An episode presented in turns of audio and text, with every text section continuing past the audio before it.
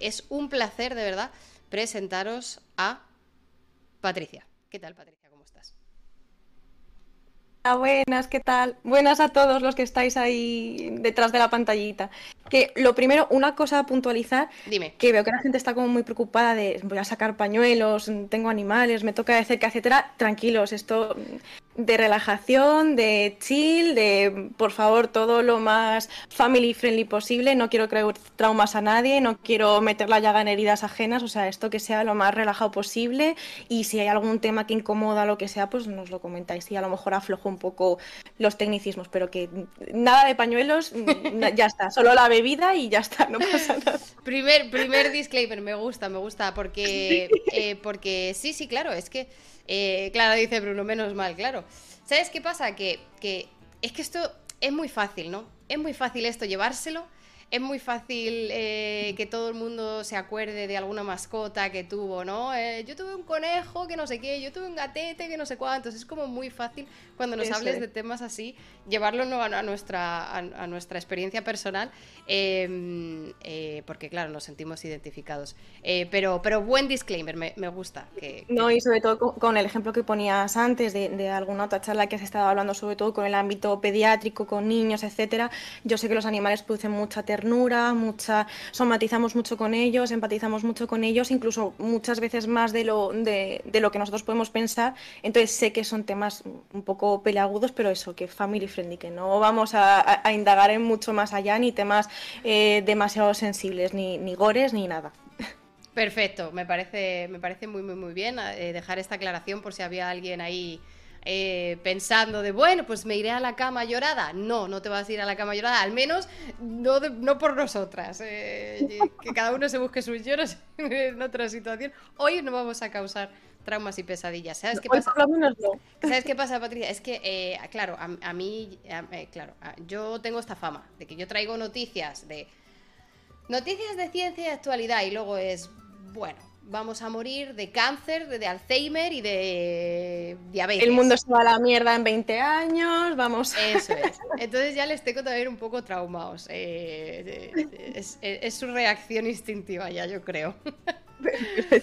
Pero, pero muy guay, muy guay eh, que, que hagas esta aclaración y, y- y me alegro de verdad eh, que, que estés aquí, que te ofrecieras, de verdad, porque, porque nadie, o sea, nadie de, de- de tu campo o nadie de tu de, el entorno en el que tú te mueves se había, se había acercado o a lo mejor no se había atrevido, también un poco por el perfil ¿no? de la gente que, que comentaba, que era como hardcore science eh, de laboratorio o tal, de células, Claro. de genes, de enfermedades en humanos. eh, y, y por eso verdaderamente me, me interesó mucho que, que me contactaras y, y- y- vamos, no, no solo por personal, obviamente, que también me puede interesar en, ámbito personal, sino para este canal creo que puede ser muy, muy enriquecedor lo que, lo que charlemos contigo. Además, em, hace como seis o siete meses estuvo aquí eh, Elena Casado, que es una anestesióloga de bastante famosilla en Twitter, eh, que, que- nos estuvo, pues eso, contando sobre su experiencia de eh, poner a la gente a dormir y, la cantidad de, bulos que también hay con respecto a la anestesia con humanos, que si la meas, que si la vomitas, que si la no sé qué, que todas estas cosas. Entonces, eh, fue una charla muy interesante con todas estas aplicaciones en, en humanos y no me había ni planteado nunca eh, en qué posición está la anestesia veterinaria con respecto a la, a la anestesia que, que, eh, de la que hablamos en, en humanos. Eh, si está más avanzada, si está más atrasada, si tiene, si comparte cosas, si se diferencian cosas, si utilizáis eh, protocolos similares, si no. O sea, la verdad es que nunca me lo había planteado y bueno, o sea, ya, ya nos irás contando esto, Sí. pero, A ver, es- pero eso es sí, sí que es verdad que pasa mucho. De hecho, justo esta mañana he estado en, en un instituto de Alcorcón eh, dando charlas a, a chavalines de segundo de la ESO. Eh, precisamente como mañana es el día de, la mujer y la niña en la ciencia, pues han, hecho un ciclo de conferencias para que mujeres que estamos en los campos científicos, pues expongamos qué es lo que hacemos. Y entonces dado una charla general de, de distintos ámbitos que a lo mejor no se conocen tanto de la veterinaria. Eh, dentro de la veterinaria clínica como tal, sobre todo es verdad que un poco más especializado en perros y gatos, hay especialidades de todo tipo, dermatología, cirugía, oncología, neurología, hay absolutamente de todo. Entonces, por supuesto, también tiene su campo de anestesia. De hecho, realmente todas las, las clínicas veterinarias y hospitales siempre que haya una cirugía tendría que tener un cirujano y un anestesista. Luego es verdad que por, muchísimas cuestiones muchas veces no es así, aunque realmente es como debería de ser para que también todo sea de la mejor manera. Entonces es verdad que cuando a, mí me preguntan, o sea, yo no soy especialista en anestesia, sino que mi tesis doctoral sí que está enfocada en anestesia para poderme sacar la diplomatura en un futuro aunque ahora yo hago más cosas de medicina general, etcétera, en la clínica, pero es a lo que quiero aspirar un poquitillo. Pero cuando, cuando dices, no, pues estoy metida en la anestesia veterinaria, es como, va, pero, pero hace falta. Y es claro, si tú vas a hacer una cirugía cualquiera a tu animal, aunque sea una simple castración, ya requiere de una anestesia. Entonces, eh, y la anestesia a mí, por ejemplo, me encanta porque es pura alquimia, dependiendo del el animal que tengas, la condición, en, caso de veterinaria, por ejemplo, la raza, predisposiciones de raza, etcétera, tienes que poner unos cócteles u otros. Pues pongo un poco de esto, pongo un poco de otro, este le va a venir mejor, esto no lo puedo poner, etcétera. Entonces es, una variable súper interesante y es por eso a mí por lo que me gusta mucho. Pero claro, es un mundo completamente desconocido. A lo que comentabas un poco a raíz de, cómo estamos solapados con, con medicina humana, siempre vamos un poquito por detrás. Es verdad que yo lo comparo mucho porque mi mejor amigo es anestesista justo en el Hospital de Puerta de Hierro, entonces es inevitable que siempre estamos hablando de todo el rato el mismo tema y hacemos muchas comparaciones. Al final, eh, las escalas de anestesia, escalas de dolor, están unas basadas con la otra, sobre todo de, la veterinaria basada en la, medicina. Y sí que, por ejemplo, avances que pueda haber en actualmente que ya están constatadas en anestesia de humanos, se están empezando a aplicar ahora a, pacientes caninos, sobre todo, que es lo que, lo que yo más hago. Sí que es verdad que eh, actualmente como que el paso en el que estamos ahora es constatar con artículos científicos los avances que ya están asumidos en, humana, por así decirlo. Entonces es un pasito por detrás, pero sí que es verdad que se van haciendo muchas cosas. Y, sobre todo un poco más también a nivel de, de distintas especies, porque al final una cosa es un perro, otra cosa es un gato que tiene otro metabolismo, ya en los exóticos pues te quieres, vamos, te, da un hándicap a la cabeza si tienes que pensarlo todo, entonces es, eh, es, un lío, pero siempre es un poquito por detrás. Lo que ya está pasado un poco de moda a lo mejor en, humana es lo que ahora está como terminando su fase veterinaria, por así decirlo. Vale, vale, vale, vale, entiendo. Em, eh, bueno, ya, tengo muchas preguntas, pero antes, antes de, entrar con las preguntas más, más hardcore, eh, voy a hacerte la, pregunta que le hago a todas las personas que, pasan por aquí, que es la primera para dar un poco de contexto.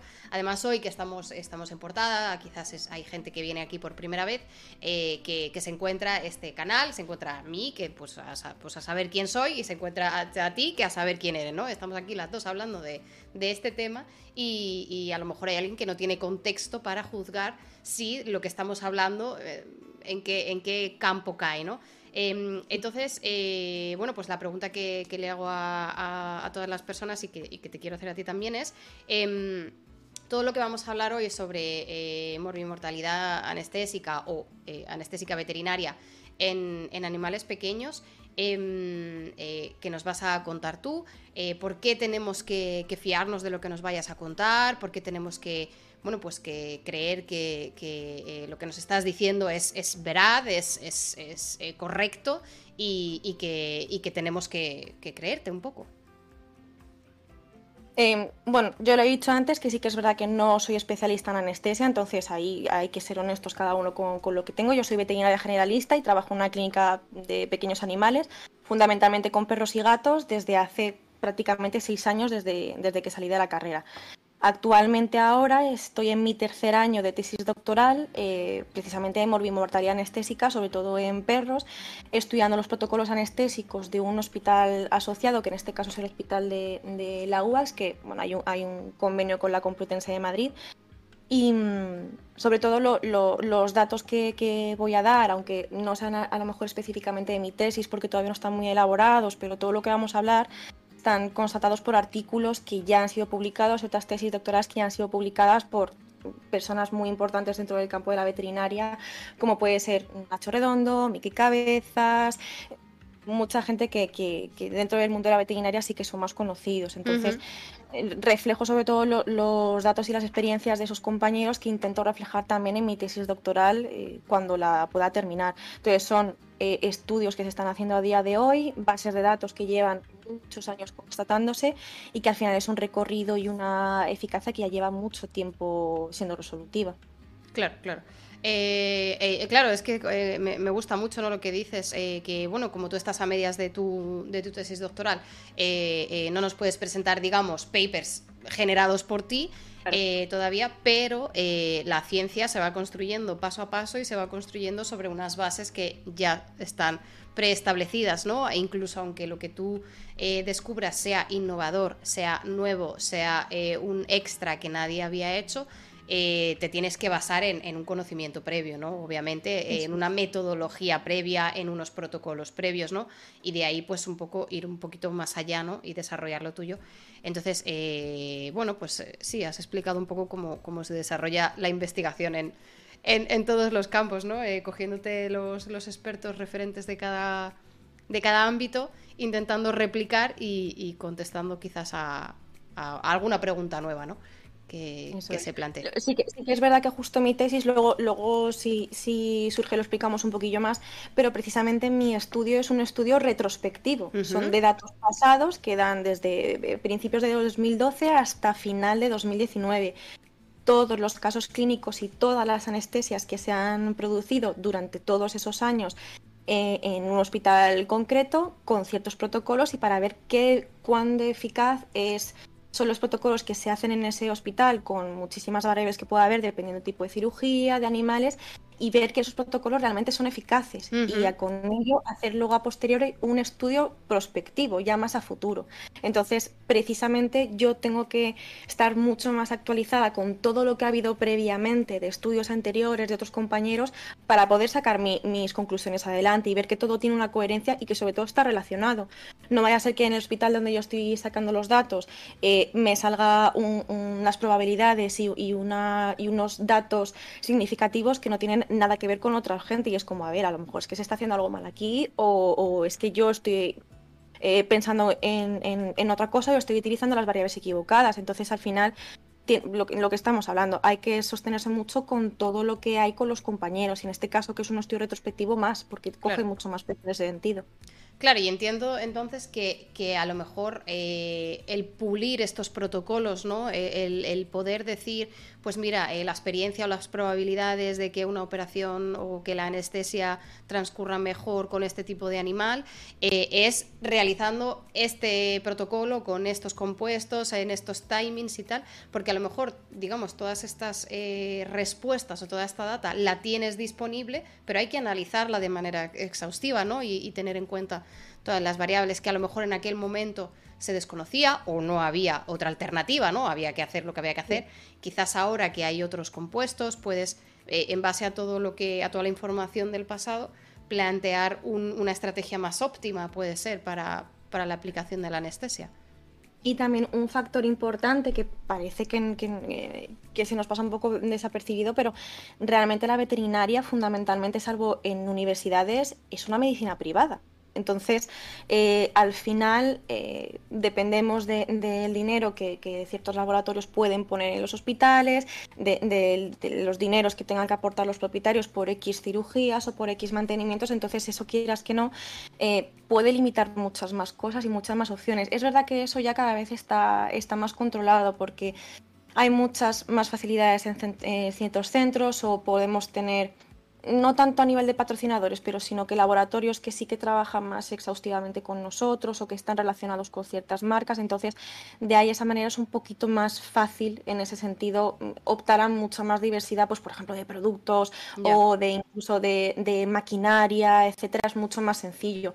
Pero no deja de ser una medicina privada, que a lo mejor hay, hay muchas cosas que están muy cogidas con, con, con pinzas y que hay que trabajar un poco con lo que tienes es verdad lo que te digo, que cada vez eso está pasando a un segundo plano, pero siempre hay que tenerlo muy en cuenta, que también nosotros eso acostumbrados un poco más a, todo el sector público, etcétera, que aunque tiene sus dificultades, pues es un poquito más fácil a lo mejor obtener cierto tipo de, materiales, etcétera, o no se contabiliza tanto, pero por ejemplo, veterinaria ahora mismo sí.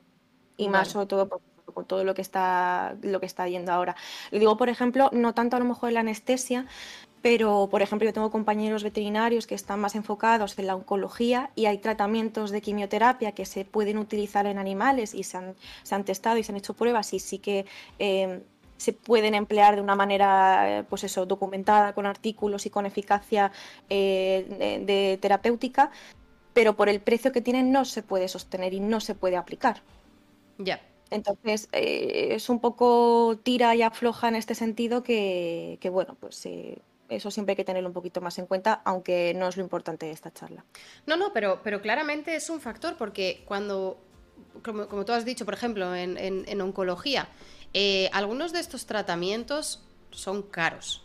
Eh, eh, algunos de estos procedimientos son caros. Nosotros cuando hablamos de, estos tratamientos en humanos, si hablamos en, en España, no, no, no, es un factor tan importante porque tenemos sanidad pública y bueno, pues tienes el tratamiento, no tienes el tratamiento, bueno, tienes el problema de las listas de espera, ¿no? O que a lo mejor no, diga, tienes otros problemas, no, estoy diciendo que sea maravilloso, pero, pero el, coste del tratamiento no suele ser un, factor limitante en, en, este tipo de investigaciones o en este tipo de, ámbito.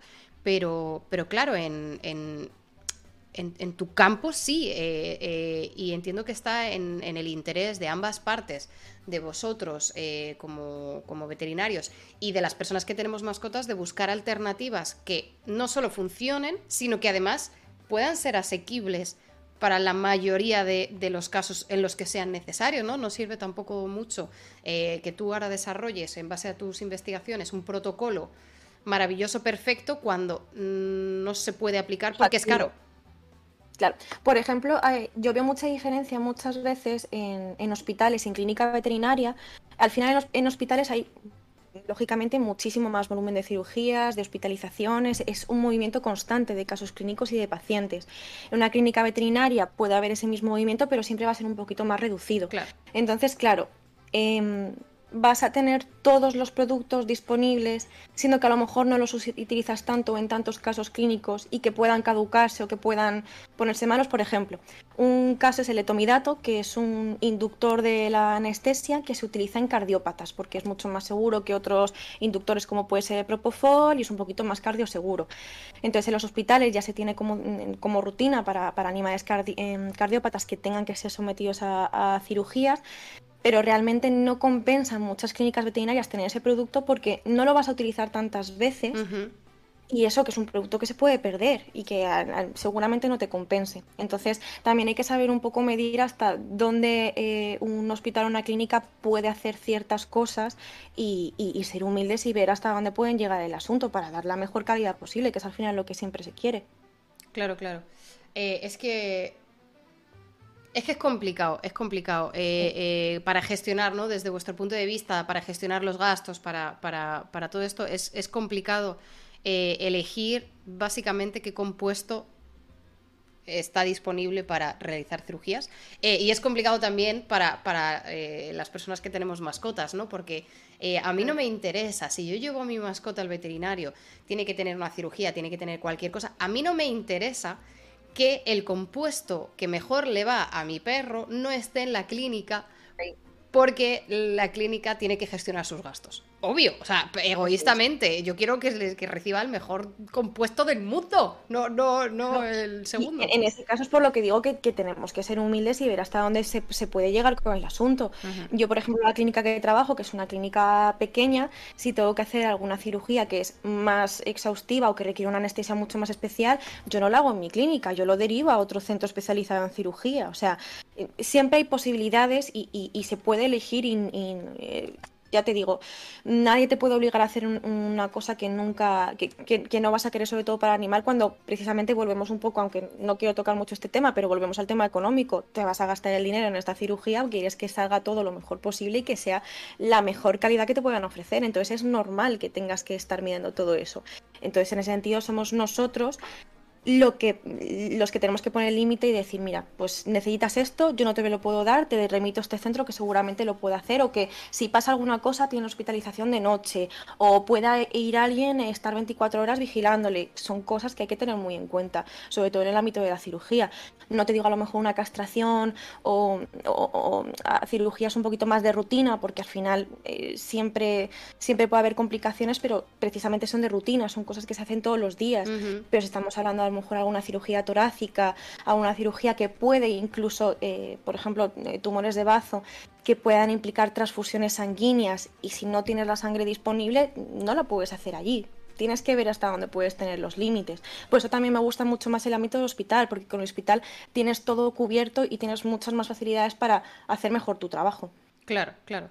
Eh, es que, claro, bueno, yo mi, eh, mi experiencia personal, hay gente en el chat que, estaba cuando, cuando ocurrió, pero nosotros adoptamos una, una perrilla de España, eh, una pastora alemana, eh, adulta ya bastante mayor. Y, sí que es verdad que en el... te voy a contar mi vida, Patricia, ya lo siento. ¿eh?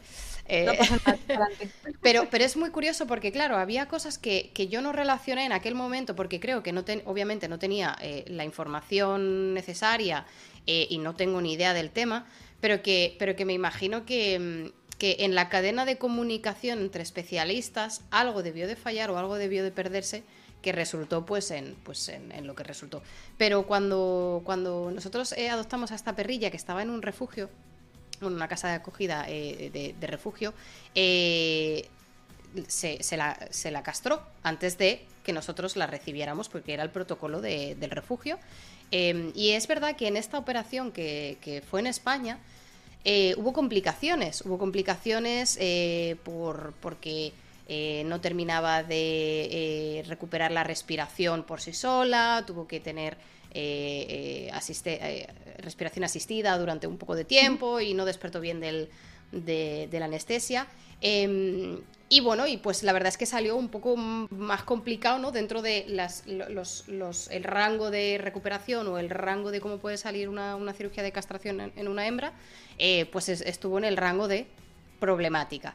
Y luego, es verdad que, cuando ya la recibimos aquí en, en Berlín, unos meses después, bastante meses después, como seis o siete meses después, eh, de pronto empezó a, respirar mal, ¿no? La notamos que empezaba a respirar mal, la llevamos al veterinario, a nuestra eh, clínica veterinaria de ambulatoria, ¿no? La, normal. Y, y, fíjate, fíjate las casualidades de la vida, la máquina de rayos X estaba rota, que era lo que, lo que la querían mm. eh, hacer. claro, porque la, intentó buscar los latidos, la intentó buscar tal y no, no terminaba. Había algo raro, había algo que no terminaba de encajar, donde se suponía que estar el corazón no estaba. Eh, y había algo complicado y la iban a hacer una placa de rayos X, pero la máquina de rayos X estaba rota en, esta clínica veterinaria. Le hizo una ecografía eh, por, porque esa sí que la tenía disponible y dijo, bueno, a malas algo vemos y según hizo la ecografía dijo, mira, no veo nada, pero aquí debería de estar unas cosas que no están. Así que eh, vete aquí a este, a esta, bueno, era como una clínica. Claro, sí, era como una clínica, era un centro eh, de cirugía veterinaria, eh, pues bastante más especializado, ¿no? Y tenían, tenían todo esto. nos dijo, id, porque id. Em, y entonces allí sí que tenían el. Eh, le pudieron hacer los rayos X. Y cuando le hicieron los rayos X se dieron cuenta de que eh, la pobre tenía una ruptura, o sea, tenía eh, el diafragma pues con, con, un ter, no sé cómo se dice esto, como un rasgado, ¿no? Una hernia, seguramente, sí. Sí, estaba como rasgado, entonces todo, todo lo que tenía que tener en los intestinos y por abajo del diafragma, pues lo tenía arriba. Entonces a, la pobre la, dijeron, mira, esto se tiene que operar, obviamente, esto, esto no, se puede mantener. Y desafortunadamente, aquí viene la, historia triste, desafortunadamente, en cuanto tuvo la anestesia, pues, pues eh, falleció. Y la historia es que cuando a mí me dijeron, tenemos que operarla, yo me acordé de que la vez que la operaron en España, no le había sentado bien la anestesia. Entonces, claro, se lo comenté llamé a, las personas que habían estado a cargo de ella en, España, por favor, ponme en contacto con la clínica veterinaria que le hizo la castración, porque es que eh, tienen que volver a operarla y estoy dudando de que si la anestesia, que si no sé qué. Eh, total, que intenté coger la, información necesaria eh, con, el parte clínico, digamos, y simplemente me dijeron, o sea, simplemente llegué a, la información de lo que le había ocurrido al despertar de la anestesia. ¿no? Que, no había podido recuperar la respiración, que había tenido un despertar, entre comillas, malo. Y, y, claro, entonces yo le pasé esa información al veterinario de aquí de Berlín pero había que operarla, quiero decir, tampoco es que fuera eh, debatible. Y cuando luego ya, bueno, pues pasó lo que pasó y hablamos con el cirujano, claro, yo, yo le dije, digo, pero si yo, sé, claro, eh, era por esto, o sea, eh, pasó, era, era la anestesia, era qué, qué, qué era. Y bueno, lamentablemente, pues tampoco podía decirnos mucho que, que, cuál era el motivo de qué había pasado. Pero me da la sensación de que precisamente esto que tú dices, ¿no? Tener toda esta información, saber que, si un cóctel va bien para una raza o, para un perro en concreto, a lo mejor la raza va bien, pero tiene unas condiciones patológicas, eh, tiene una patología previa que a lo mejor no, le sienta muy bien. Claro, yo toda esta información no la tenía.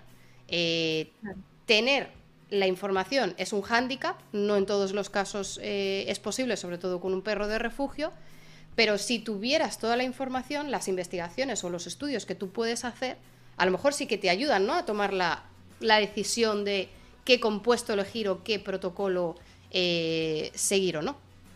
Claro, fundamentalmente, em, eh, por ejemplo, este caso, justo como los datos que yo manejo son de casos hospitalarios, tenemos muchos casos que, que son así, son hay que meterles a quirófano, sí o sí, y hay que ver cómo sale.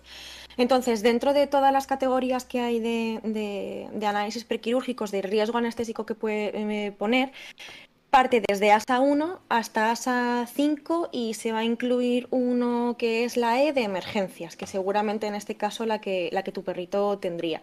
Eh, que eso está extrapolado tal cual de personas. Está el ASA 1, ASA 2, ASA 3, dependiendo del riesgo anestésico que tenga. ASA 1, anestésico prácticamente nulo. ASA 5, a saber qué es lo que puede pasar. Ok.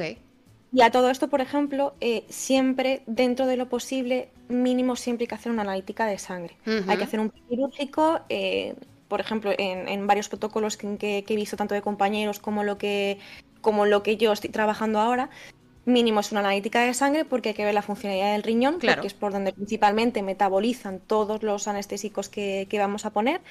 Eh, eh, calidad de la sangre, hematocrito, bueno, el porcentaje que tienen de, glóbulos rojos con respecto al, volumen que tienen de sangre, o sea, todo, todos esos factores hay que, hay que verlos. Y un electrocardiograma, eh, con comillas. El electrocardiograma al final no deja de ser una foto fija en un momento en el que mides cómo está la actividad eléctrica del corazón. Es igual que una radiografía. Tú puedes ver en ese momento qué es lo que pasa, pero a lo mejor puede modularse, porque al final es una foto fija. Sí que nos orienta y sí que es verdad que es muy orientativo y, de hecho yo he visto casos a lo mejor de arritmias un poco más complejas o bloqueos animales muy jóvenes que tú aparentemente ibas a hacer una anestesia normal y corriente, pero has visto esto y ya tienes que tener mucho cuidado o directamente suspendes la cirugía, te pones a, hacer el foco en esa patología que has visto y hasta que no lo controlas no te metes. Entonces, en los casos urgentes es verdad que sí que se intenta hacer, por ejemplo, eh, la parte de analítica de sangre, que también nos orienta un poco cómo va a metabolizar la anestesia, pero muchas veces en los casos de urgencia sí que es verdad que, es mucho más complicado. Estamos hablando de que hay muchas variables que entran en juego, eh, la hipotensión o hipertensión que pueda tener el animal, eh, taquicardias o bradicardias, que eso al final modula mucho, porque hay muchos de los compuestos que utilizamos que, tienen muchas modulaciones de, sobre todo de la, eh, depresión cardíaca. Todo lo que utilizamos de acepromacina, de, de alfa-2, que son de los grupos que más utilizamos, todos son depresores cardiorrespiratorios. La apnea, hay muchísimos hasta que eh, se consiguieron utilizar eh, respiraciones mecánicas, que son ventiladores, que son los que manejan la anestesia de los animales. Eh, dependiendo del volumen, del flujo, etcétera, pero ellos lo manejan sin, y no tienen que estar los animales como respirando por ellos mismos hasta que lo han tenido. La apnea también era un factor fundamental en este sentido. Entonces, em, son muchas, muchas variables que ya están mal de base y que te van a condicionar mucho la anestesia, pero aún así tienes que ponerla. Siempre puedes em, tener de manera intraoperatoria ciertos rescates, ciertas eh, infusiones continuas de ciertos medicamentos que pueden ayudar sobre todo a, nivel más cardíaco, etcétera, y sobre todo fundamental, que esto es súper importante y hasta hace poquito pasaba muy, desapercibido, pero es fundamental tanto para el ámbito de la anestesia, es la analgesia, el, tratamiento del dolor. Eh, si no tienes un buen control del dolor, no tanto a lo mejor de, perioperatorio dentro de, de, lo que es la cirugía, pero tanto antes como después puede significar muchísimas cosas a nivel de la anestesia y de la recuperación de los animales. Hay muchos, hay un estudio, ahora mismo no me acuerdo exactamente de quién era, em, que por ejemplo en casos de, de, dolor en posoperatorios que han, que han tenido malas recuperaciones de animales, sí que pueden desarrollar a lo mejor alguna enfermedad crónica a largo plazo, como puede ser una enfermedad renal. Esto lo estoy diciendo un poco así de memoria, tendría que buscar exactamente cómo, cómo, es, pero, pero sí que todo lo que es la modulación del dolor al final les, es súper importante y también modula mucho. Un animal que tiene dolor dentro de una, de, una cirugía es un animal que está taquicárdico. Entonces ya te está influyendo todo. Entonces al final si ya es un animal que está desestabilizado previamente, es mucho más complicado y, es más probable, lógicamente, que la anestesia puede funcionar mal, aunque sea por otros factores. De hecho, una de las cosas que cuando se hacen estudios de, morbimortalidad anestésica y de incidencias de, muerte por anestesia, etcétera, se intenta diferenciar mucho en lo que es una muerte anestésica, una muerte natural e incluso lo que es una eutanasia. A lo mejor animales que durante la cirugía están viendo que no van a responder bien o que no van a tener un buen, un buen desarrollo y es humanitariamente mejor eutanasiar en ese momento aprovechando que están sedados. Entonces, eh, eh, sí que hacen mucho hincapié eh, todos los estudios, etcétera, en diferenciar bien todos estos tipos de muertes, por así decirlo, para que no lo asocien toda la anestesia. Porque al final, luego, realmente por la anestesia, hay pocos casos que estén, que estén como de muerte perioperatoria. Ah, eh, mira, justo eso te iba a preguntar, porque, eh, bueno, a lo mejor hay alguien que no termina de entender el título del stream, ¿no? Porque morbimortalidad quizás a lo mejor no es una palabra eh, con, la que, con la que la gente se, se le, tenga súper claro. Em, y quería preguntarte, ¿no? ¿Cuánta, ¿Cuál es este porcentaje de, mortalidad o mortalidad asociada a la anestesia real? ¿O, cuáles son los porcentajes más o menos con los que tú, con los que tú te mueves? Claro, em, una, cosa que voy a hacer un, momento inciso es que ahora mismo hay un compañero veterinario que es Ignacio Redondo, que está eh, como, encargado del departamento de anestesia en el CEU de Valencia, la universidad que hay allí de la Facultad de Veterinaria. Tiene un proyecto que se llama Proyecto Comred, que, luego si no paso el enlace por si la gente quiere, quiere bichearlo, en el que eh, abre una encuesta para todos los veterinarios para que todos los registros anestésicos que haga de todas las cirugías, tanto de clínicas como de, mm, como de hospitales, pongan todas las incidencias que han tenido para hacer una base de datos a nivel global sobre la eh, morbimortalidad anestésica. Eh, al final cuentas es contabilizar cuántas de las muertes que ocurren en quirófano realmente son por la anestesia. Es como así en, en rasgos generales con todo lo, que supone de, cada una de las especies, de braquicefálicos, que lo hablaremos después porque son los típicos animales chatitos, bulldog franceses, carlinos, etcétera, que al final para la anestesia creo que son de los más complicados que puede, que pueda haber. Entonces, con todos esos conceptos, elaborar una base de datos a nivel global brutal y en, la que estamos metidos muchos veterinarios precisamente colocando nuestros casos clínicos ahí. Entonces al final tienes una base de datos eh, brutal. Em, dicho esto, sí que es verdad que en 2016, creo recordar, cuando salió el primer proyecto, como la primera actualización de este proyecto, en España creo que el porcentaje eh, estaba rondando en 1,9% en perros. En gatos lo tengo un poco más disperso porque la verdad es que no, no es mi campo, porque sobre todo es la parte de perros. Y era en, en 1,9% de todos los animales anestesiados. A mí me parece mucho. O sea, al ¿Ah, final 1,9 sí que Sí, sí que es mucho porque al final quieres que sea lo mínimo posible. Obvio, o, sea, claro, es que a lo mejor sí, ha sonado un poco mal, pero... pero... Eh, pero, por ejemplo, sí que es verdad que, que, al principio era mucho porque ahora, por ejemplo, creo que en Inglaterra en 2022 salió un estudio similar, pero en, en, en toda Gran Bretaña, que estaba en 0,14%, que es prácticamente nada, o sea, súper, súper poquito, precisamente por la instalación de nuevos protocolos y, sobre todo lo que más se está intentando ahora, que es la tendencia habitual, son dos cosas. Primero, la anestesia individualizada, cada animal tiene su anestesia, con sus particularidades específicas, pero todo, toda anestesia tiene que estar em, eh, protocolada para este animal. Y luego, sobre todo, una anestesia multimodal, que no solamente sea una sedación completa del animal y ya está. Hay animales que incluso se pueden operar de, ciertas cirugías, como pueden ser nodulectomías, exéresis de masa, em, que, por ejemplo, con una sedación, una tranquilización y, anestésica y anestesia local pueden funcionar muy bien y es mucho más seguro para el animal y a lo mejor precisamente todos los riesgos que podemos tener con una sedación completa te los estás quitando de por medio. Entonces con, con, estas dos cosas eh, se ha mejorado muchísimo los porcentajes que tenemos ahora de, de morbimortalidad anestésica. Y ya te digo, en España ahora mismo eh, creo que el último dato que iba a salir era en 2019 que estaba en torno al 0,27, una cosita así. Eh, siendo en algunas razas un poquito más, más altas. Por ejemplo, los bulldog franceses no, perdona, los bulldogs ingleses en uno de los estudios que salió hace poquito eh, estaba en torno al 3,9%, que ya es bastante más alto de, que incluso de la, de la media. Entonces, que eso es al final por su, por su fisionomía y por, bueno, pues, por, cómo son morfológicamente estos animalillos.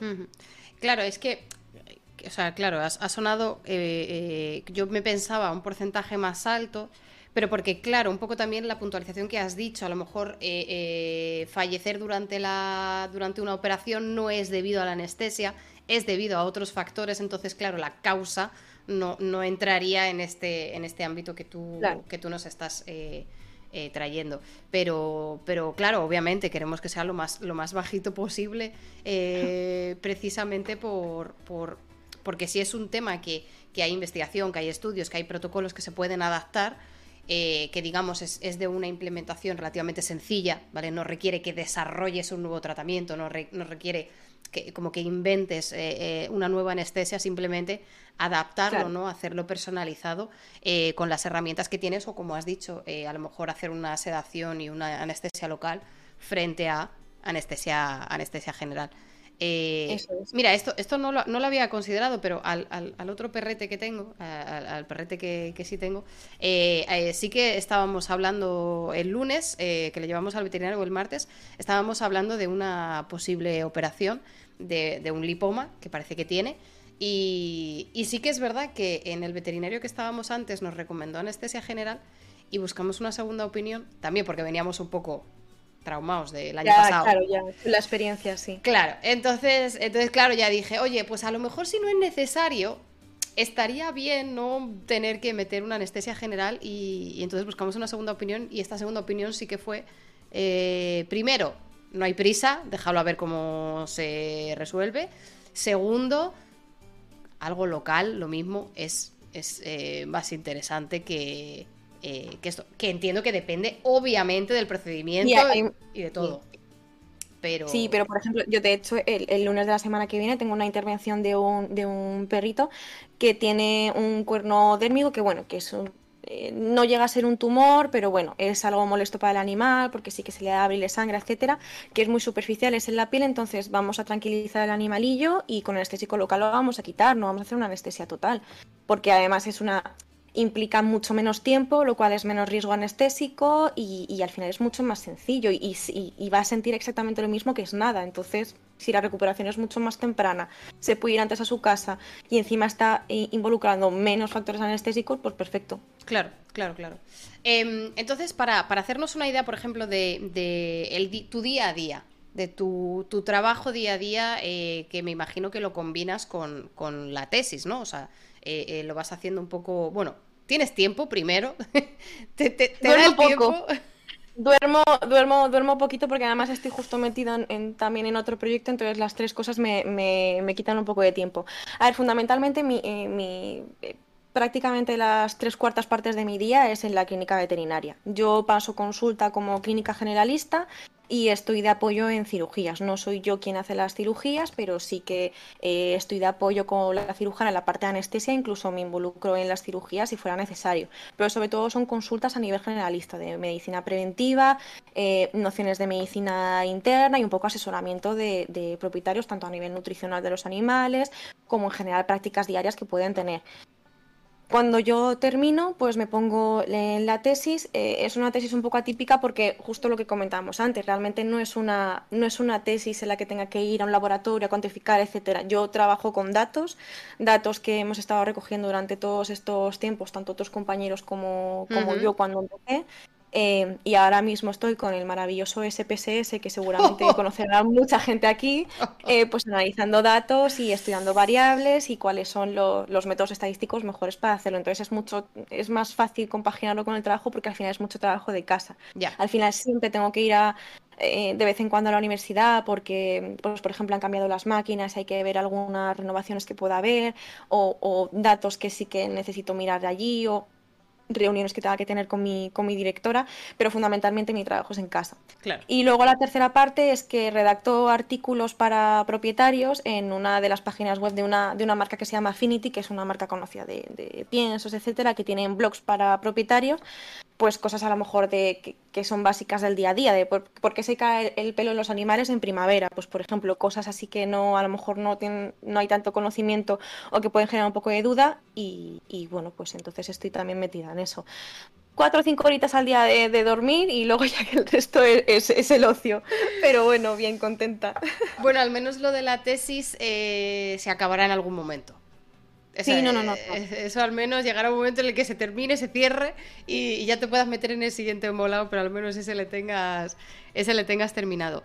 Em, y, entonces, eh, ¿qué, digamos, eh, tú, si no me equivoco, por la, por la otra chica que tuvimos que estudió veterinaria hace tiempo, dentro de veterinaria, eh, en veterinaria clínica, puedes como que especializarte según el bicho, ¿verdad? pequeños, grandes, exóticos o algo así. Eso es. Tienes, em, sobre todo lo que es de medicina veterinaria como tal, tienes pequeños animales, entre que fundamentalmente están perros. Ahora ya se está extrapolando eh, especialidad en gatos, porque al final son dos animales muy, muy diferentes. Em, que esos son los pequeños animales. Luego tenemos los exóticos, en los que están, están incluidos micromamíferos, como son conejos, hámster, chinchillas, gerbos, cobayas, etc. Reptiles, eh, tortugas, iguanas, eh, serpientes, eh, pogonas, etc. Em, y luego las aves, luego todas las citácidas, todas estas aves cantarinas que son capaces de vocalizar, de loros, etcétera, y eso ya es un englobe total, aunque dentro de cada uno sí que intentan especializarse lo más que puedan, dentro de que es imposible saber de todas las especies que hay.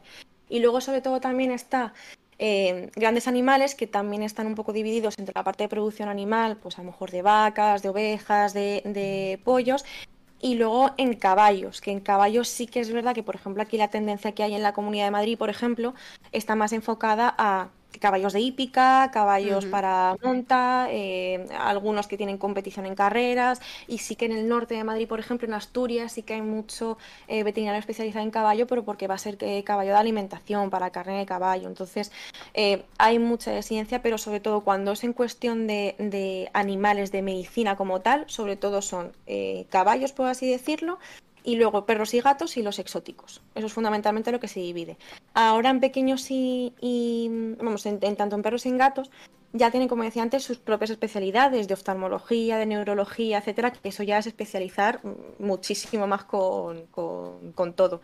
Y en este caso, por ejemplo, yo estoy en la parte de anestesia, pero es lo que te digo, que es que hay un abanico inmenso. Y ahora justo también especialidad en, medicina felina, porque te digo que es que son completamente diferentes y, y era un error hasta hace muchos años tratarles como si fueran exactamente igual a nivel de tratamientos, de diagnóstico, etcétera, cuando se ha visto que hay muchísimas cosas que son muy diferentes y hay que tener un manejo muy diferente de esos dos animales. Porque al final eh, a un perro a lo mejor es lo que más tenemos pillado el truco, etcétera, pero los gatos hay que, hay que verles venir, hay que tener mm, hay que tener su, su, su tralla, etcétera. Y lo que se dice siempre es que la consulta veterinaria del gato empieza cuando tienes que meter al gato en el transportín. No empieza cuando llegas al veterinario, empieza desde casa. Entonces, ya partiendo de esa base, eso es un eso es un handicap. Entonces ya cada uno tiene su especialidad mucho más marcada.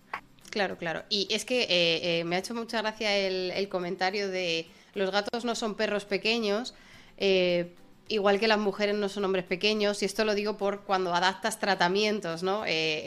cuando tú testeas un tratamiento eh, en hombres y en mujeres que... No, no, siempre tampoco, pero a veces lo haces por dosaje, por, por el peso, ¿no? Y, la verdad es que no, es que tenemos metabolismos muy diferentes. Totalmente pues, diferentes. Pues imagínate perros y gatos, que, que lo diferentes que pueden ser.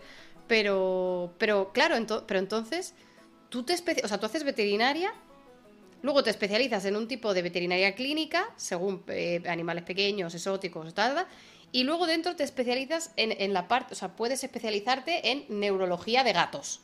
Eso es. ¿Y tú cuándo terminas de especializarte en veterinaria? O sea. Creo que es un, ciclo vicioso que nunca termina.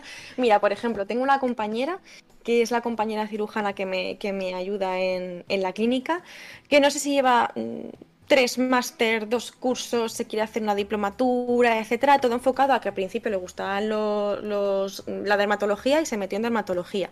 Pero luego también le gusta la cirugía y se metió en cirugía. Pero es que ahora hay un curso de cirugía avanzada de tejidos blandos de no sé qué, no sé cuántos, pues me meto también para allá. Pero es que ahora hay cirugía de mínima invasión, entonces pues la cirugía de mínima invasión.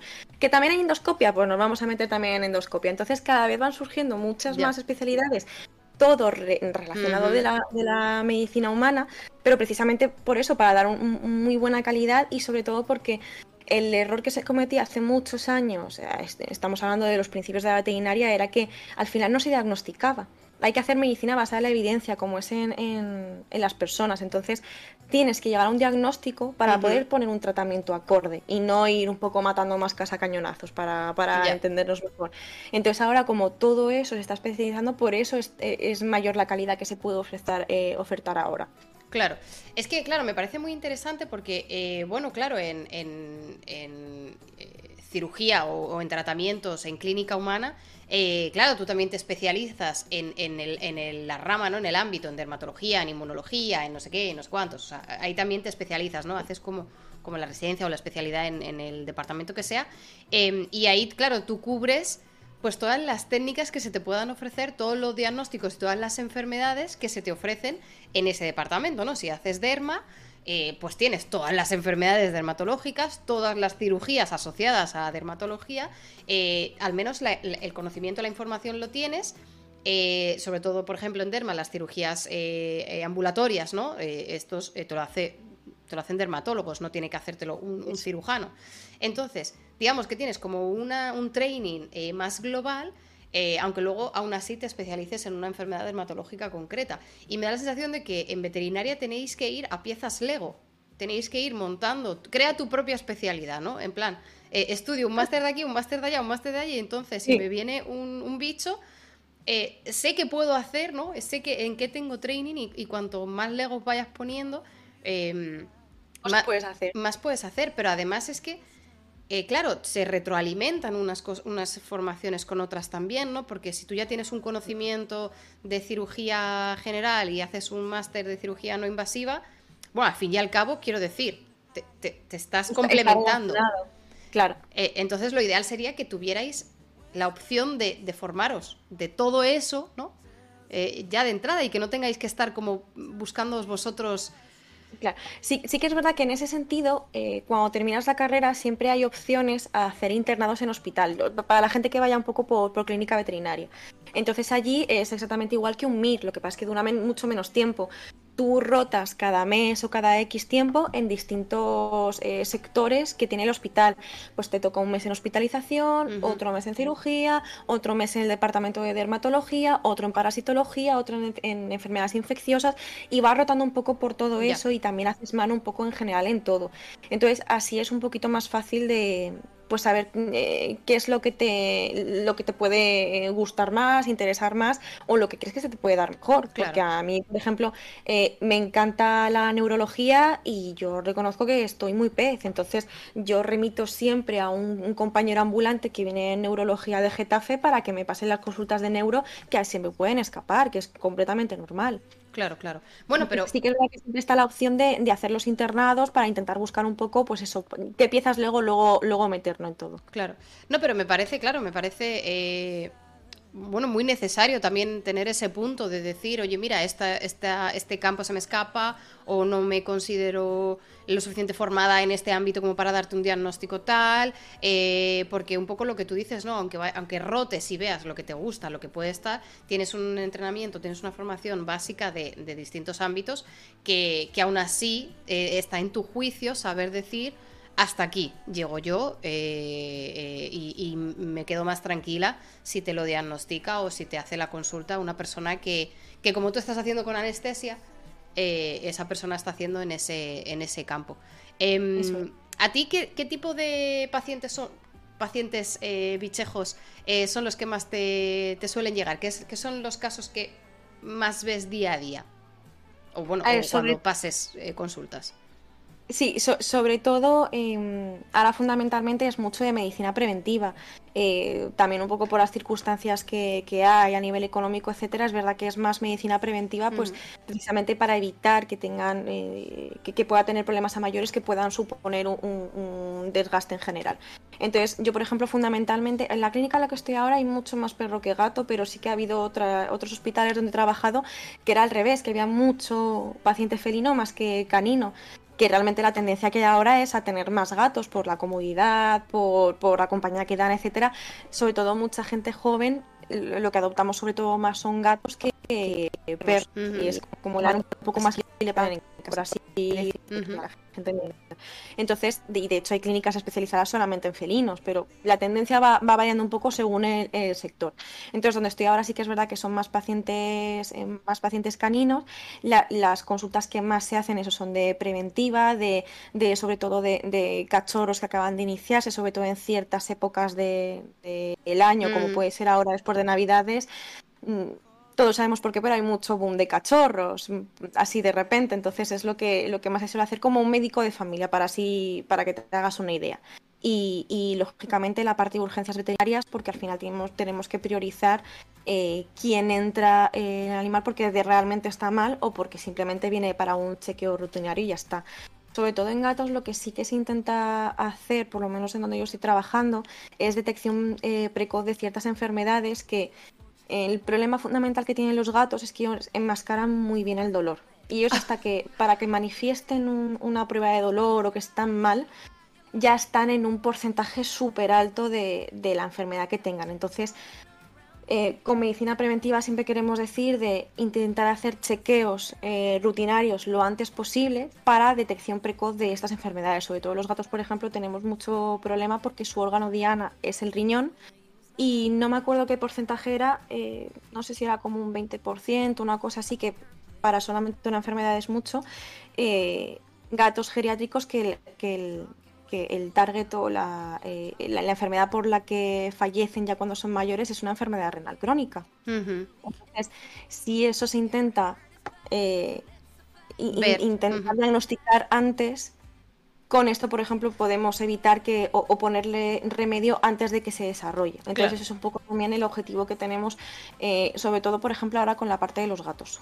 Pues mira, con, con, e, respecto a eso hay una pregunta de eh, mi, Michel o Michael eh, V13 que dice, siempre llevo a mi gata, solo la revisan por encima. ¿Es normal? ¿Cómo debe ser una consulta? Por ejemplo, este, estos chequeos, un análisis de sangre, por ejemplo, cada X años sería algo que serviría para, detectar esto? Por ejemplo, Mitchell, eh, un poco contestando a tu pregunta. Nosotros lo que hacemos en la clínica es, eh, bueno, hay unos en ciertos protocolos de vacunas, entonces no es tan necesario a lo mejor que haya pues mensualmente o ah, cada seis meses. Perdona, Patri, que, que, es mujer, perdóname, es que eh, Michelle, entiendo que entonces. Ah, perdón. Perdón. Perdona, que así estamos todos en el mismo neutro. Entonces, eh, por ejemplo, nosotros lo que hacemos es que eh, gatos que tienen a partir de 7 años, todos los años hay que hacer una analítica de sangre y una analítica de orina. Que yo entiendo que cogerle orina a un gato es muy complicado por el tema de la arena, que hay que hacer cambio de arena, que bueno, es una liada. Pero sí que intentamos complementar los dos porque me dan muchísima información y sobre todo con el tema del riñón es súper importante. Entonces, siempre por lo menos una vez al año sí que deberían de ir al veterinario, o bien a poner las vacunas que le toquen, o por lo menos desparasitar. Sobre todo, eh, es muy importante a nivel de la auscultación. Hay como siete pasos eh, fundamentales que siempre te enseñan en, propedéutica, que es como eh, la enseñanza que te da para, para, para, explorar un animal. Y son siete pasos, que son la auscultación, mirarle las encías, ojos, orejas, ver el nivel de hidratación, palpación abdominal, temperatura. Eso es lo mínimo que siempre hay que mirar y luego pues si hay algo llamativo ya ponerte a estudiar esa parte, pero sí que es verdad que por lo menos el factor fundamental es la auscultación y, en el caso de los gatos, porque hay muchos gatos que también tienen muchos problemas a nivel de boca o bien con, con orcalicivirus o por gingivostomatitis, etcétera, siempre que también hay que mirarle los dientecinos. El peso, que bueno, yo no voy a decir mucho porque yo mucho digo, pero tengo una gata que está mm, obesa y yo sé que está mal. Que ¡No! Eh, sí, lo siento, lo siento, pero yo lo intento, pero somos dos, soy una persona contra dos, entonces yo lo siento mucho. Que esto es eh, en casa de, herrero cuchillo de palo, ¿no? Como se suele decir. Entonces, Me encanta. Em, entonces, eh, no puedo decir mucho, pero por ejemplo el peso en los gatos, súper importante, sobre todo por enfermedades que pueden desarrollar a través de eso, no solamente a problemas a nivel articular, la diabetes que te llama a la puerta, o sea, eso lo tenemos ahí. Entonces yo creo que eso fundamentalmente, pesarle, auscultación, mirarle las mucosas y esas siete cositas que tendrían que hacer. Eso es lo mínimo que se hace.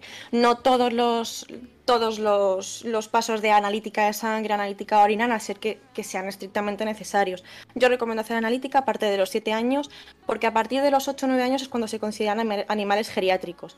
Aunque luego puedan vivir 20 años, 18, lo que sea, pero es como se ha estipulado y oye, pues se consideran geriátricos. No, no, bien, buena, buena recomendación. Por cierto, dos, dos eh, comentarios generales. Uno, están pidiendo ver al gatete. Si, si es posible, si pasa, no quites la cámara. Si, luego está por ahí, que de hecho es posible que pase por aquí en algún momento a pedir la cena. Si, si pasa, luego os enseño la chiquilla. a pedir la cena. Qué casualidad, ¿no? A pedir la cena. y, el otro, y el otro comentario general, eh, porque claro, me imagino que muchos eh, tenéis, eh, tenéis gatetes, tenéis perretes, tenéis mascotas. a lo mejor incluso tenéis consejos que os podéis dar a todos vosotros. Porque Capitán Pescanoa, por ejemplo, ha preguntado un truqui para gatos extranerviosos por lo que has dicho, ¿no? Que la consulta veterinaria comienza al meterlo en el transportín. Entonces, ¿qué os parece si utilizamos el, canal de Discord de Preguntas Ya Sciencing también para recopilar estas cosas? Y si hay alguien que tiene pues que tiene su propia experiencia con gatete o perrete, que también pueda poner ahí los consejos y también los, los sumamos a los que nos puedas dar tú, eh, si, si, tienes alguno para dar, eh, simplemente para, para no hacer esto una, una retaíla de consultas de consejos, pero para habilitar que a lo mejor lo que le ayuda a alguien o que, alguien que se ha topado con un truco lo pueda compartir. Em, vale, perfecto. Pues eh, esto también lo dejo así como, como, como, comentario general para todos los que tenéis mascotas si queréis utilizar ese, ese canal para, para, para utilizarlo así. Em, y, muchas gracias a Capitán Pescano por renovar la, la suscripción. Em, vale, pues, eh, pues claro, entonces, estas pruebas, esta medicina preventiva, ¿no? Este, este diagnóstico eh, eh, antes de que la enfermedad ya sea más difícil de gestionar o más difícil de controlar, ¿no? Con, estas consultas, con estos chequeos. Claro, entiendo que esto es muy parecido a, lo que hay en humanos, ¿no? Según la raza, bueno, esto en humanos no, pero según eh, tus factores fisiológicos, tus patologías previas, tu edad, tus factores de riesgo, etcétera, etcétera, y en el caso de bichos, eh, tu raza, que también viene asociada con algunas patologías o con unos riesgos, eh, se te presenta un bicho en la clínica y dice, vale, pues esto es un gatete de tal raza, de tal edad, de tal no sé qué, tengo que tener en cuenta este tipo de, enfermedad. Em, y si, claro, si la detectas antes, pues a lo mejor antes de que algo se convierta crónico y posiblemente eh, complicado, pues a lo mejor con, yo que sé, a lo mejor, no sé, si cambiando la alimentación, si cambiando algunas pautas, eh, eh, añadiendo a lo mejor algún tratamiento que no sea tan fuerte, ¿no? De entrada, se puede, se puede gestionar de, mejor manera. ¿Cómo, ¿Cómo, afrontas tú o cómo presentas tú las posibles malas noticias a, a, dueños de, mascotas? ¿Cómo, cómo, ¿Cómo lo gestionas? Eh, gestionar de cómo, cómo lo hablo con ellos o cómo lo trabaja en este sentido. Em, a ver, mucho tacto, sobre todo. Hay que tener un tacto increíble. Em, sobre todo porque, porque bueno, también eh, supongo que, que, la gente lo, lo, verá más así, pero en psicología hay un término que es el, eh, el, efecto túnel, que es que a ti te dicen algo y tú estás simplemente cercano en el túnel y no ves más allá. Entonces es muy difícil a lo mejor intentar explicarle algo a la gente cuando a lo mejor has dado una mala noticia, por ejemplo. Em, sí que es verdad que yo lo reconozco y a mí mis compañeros me lo dicen, yo doy unas chapas increíbles. O sea, yo eh, doy charlas de universidad, pero porque me da la sensación de que si, si, si lo explico todo, se quedan mucho más tranquilos porque lo van a entender, porque es así yo como entiendo las cosas. A mí si me lo dices, pero no me lo estás razonando, yo no me, entero absolutamente de nada. Entonces sí que intentas explicarlo un poco todo dentro de, pues, pues eso, las especificidades que tienes que, hacerlo. Em, por ejemplo, hemos tenido un caso en, la clínica hace poquito pues eso, íbamos a operarle de, de, un lipoma y hacemos el prequirúrgico y vemos un electrocardiograma que no nos gusta absolutamente nada. Hacemos una radiografía, hacemos ecocardio y vemos que tiene una hipertrofia a nivel de uno de, los, de, las aurículas del corazón y requiere de medicación. Entonces avisas al, propietario que ha habido una, pues eso, ha habido una, una contraindicación, un, un contratiempo, mejor dicho, en, todo el estudio, pero que precisamente gracias a hacer este estudio se ha podido ver que hay que eh, obcecarnos en otra cosa y a lo mejor el otro pasa a un segundo plano que se tratará más, más adelante, pero ahora mismo no es lo prioritario. Sobre todo lo que hay que entender es que no estás haciendo eso por una razón en concreto y que realmente tiene más beneficios el no hacerlo en ese momento y enfocarte en otra cosa que en lo que vayas a operar. Siempre y cuando sea posible, lógicamente. Si tiene que ser de urgencia, eh, trabajas con lo que, con lo que puedas hacer y, ya está. Entonces, esta perrita al final estuvimos dos meses con el tratamiento, eh, haciendo varias ecocardios, haciendo varios electros en, en varios momentos. Estabilizamos el electrocardiograma y le quitamos el lipoma y, ya está. O sea, que en ese sentido, perfecto. Sobre todo es eso, intentar dilatar en el tiempo lo que pueda ser óptimo para que tengamos una mejora. Pues es enfermedades, eh, animales, por ejemplo, que tienen un conato, un inicio de enfermedad renal. El riñón es el fundamento principal de la anestesia. Si no lo tienes controlado, no vas a tener control animal eh, casi al 100%. Entonces hay que estar eh, protegiendo al riñón todo lo que puedas. Si crees que va a haber algún inicio eh, de que la creatinina, que es uno de los valores que más se miden en, eh, el fallo renal, en la funcionalidad renal, pueda verse un poco alterado, eh, pararlo, o sea, ni siquiera comprometerte en el caso de que, de que puedas elegir.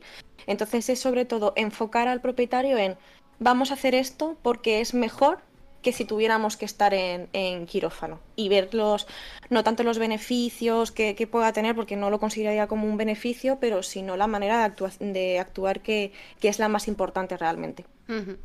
Claro, y, en, este, en este caso, por ejemplo, eh, eh, también había una pregunta de Gata de Schrödinger. Em, claro, eh, lo hemos hablado también al principio, lo has mencionado, que el gasto en, este, en este ámbito es también un factor a tener en cuenta. Y, Gata de Schrödinger eh, pregunta precisamente con el tema de, seguros para mascotas. Porque claro, tú llevas a tu mascota al veterinario, eh, resulta que a lo mejor se le detecta algo o lo llevas porque has visto tú algo en casa y, hay que hacer un chequeo, se plantea una operación. Eh, que puede ser más o menos costosa, supongo que depende del procedimiento, Em, y, por ejemplo, en este caso que nos has dicho, eh, esta, esta, perrita, eh, no solo tienes que aplazar la, operación, que en un futuro se, supondrá el coste que sea si eso se lleva, sino que además le tienes que... Más pruebas y más consultas y más visitas. le añades un tratamiento previo, le añades una patología, le añades unas historias que eh, obviamente va a, tener un impacto en tiempo y también un impacto económico. Em, ¿Cómo es el tema de los seguros en España o en las clínicas en las que tú has estado eh, en, el último tiempo o en los últimos años? ¿Ves más personas que, tienen este tipo de seguros o, ves eh, más insistencia por parte de las aseguradoras eh, para, para tener más pacientes asegurados? ¿Tenéis vosotros relación directa con aseguradoras? ¿Cómo funciona esto? A ver, sí que es verdad que en España no está tan bien instaurado como, como por ejemplo Francia o Reino Unido, que prácticamente todos los animales tienen seguros.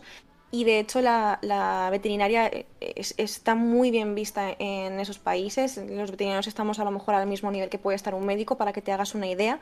y todos tienen seguros porque todos quieren tener la mayor cobertura médica para, su animal y están muy bien instaurados. Eh, una cosa es asegurar responsabilidad civil, que ese es obligatorio para todos los animales, pero eso es em, en los casos en los que, por ejemplo, tu perro ha mordido un animal y es la aseguradora que se encarga de esos gastos veterinarios. O que le ha hecho eh, a tu animal y es la aseguradora de la otra persona la que tiene que cubrir esos gastos. Eso es un seguro que sí que es obligatorio en técnicamente todos los animales, pero sobre todo los perros, porque al final son los que tienen más, están más expuestos a que les pasen este tipo de cosas. Y esos sí que son obligatorios. Pero luego están los seguros de, de salud, eh, bueno, y así como disclaimer, eh, los que son considerados perros potencialmente peligrosos tienen que estar asegurados eh, al 200% porque son los que más van a mirar el, ojo con esos perros, entonces tienen que estar, si, el resto tienen que estar asegurados con el seguro de responsabilidad civil, ya los PPPs están en otra, en otra escala mucho, mucho más estricta. Y volviendo un poco todo, los seguros ahora mismo que se, que se ofrecen a nivel sanitario Em, hay como, como dos vertientes. Por una parte, es verdad que la parte de, em, en las clínicas veterinarias, hospitales, se intentan realizar lo que se llaman planes de salud. Esos no son tantos seguros como tal, pero sí que te hacen como un, un pack con lo mínimo indispensable o ciertas cosas que, son necesarias para, el animal, ya sea las vacunas, ya sea eh, pues una analítica sanguínea, una analítica eh, de orina, etcétera, ciertas coberturas que te salgan un poco más económicos eh, a modo de igual o a modo del plan de salud. Pero eso ya es independiente cada uno de la clínica que quiera hacerlo, si lo quiere hacer, etcétera. Y luego hay ciertas aseguradoras que no tienen que ver a lo mejor con tantos seguros como, como puede ser Mafre o Sanitas, etcétera, pero ya hay empresas que están solo solamente especializadas en seguros para animales eh, a nivel de médico. Eh, tienes seguros que, por ejemplo, son en caso solamente de accidente, cuando ha tenido algo a nivel de accidente, que eso sí que te lo cubre, pero lo que es de prevención y, y vacunas, por ejemplo, no y hay otros que te lo cubren absolutamente todo y muchos que son, por ejemplo, seguros a reembolso, que tú lo pagas, nosotros los veterinarios tenemos que hacer un informe de qué es exactamente lo que se ha hecho y emitir una factura y con eso vas a la, a la aseguradora para que te pueda devolver el dinero. Entonces, esta, esta, última que está explicando ahora es lo que ahora mismo es lo que más se está intentando verter, copiando un poco los, los, modelos que hay en otros países. De hecho, la aseguradora que ahora hay por excelencia que funciona muy bien es una que se llama Santebet, que de hecho es una, empresa francesa que se está empezando a instaurar desde hace ya pues no sé, ya cuatro o cinco años, una cosita así, se está empezando a instaurar y, hay muchos y, hay muchos animalillos que sí que lo tienen y trabajamos con ellos perfectamente. Pero eh, depende de eso, está de responsabilidad civil, que eso es una cosa, las igualas que son otra, y luego los seguros en caso de accidente o, seguros médicos que ya están a, partir de otra. Entonces se está intentando implementar los modelos que hay en otros países para que sea todo más fácil aquí en España. Que va lento, va lento, pero, pero sí. Pero, pero claro, es, es, es eh, me, porque nosotros aquí en Alemania sí que sí que eh, también eh, nos recomendaron eh, pues eso contratar todos los seguros del mundo porque Alemania es el país de los seguros. Ya o sea no solo para mascotas sino para absolutamente todo es el país de los seguros. em, y está obviamente como el que tú dices no el seguro de protección o sea el seguro a terceros de, de si el perro causa cualquier desperfecto también no solo eh, con, otros, eh, con otras mascotas, sino eh, incluso en casa, de que rompa algo del piso, lo cubriría también el, seguro, el seguro del perro. Y, cuando estuvimos viendo seguros médicos, seguros de, salud para, para el perrete, bueno, lo estuvimos viendo para, para los dos, para la perrilla esta que, adoptamos y para, y para Aker, el, que tenemos todavía. Em, y claro, y es un poco parecido al, al, seguro de salud privado que te puedes contratar eh, en humanos, eh, porque claro, tenías que poner todas las patologías eh, que, tiene, ¿no? O, la, raza. se ha tenido, etcétera. Eso es, la raza, la edad, no sé qué, no sé cuántos, y, rellenar como un formulario, entonces se te, te da una estimación del, de la cuota que tenías que pagar al mes eh, y también te daba una cobertura, ¿no? El tipo de, cobertura que eh, cirugía de no sé qué, cirugía de no sé cuántos, pruebas, tal, tal, tal. Y recuerdo que cuando lo estuvimos viendo, em, para nuestro, para, para Aker, para, para el perrete que tenemos, eh, el seguro era relativamente bajo, o sea, el, el, el, porcentaje, digamos, que te calculaba la cuota, que te calculaba al mes, era relativamente bajo si lo comparas con el gasto que podrías... Con todo lo que te gastarías. Eh, pero claro, si lo, si, lo, si lo comparas con el gasto que habría eh, metiendo, digamos, una operación, que obviamente es el gasto en el que eh, más tienes que desembolsar, porque una consulta rutinaria de vacunas y chequeo no, no, te, no te saldría más cara que cada mes. ¿Vale? O sea, este, era un. Era, pues eso, el seguro de inversión por si acaso. por si acaso sale mal. Pero, mm, pero con la otra, con la otra perrilla, como había muchos factores que no conocíamos, porque estaba recién adoptada, o sea, eh, venía, no, sabíamos las patologías que podía tener, como había muchas incógnitas, la aseguradora se cubría las espaldas y te decía, traga atrás, eh, era el doble de caro eh, el seguro de, de la perrilla comparado con el del perrete. Y, un poco por eso, por todos estos, por todas estas incógnitas. Eh, luego resulta que, bueno, que efectivamente, ¿no? Había, había factores de riesgo que, efectivamente eh, luego salieron. Pero, pero la verdad es que es muy complicado cuando tú te planteas tener una mascota, tener que plantearte también. Obviamente, me parece de, me parece de responsabilidad, si tú te planteas tener una mascota, plantearte si te lo puedes permitir. Obvio, o sea, de entrada, esto me parece de persona responsable. Eh, no solo económicamente, sino logísticamente en tu vida si te lo puedes permitir. Pero claro, sí que el hecho de que te tengas que, te, tengas que plantear, ¿me puedo permitir una mascota siempre y cuando no tenga una patología extraña o una operación rara? O sea, es que eso es, que eso es un poco heavy. Es muy heavy es muy heavy. Y, hablando mal y pronto, es una mierda. O sea, vamos a ser completamente honestos, es un mojón. O sea, yo tengo la suerte de tener eh, más disposición acerca de mí por si a mi gata le pasa algo o por si al animal de algún familiar le pasa algo y tengo ciertos beneficios, pero ya aún así, dentro de mis ahorros yo tengo un colchoncito solo y exclusivamente para mi gata en caso de ponerme en el peor de los casos, que tiene que estar hospitalizada eh, una semana, que tienen que hacer una cirugía y está probándome los casos. Eh, problema es que todos los precios de veterinaria tienen el 21% de IVA como si fuera un artículo de lujo. Que eso es uno de los debates eternos que vamos a tener sobre si se tiene que bajar el IVA de los productos veterinarios, etcétera. Entonces, eh, partiendo de esa base, eh, y, luego también ciertos, ciertos cambios que está habiendo en ciertas legislaciones, como puede ser la ley del medicamento, que tienen sentido, pero te cohiben muchas cosas. Por ejemplo, la con la ley de medicamento lleva muchos años en la que nosotros como tal no podemos prescribir, o sea, no podemos vender un medicamento, sino que instauramos tratamientos y solo podemos eh, eh, eh, poner a hacer recetas de medicamentos que sean exclusivamente veterinarios. Nosotros no podemos recetar nada que sea de personas, aunque les pueda valer, que simplemente cambias la posología y ya está, porque al final eh, uno es derivado de otro, un poco lo que hablábamos antes de, la disciplina de anestesia, una mama de la otra, y eso es inevitable pero eh, solo pueden ser ciertos medicamentos que están autorizados específicamente para animales. ¿Qué pasa? Esos medicamentos ya tienen el 21% de IVA, entonces ya son más caros. A lo mejor una caja de antiinflamatorio de, Meloxicam eh, de personas te cuesta 5 euros y una caja o un jarabe te puede costar 20 en un animal. Si lo tiene que tomar puntualmente está perfecto, pero hay tratamientos crónicos que son muy caros y, y hay que estar preparado para ello. Entonces, por eso es un mojón. Entonces, si este tipo de seguros, o sea, yo lo veo un beneficio porque da mayor disponibilidad a que todo el mundo pueda tener animales y que los tenga cubiertos. Porque yo entiendo que, por ejemplo, em, lo que hablábamos un poco antes de los gatos. Los gatos son antes estaban los mayores olvidados en la veterinaria, venían una vez cada pum de tiempo y ya está.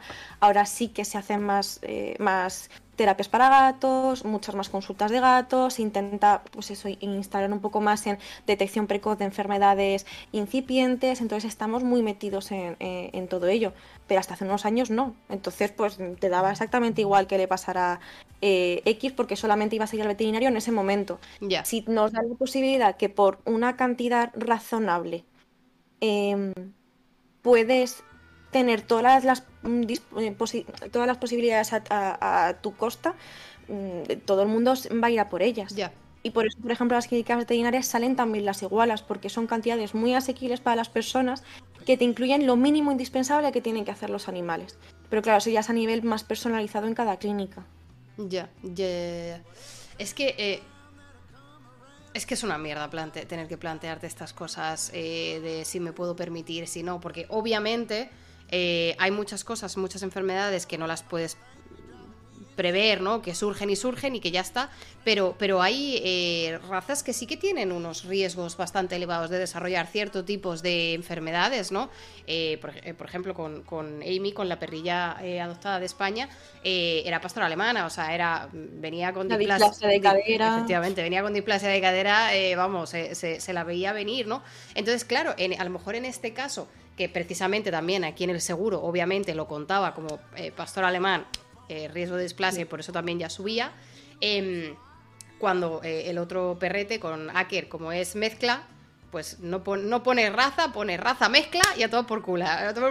Eh, no, nos vamos a mojar por si acaso. Claro, em, pero, pero claro, con, con, enfermedades que, no, que surgen y que ya está, o que tienen unos ratios de riesgo independientemente de la raza, es complicado, pero con razas que ya se sabe eh, o carlinos, bulldogs eh, ingleses, bulldogs franceses, esos que también tienen unas, eh, unas enfermedades con un riesgo mayor frente a otras. Claro, si tú ya te planteas tener este tipo de mascota, esta, claro, esta raza, tú ya sabes un poco las enfermedades que te pueden tal, y si tú a lo mejor vas a una consulta primaria, ¿no? según te haces con esta mascota, en la clínica te pueden aconsejar, te pueden evaluar, ¿no? Y decir, pues mira, esta raza puede ser que vaya a ocurrir esto, esto y esto. Quizás en este caso tú sí que recomendarías a lo mejor un tipo de seguro si prevés que va a necesitar medicación que no está disponible o cirugías. Eh, ¿Sería una recomendación que tú harías? yo, por ejemplo, em, cuando hay animales que tienen X predisposición, siempre eh, no es que todo esté protocolizado, pero al final siempre acabas haciendo un poco lo mismo y sí que acaba siendo un protocolo o una, o una rutina. Por ejemplo, el caso que, has dado de tu perrito, pastor alemán, al final sabes que hay una posibilidad muy alta, al tener la enfermedad hereditaria, de tener displasia de cadera. Pues ya de por sí eh, sabes que en X edad, cuando tengan un año, eh, recomendarías que con bajo una sedación hacerle unas placas de cadera para ver si ya la tiene o si en qué, en qué nivel está del 1 al 5 de displasia o si no lo tiene y puede estar libre de ella. Entonces siempre hay ciertas características que puedes hacer. Ahora, como todavía no están tan bien los seguros en España, yo no, yo no aconsejo porque no sé directamente. O sea, si a mí me preguntan, yo les digo que miren en internet, por ejemplo, Santebet, que es el que os he comentado antes, porque al final es el que, el que es más sonado y el que es más internacional pero realmente no les aconsejo tanto porque no sé, no, sé qué informarles en, ese, en ese caso. Porque a lo mejor yo te digo, sí, sí, este te cubre eh, la castración o lo que quieras hacer con el animal, y a lo mejor no, entonces ahí es un pinchazo mío. Sí que siempre, eh, pues cada vez que viene un animalillo tienes que decir, cuidado con esto, cuidado con lo otro, etcétera. Y, pero una cosa que te quería comentar antes es que realmente hay mucho desconocimiento, parece que no, pero sí que hay mucho desconocimiento. Eh, yo creo que en razas más sonadas como Bulldog franceses, Carlinos, Bulldog ingleses, no tanto. Pero hay otra, otra serie de razas que tienen otra predisposición completamente diferente, pero que sí que es muy importante y se desconoce. Por ejemplo, eh, todas las razas relacionadas con American Stafford, eh, con Pitbull, etcétera, tienen unos problemas de piel de, dermatopatías, de dermatitis atópica, de alergias, pero, pero a raudales. Es una barbaridad y es el principal problema que suelen tener este tipo de, perros. Em, entonces, ya de por sí tienes que ir introduciéndoles un poco en ese mundo y, sobre todo pues hacerle un baremo de las cosas que pueden pasar a largo plazo, corto plazo, y, pero que eso lo iréis viendo y a lo mejor son animales que sí que tienen que tener alguna rutina un poquito más, eh, más estricta en la, en la clínica.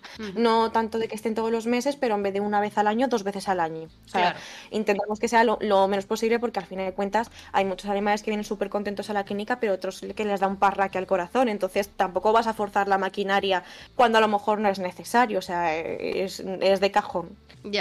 Pero, pero es verdad que, como todavía no están tan instaurados los seguros, yo no me atrevo a, decirles o aconsejarles, sino que busquen información y sobre todo los dos que conozco que pregunten, pero sobre todo que pregunten. Claro, claro, claro. Bueno, a lo mejor, eh, como, como, tú dices, eh, de aquí a, unos años se estandariza un poquito más o se implementa un poquito más.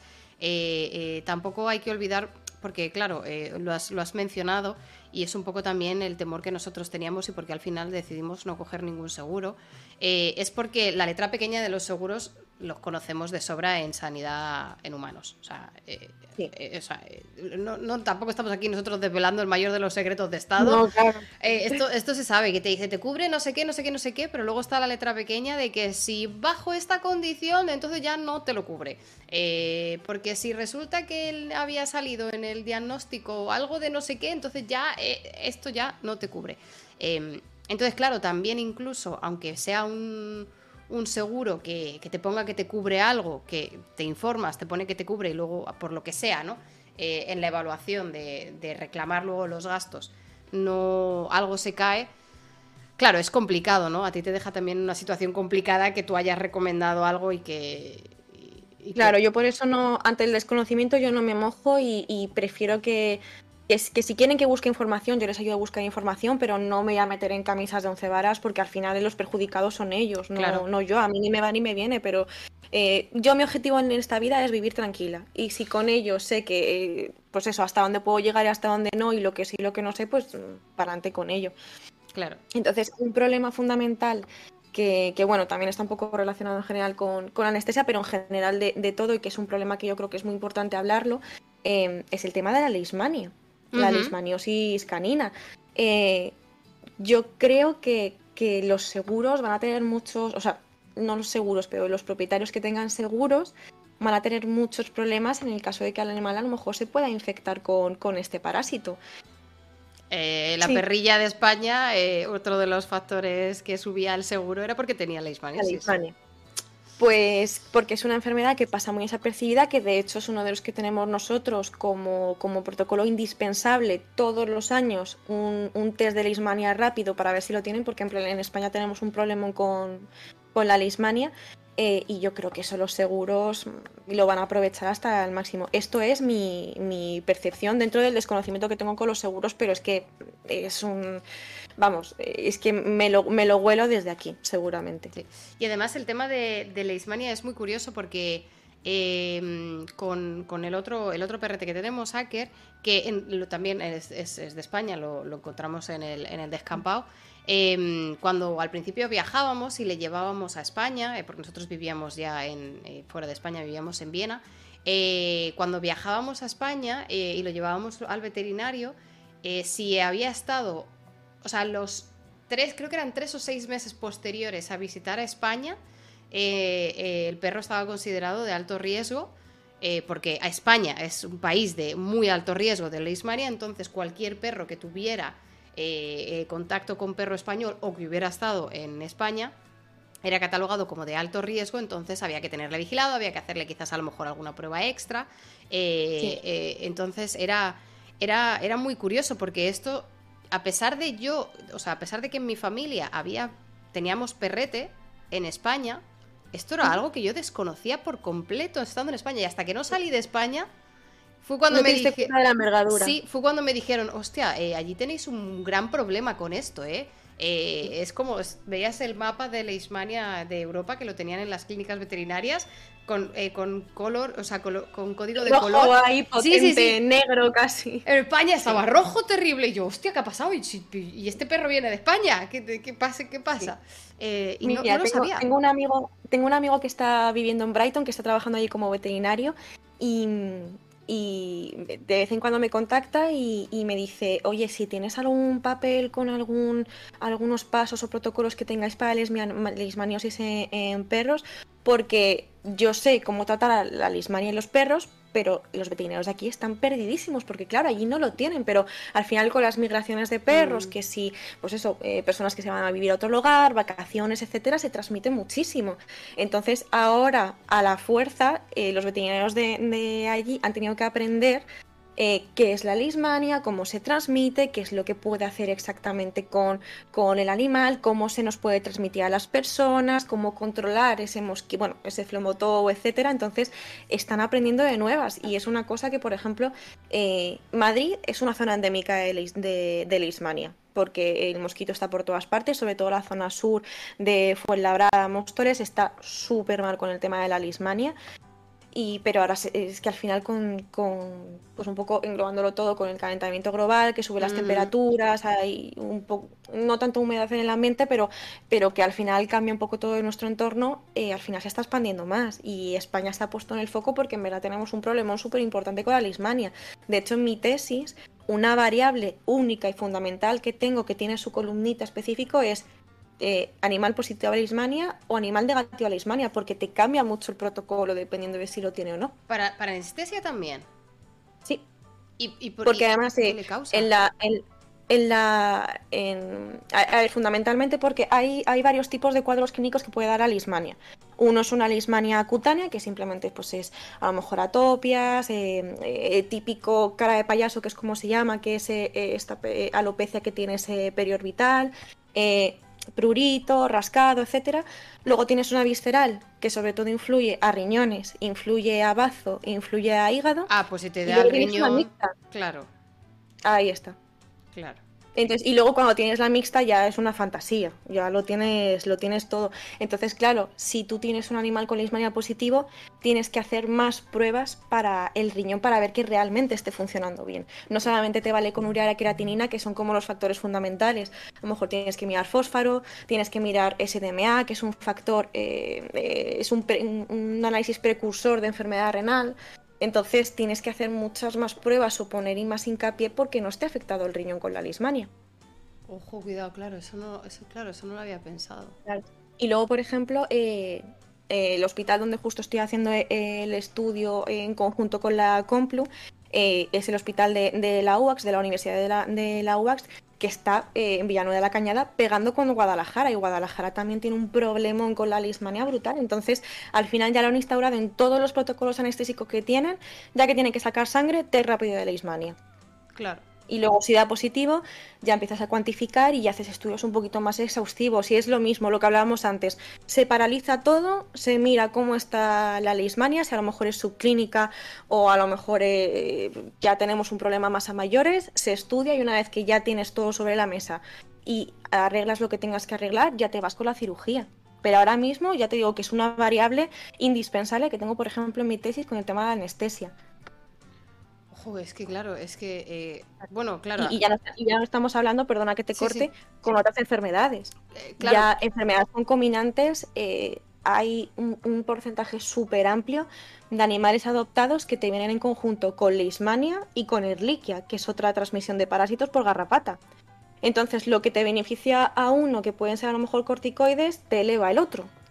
Y así sucesivamente. El antibiótico de uno no te va a valer para el antibiótico del otro o primero tienes que centrarte en uno, que a lo mejor el otro se te, se te empeora un poco y, luego ya arreglarlo con ello. Entonces las enfermedades concomitantes ya es otro, es que la lismania es, un, es una movida, es un problema que tenemos aquí en España y, como siga la parte del calentamiento y todo va a ir a más al final alrededor y sobre todo eso por las migraciones porque al final estamos en continuo movimiento y cada vez viajamos más con animales. Mm. Entonces es verdad que no es una transmisión directa, pero el flebotomo, el mosquito que lo transmite, al final también migra por todas las partes.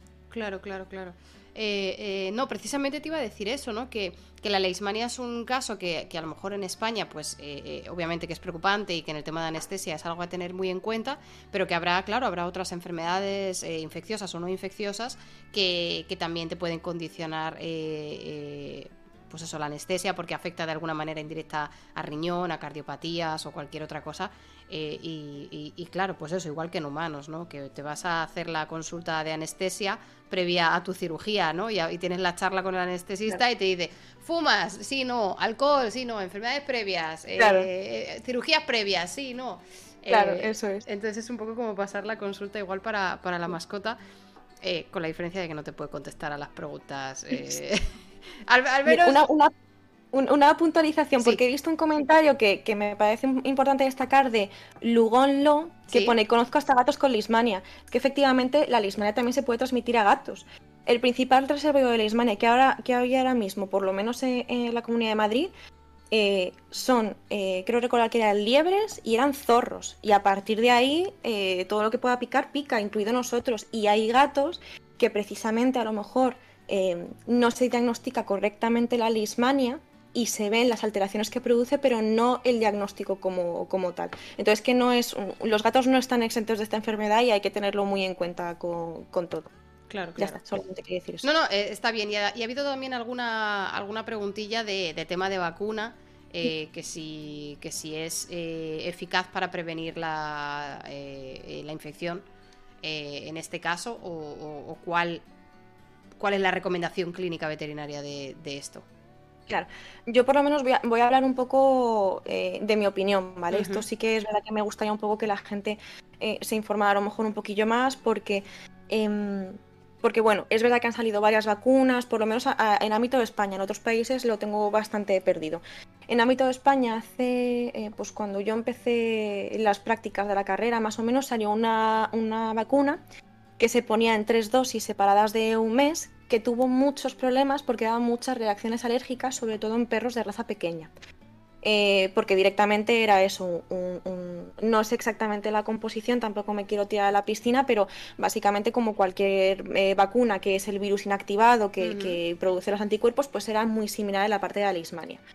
Eh, ¿Qué pasa? Esa vacuna ya no se comercializa y sí que han sacado otra vacuna que no es exactamente una vacuna, sino que em, los linfocitos T, que creo recordar que es la primera barrera defensiva que tiene, que tiene la lismania cuando el mosquito pica, es la primera barrera que intenta que se propague ese parásito, eh, la vacuna lo que consigue es como reforzar esa barrera de los linfocitos T. O sea, en vez de tener, por ejemplo, la vacuna de la rabia tiene un 99,9% de, de, eficacia. La vacuna de la lismania no sé si está en un 70%. Entonces, es verdad que todo lo que se ha añadido, bienvenido sea, pero mi opinión es que la vacuna de la lismania no te sirve absolutamente de nada si no tienes una prevención de una correcta desparasitación cuando conlleva, em, eh, pues eso, pipetas cuando hagas zonas de calor o en zonas que sean muy propensas, collar antiparasitario, eh, baños con champús específicos cuando lo requiera y sobre todo, yo es lo que hago mucho inciso, detección precoz con test de lismania rápidos, que eso es una analítica de sangre que en 10 minutos tienes el resultado. Si no tienes esas cosas, creo que no te sirve nada tener la vacuna. Esa es mi opinión, por, por ya por, por, la experiencia que, he tenido. Ahora bien, todo es bienvenido y, lógicamente no tiene nada que ver con la vacuna que había antes. No da yo de las todas las que he puesto nunca me ha dado ninguna reacción em, alérgica. Eh, no como, como con la otra vacuna, pero sí que es verdad que, yo creo que tiene que ser complementario. No por ponerle la vacuna está exento. Tengo desafortunadamente animales que con todas las prevenciones y con la vacuna aún así han cogido leishmania, aunque sean más, más difíciles, pero porque al final es mucha mala suerte en ese sentido. O por a lo mejor no utilizar tampoco los productos eh, específicos al 100%, etcétera. Entonces creo que, que una cosa tiene que ser complementaria a la otra. Y en este caso la vacuna no es como la rabia que la pones y te olvidas y ya está, mm. hay, que, hay que complementarlo con más cosas porque si no, no le va a servir de nada. Claro, y a veces eh, cuando tienes una vacuna que no, que no es 100% efectiva o 99% efectiva, eh, puede tener el efecto contraproducente de relajarte, ¿no? Como tú dices, de mira, ya está la vacuna, ya no tengo que hacer nada más. Entonces, eh, claro, ahí sí que puedes estar cometiendo el error, ¿no? Más que incluso no tener la vacuna, pero cumplir con todas las prevenciones o con todos los chequeos. Eh, claro, y sobre todo porque, porque también las tendencias van cambiando. Eh, cuando yo me acuerdo cuando yo era más pequeña, yo llevaba a mi perra que tenía por entonces al veterinario, en las épocas frías no hacía falta desparasitar externamente, porque claro, eh, por debajo de 16 grados, los garrapatas, las pulgas, los mosquitos están en, letargia, entonces su metabolismo está bajo y no te van a hacer nada. Ahora mismo, ahora mismo porque en Madrid estamos sí que a, eh, con unas, unas temperaturas muy, muy bajas. pero hasta hace dos semanas estábamos con un sol que parecía primavera. Entonces, todas las tendencias cambian mucho. Entonces, eh, también eh, yo creo que la gente que ha tenido animales toda la vida se queda un poco más enfrascada en, lo anterior, en plan de, no, pero si yo de toda la vida eh, se lo he puesto el collar, el collar antiparasitario solamente en verano. Bueno, pues eso ha cambiado un poco. Ahora prácticamente el collar tiene que estar, por lo menos en España, todo el año puesto y en las épocas que haya más calor, complementarlo con otros productos, ya veas pipetas o comprimidos para parásitos externos. Eh, y luego lo que, lo que quiere hacer cada uno dependiendo de la, de la posición en la que esté.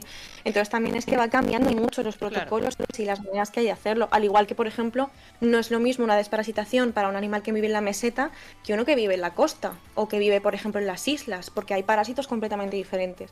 Hay un parásito que es la dilofilaria, que es el famoso gusano del corazón, que se da en las zonas en las que hay más humedad, como en la zona del Levante, zonas costeras, las islas que lo tienen, bueno, las, las, las Canarias y las Baleares tienen todo, todo lo que quieras de parásitos lo tienen ellos. Y por ejemplo, hay, hay, ya vacunas para la dirofilaria, entonces esas, por ejemplo, aquí a nivel de la meseta no, no en principio no se ponen porque no son necesarios, pero por ejemplo eh, en Cádiz tengo una compañera que la vacuna de la dirofilaria la pone como roscas porque al final es el parásito predominante allí. Y aquí, por ejemplo, estamos más centrados en la lismania.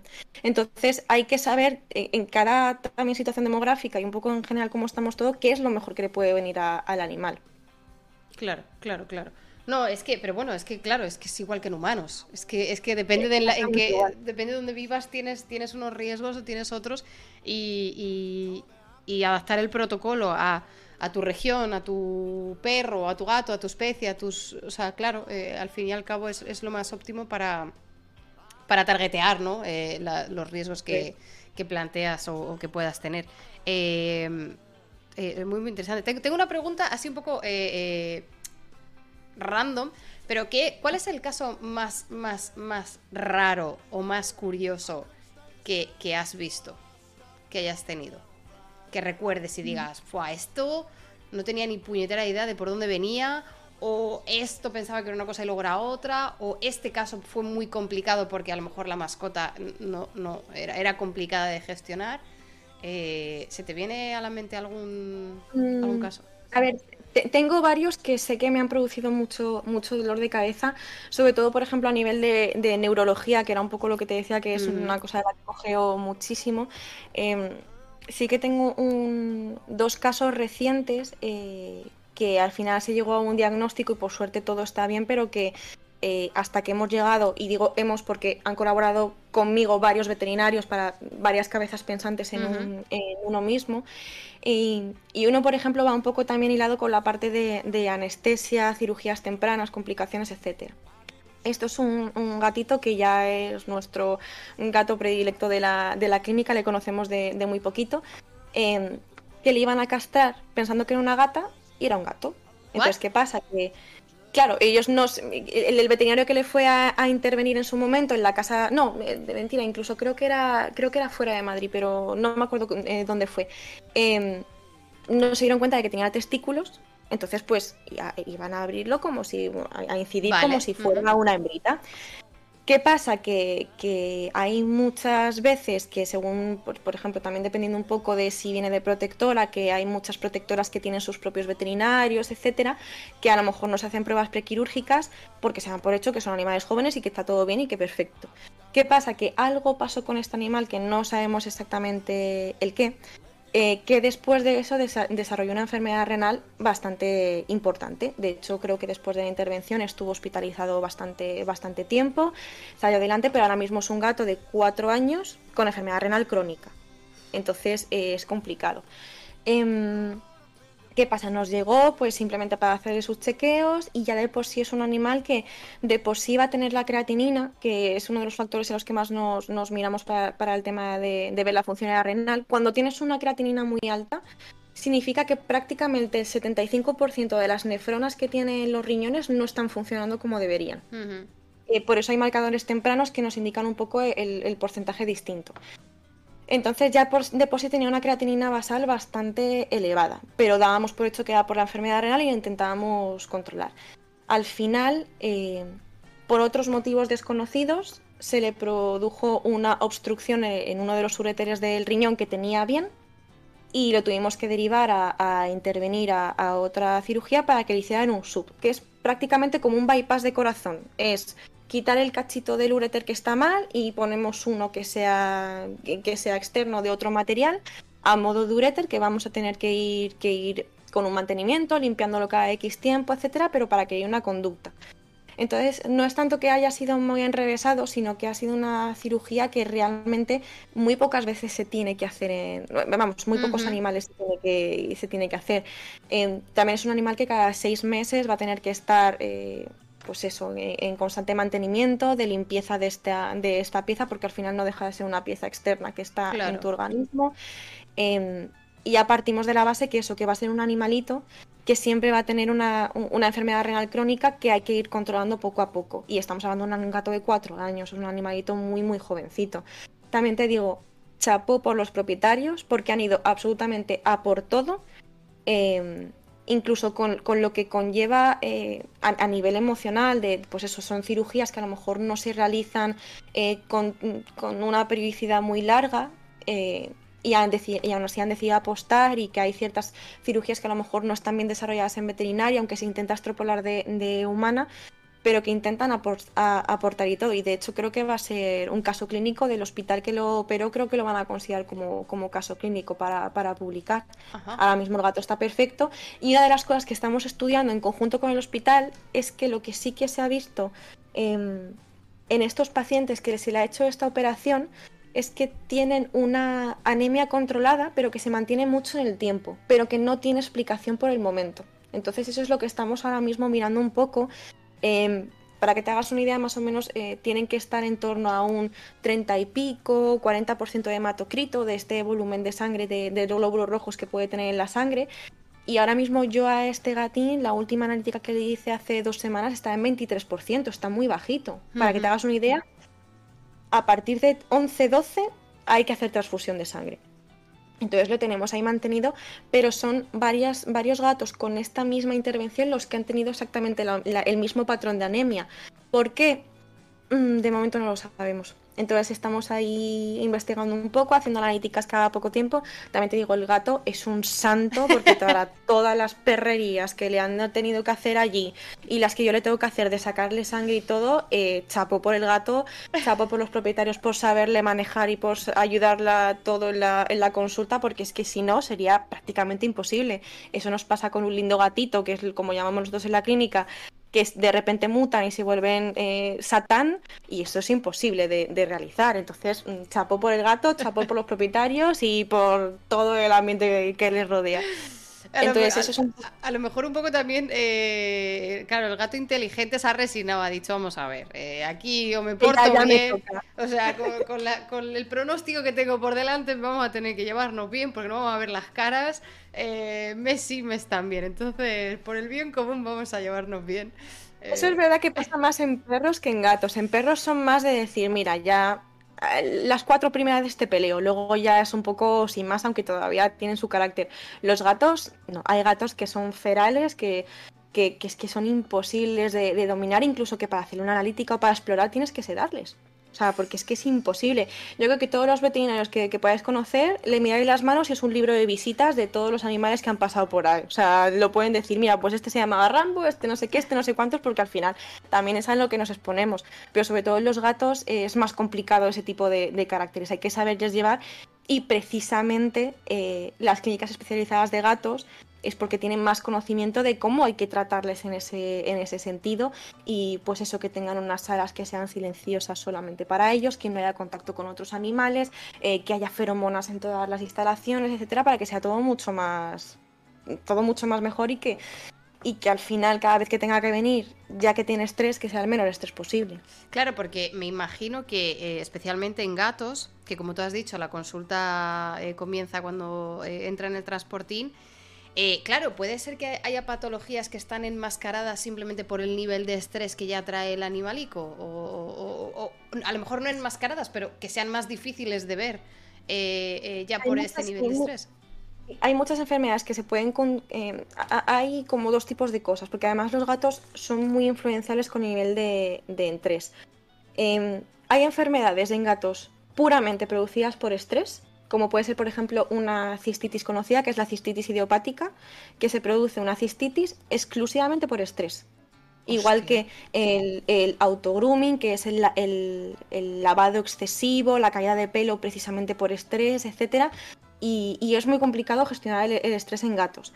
Y luego sí que es verdad que enfermedades concomitantes que puedan tener el animal eh, tienes que tener muy controlado el estrés precisamente para que no vaya a más esa enfermedad.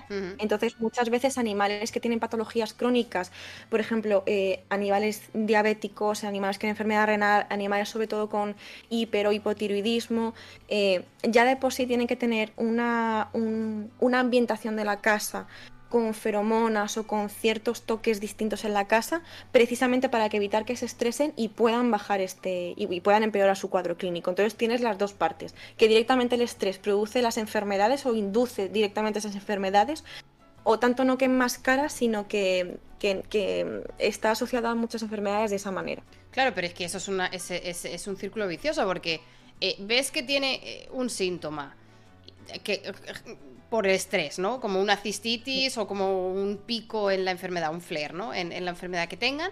Entonces dices, vale, e, esto tiene que ser chequeado por veterinario. Vamos a meterle un poquito más de estrés para eh, en la consulta del veterinario y entonces eh, empeoras la propia enfermedad yendo a chequear la enfermedad para poder gestionarla eh, esto, es, un círculo vicioso, entonces. Claro, siempre, tienes que contar que en la clínica veterinaria siempre va a haber un porcentaje más de estrés de lógicamente lo que va a haber en casa.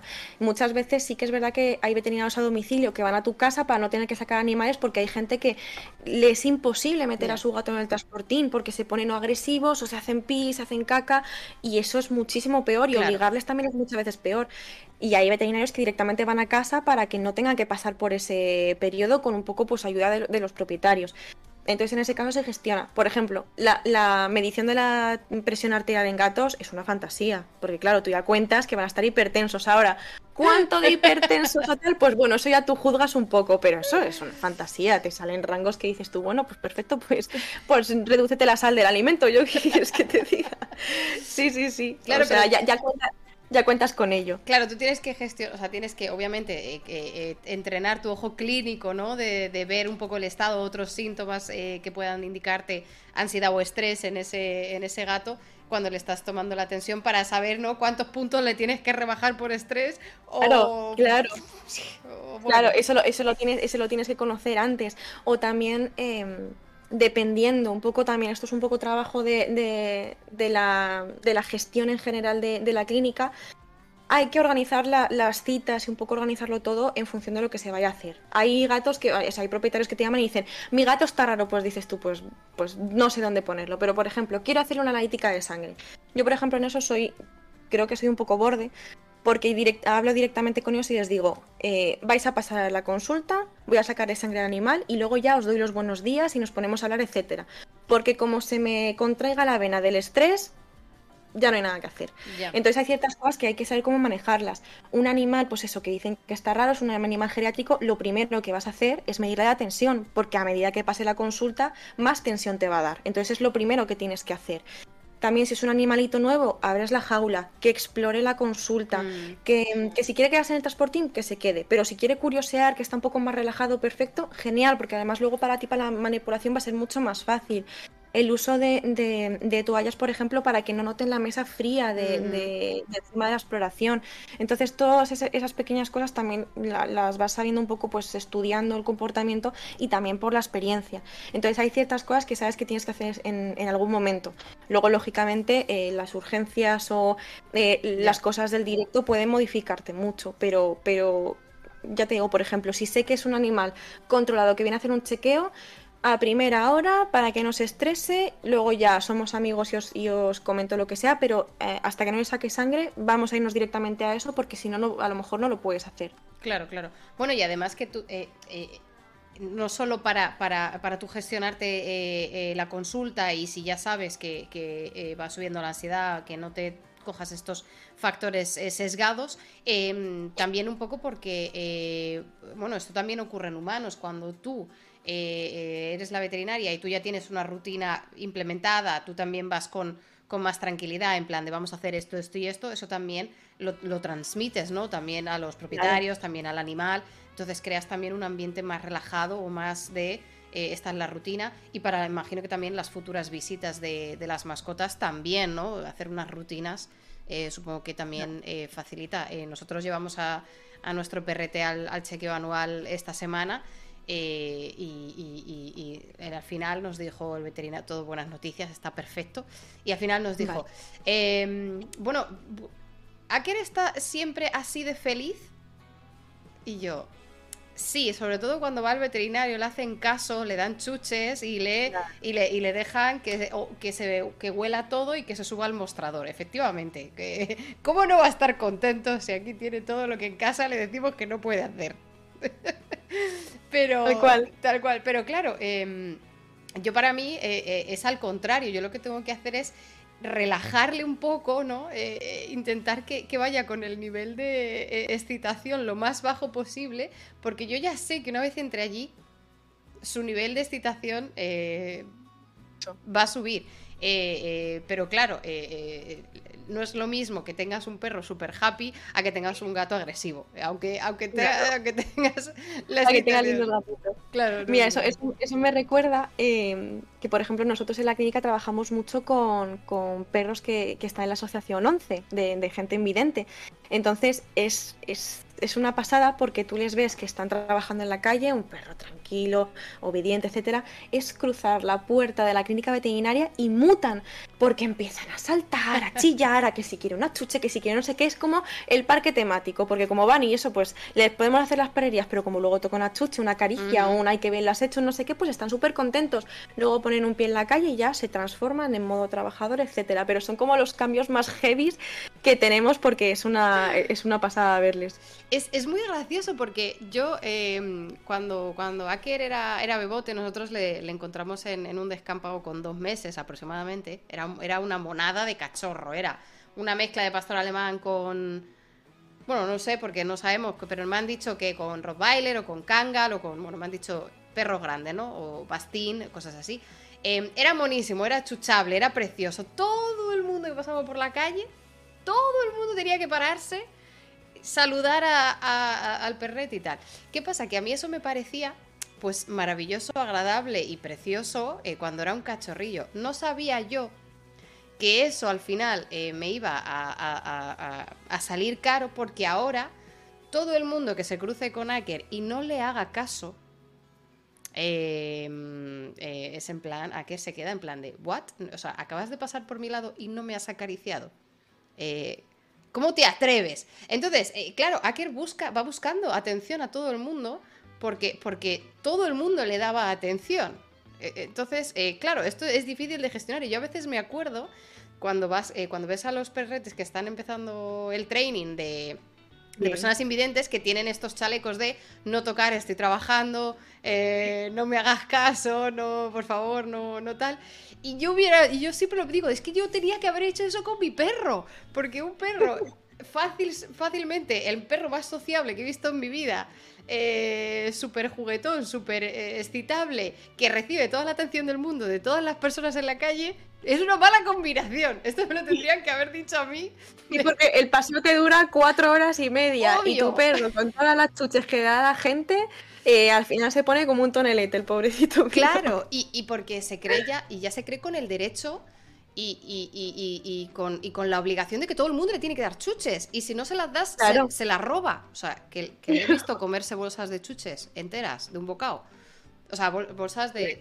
el, bolsito, el bolsito de donde tú pones. O sea, claro, que es como, bueno, pues a lo mejor ya estamos cruzando unas líneas eh, que sería interesante no cruzar. Pero. Tal cual, además. Pero claro, el veterinario dice, oye, esto es maravilloso, este perro, ¿no? Pues viene aquí. Sí, fíjate, hay, hay perros tan, tan felices cuando vienen a la consulta que explorarles es una tortura. O sea, e, e, es contradictorio, pero claro, están en la mesa que sí que si te estoy así para intentar darte un lametón en la cara, que si me muevo, que si ahora me doy la vuelta, que si no sé qué, y dices tú, que me vas a dar fibrilación a la ocultación, es que no te puedo hacer nada. O sea, es el caso contrario, que al final se, se, manipulan peor, pero de lo contextos que están, porque no pueden parar, están súper felices. Entonces eh, hay, que saber cómo, cómo gestionarlos con, con, todo. Y esto quiero hacer un, disclaimer que, bueno, tiene, tiene relación, pero, pero creo que es importante también decirlo. Eh, el papel fundamental que tienen los auxiliares veterinarios en las clínicas. Para mí, mi auxiliar es mi mano derecha absoluta y plena. Si ella, en este caso que es ella, eh, no tiene una, pues eso, un ajuste de la agenda, eh, una, eh, por ejemplo, una sujeción de un animal o unas preguntas previas que a lo mejor le ha podido sonsacar al propietario en cuanto a historia clínica, etcétera, los veterinarios no hacemos nada y, no está ni siquiera... Eh, yo creo que también se desconoce un poco el, papel de auxiliar veterinario, que parece como que es un recepcionista ya, y no, es como un veterinario junior. Entonces, creo que el trabajo fundamental que tenemos precisamente para la manipulación de ciertos animales que son muy complicados eh, va de la mano a que tengas un buen team con tu auxiliar veterinario, si no, estás vendido. Claro, pero porque eh, muchas veces, bueno, no sé cómo es en la clínica en la que, en la que tú estás, pero eh, en los veterinarios a los que yo he ido también aquí en, aquí en Alemania o en Austria, eh, estos auxiliares te gestionan eh, la entrada a la consulta hasta que a lo mejor el veterinario, porque si hay diferentes salas, ¿no? El veterinario o la veterinaria va rotando de sala en sala en el tiempo en el que eh, pues las mascotas van entrando en un sitio o van terminando o van haciendo los papeles en la sala de espera, cosas así. Entonces, claro, muchas veces esta, esta visión inicial de la mascota, de cómo entra en una sala, de lo que tú dices, ¿no? Estas preguntas básicas, esto de, vale, ¿y por qué está aquí? Pues mira, resulta que es que llevo una semana de que le pasa no sé qué.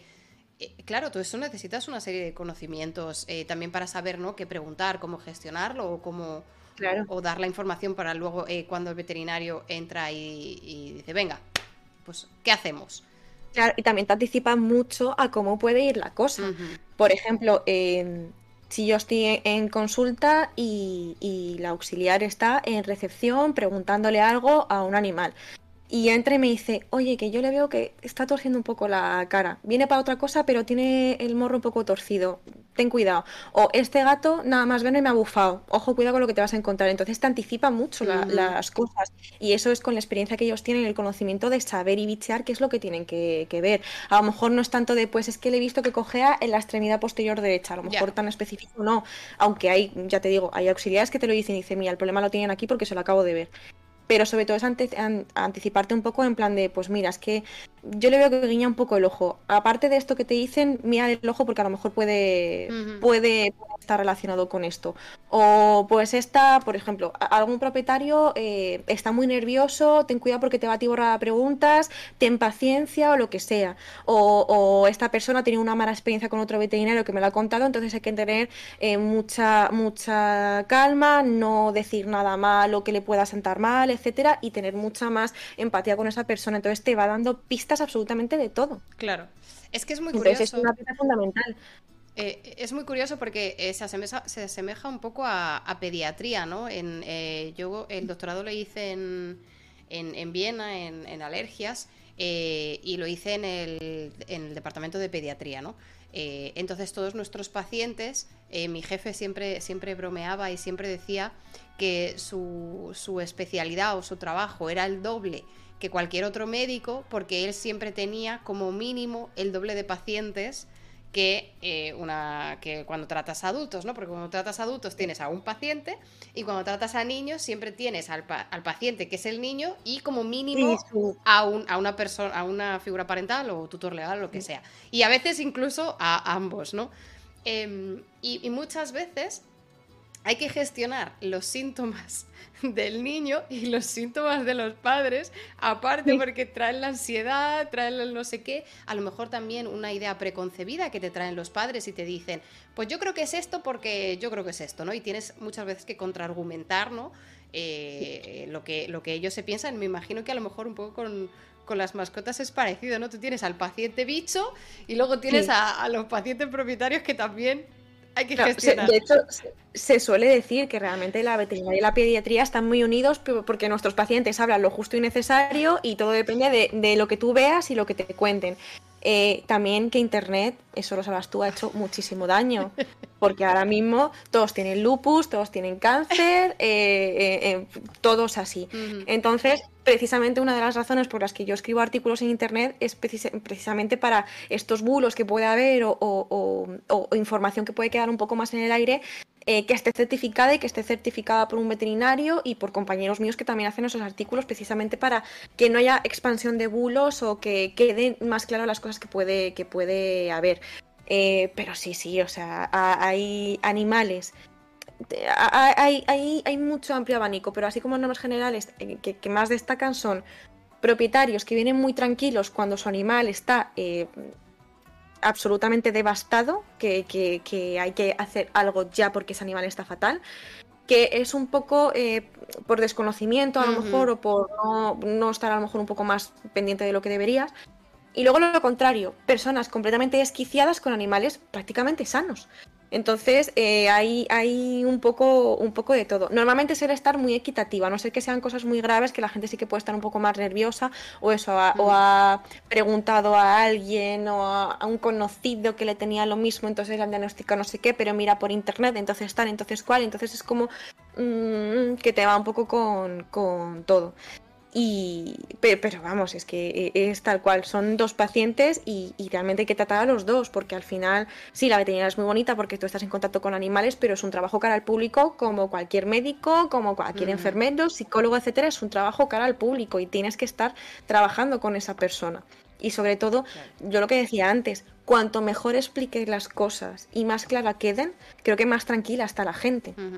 Y además que todas las pautas de tratamiento se las tienes que explicar al humano que es quien va a implementarlas, es quien tiene que entender, tienes que explicar, pues mira, a lo mejor tienes que prestar atención si aparece este síntoma, o a lo mejor tienes que prestar atención si esto va más o va menos, claro, todo eso lo hablas con el, con el humano claro. propietario. Sí, pero que a lo mejor hay, hay algunos compañeros con los que he trabajado que te ponen una lista de, pues mira, es un cuarto de comprimido cada 12 horas, pa'lante, y hay otros, que es lo que yo creo que intentamos la mayoría, que es decir, mira, pues tiene que tomar esto, que este es el antibiótico para que, que sirve para tal. Entonces, este es el principal que le tienes que dar. Si tiene que tragarse una, que sea esta.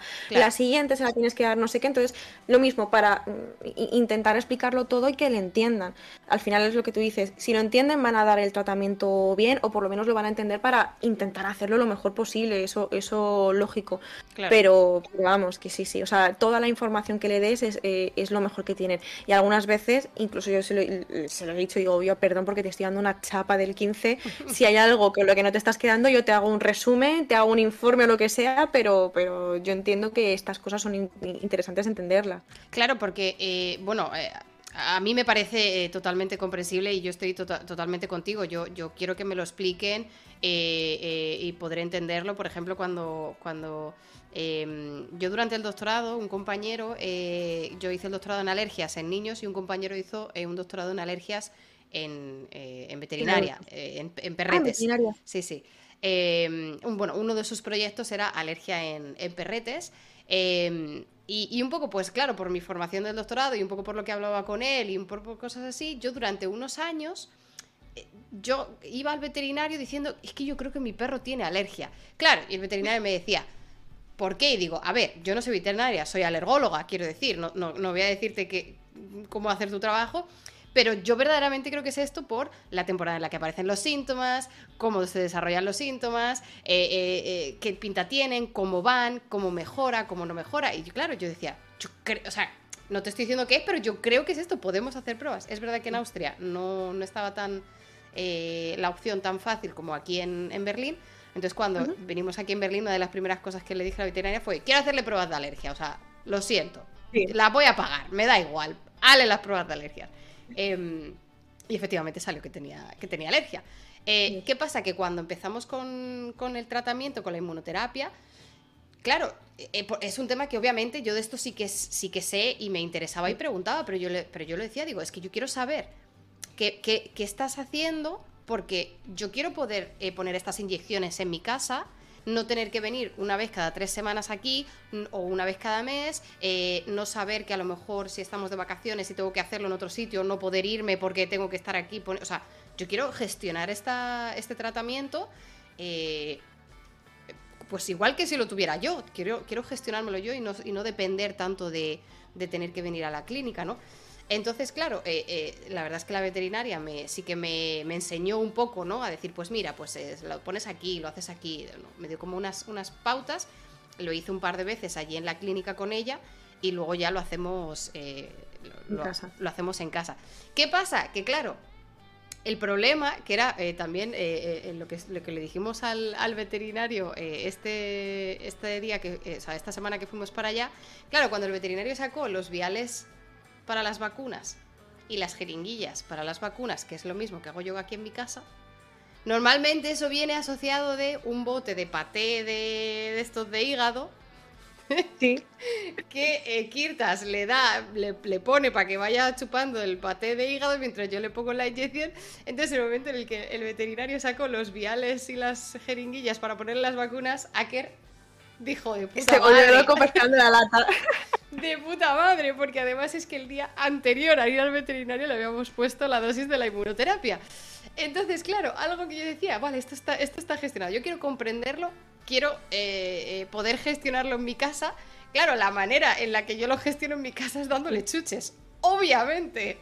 Bueno, yo tengo, yo tengo gatos que es imposible cortarle las uñas porque al sujetarles les estresan y, pues eso, se, se ponen irascibles, etcétera. Y la manera que tenemos es ponerle una lata en la cara y mientras está comiendo tú le cortas las uñas. Hay que saber al final cada, cada, truco que puedes tener con cada animal. En este caso con Aker es pues la, eh, eh, la, comida, que bienvenida sea y para los perros yo creo que es la manera más eficaz y más y que mejor funciona.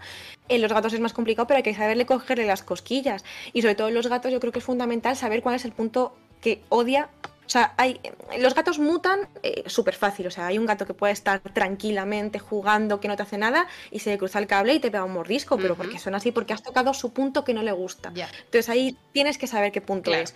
Normalmente con los, con los gatos, por ejemplo, una manera de sujetarles es por el pellejo, que es como le sujetaban las madres cuando tenían que transportarles, que no les duele ni nada, y es una manera fácil de tener controlada la cabeza. Bueno, pues si tienes un gato que su punto débil es el pliegue cutáneo, apaga y vámonos, porque ahí ya o le haces un sushi con una toalla o es que no tienes manera de, hacer nada.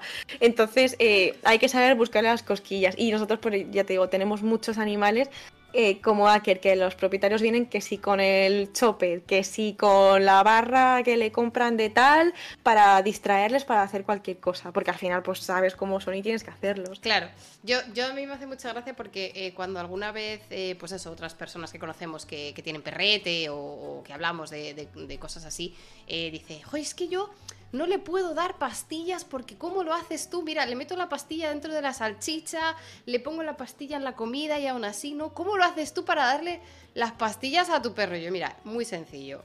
Cojo un puñado lleno de, chuches, o sea, de chuches secas o de pienso, ahora ya no porque ya le damos barf en vez de pienso, pero si no antes cogía un puñado de pienso y entre el pienso ponía las pastillas tal cual.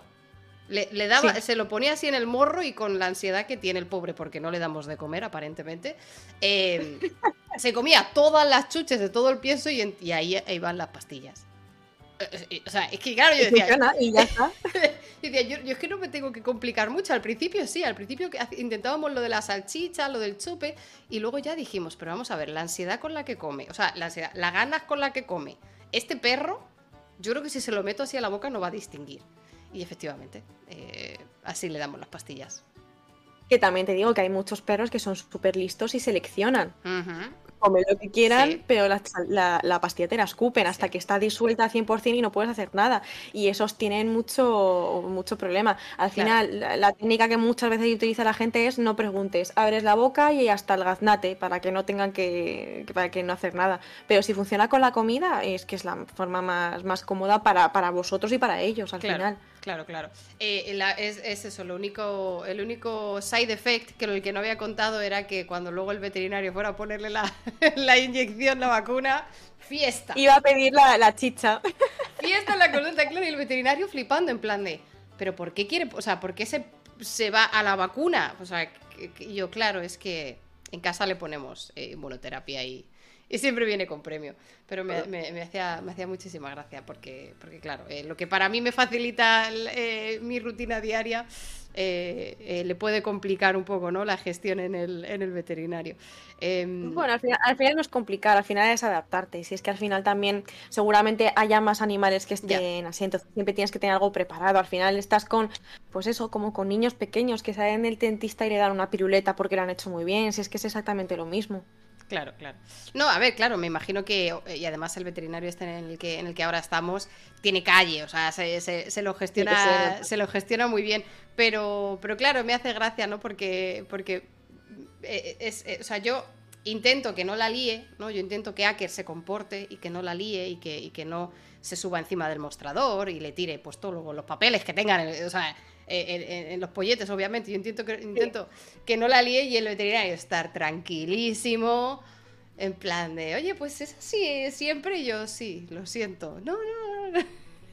Sí, es, que al final es lo mejor porque son los animales que luego también tienes mucho, mucho cariño. O típico cuenco de agua que tienes cuando, cuando hace calor para que beban y, meten las patas y lo dejan todo perdido. Y los propietarios, en plan de déjame una fregona que te lo frigo. Y digo, pero ¿qué es este en mi día a día? Te quiero decir, es que que si no hubiera querido esto, me, meto a trabajar de otra cosa, no de veterinaria. Entonces estoy, estamos ya puestos con todo esto. Claro, claro, no, está ahí. lo que no habéis visto vosotros, efectivamente, eh, eh, es lo que lleváis. Em, tengo, tengo también así un poco unas preguntas, eh, ya un poco más en relación a, tu tesis, ¿no? Porque estás, como tú has dicho, estás en el tercer año, todavía estás analizando datos, ¿no? y haciendo un poco eh, eh, farmeando, farmeando data. Em, pero un poco, si nos puedes dar una perspectiva de posibles aplicaciones, eh, porque has dicho que tú estás centrada más bien en, perros, ¿verdad? Has dicho en anestesia en perros. Em, ¿Estás centrada también a lo mejor en algunos tipos de razas o en algunos tipos de patologías asociadas o, en algo en concreto? O, la idea es hacer una overview más generalizada y ver qué protocolos funcionan mejor con unos casos o con unas razas. Eh, no sé si nos puedes dar mucho dato así a, futuro, pero... Sí, de, momento que de, lo, de, los que dispongo, tampoco, ya te digo que como estamos justo pues ahí tramitando con el SPSS lo que me quiera dar, tampoco tenemos mucha mucho data. es como en, líneas generales, sobre todo es no queríamos hacerlo de, de varias especies, solo queríamos centrarnos en perro precisamente por si hay algunos estándares un poquito más distintos que, sean significativos y que nos puedan dar mucha información. Al final estamos metiendo muchísimo, muchísima carga de datos y de variables, no solo a... de hecho, si tú ves eh, la base de datos que tenemos, es como si pasaras una consulta de anestesia. Primero vas a la historia clínica, eh, luego cómo está el paciente cuando tú eh, le, exploras, pues si tiene a lo mejor un poquito de hipotermia o está con hipertensión o hay que hacerle alguna prueba. Luego lo que son los análisis clínicos, eh, materiales y tratamientos que utilizas eh, justo antes de la cirugía, durante la cirugía y después de la cirugía. Porque nosotros en la tesis abarcamos eh, la muerte anestésica que incluye las 48 horas post cirugía, porque son las más sensibles. Eh, de hecho, uno de los factores que sí que estamos viendo y que de hecho lo constatan otros estudios es que uno de los factores que hay de mayor eh, muerte anestésica precisamente es cuando tienes que extubar al animal, cuando quieres tienes que quitarle el tubo endotraqueal porque suelen dar muchas complicaciones. Por ejemplo, en, razas braquicefálicas, en carlinos, bulldog francés, eh, tienen un efecto secundario muchos de ellos que es que tienen edema laringeo. Al final se les inflama la laringe y, ya, ya que de por sí no tienen un sistema respiratorio perfecto, pues ya si encima lo colapsa por, por eso, por el manejo, por el roce, por reacción que tiene, eh, ya le estás complicando mucho. Entonces es como la manera más susceptible. Entonces, sobre todo es un poco para ver esas, em, e, e, esas cosas determinadas en cada punto que son más fáciles de ver cuando solamente es una especie y tienes tanto amplio de datos. Al final nosotros estamos trabajando prácticamente con 10 años de datos, o sea, es que tenemos casos clínicos para, para aburrir y toda la base de datos que va a salir es muy grande.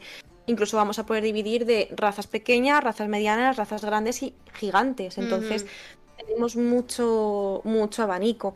También las cirugías que suele haber de, de, no tanto de cada raza, sino si cada tipo de tamaño de animal puede variar mucho porque tiene más predisposición a. Pues, La displasia de cadera, por ejemplo, que hemos estado hablando.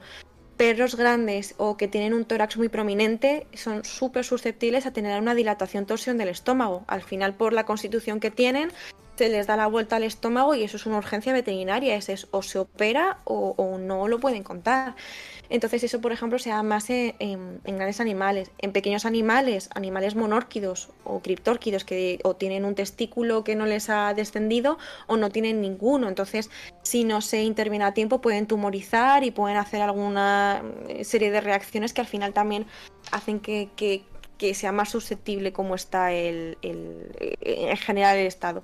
Entonces, es un poco para ver las peculiaridades que tiene y con respecto a lo que decía antes, de luego poder hacer un estudio prospectivo de lo que se espera con todo lo que hemos sacado de información a priori en los siguientes años de con respecto a este hospital o, con aleras generales como está todo.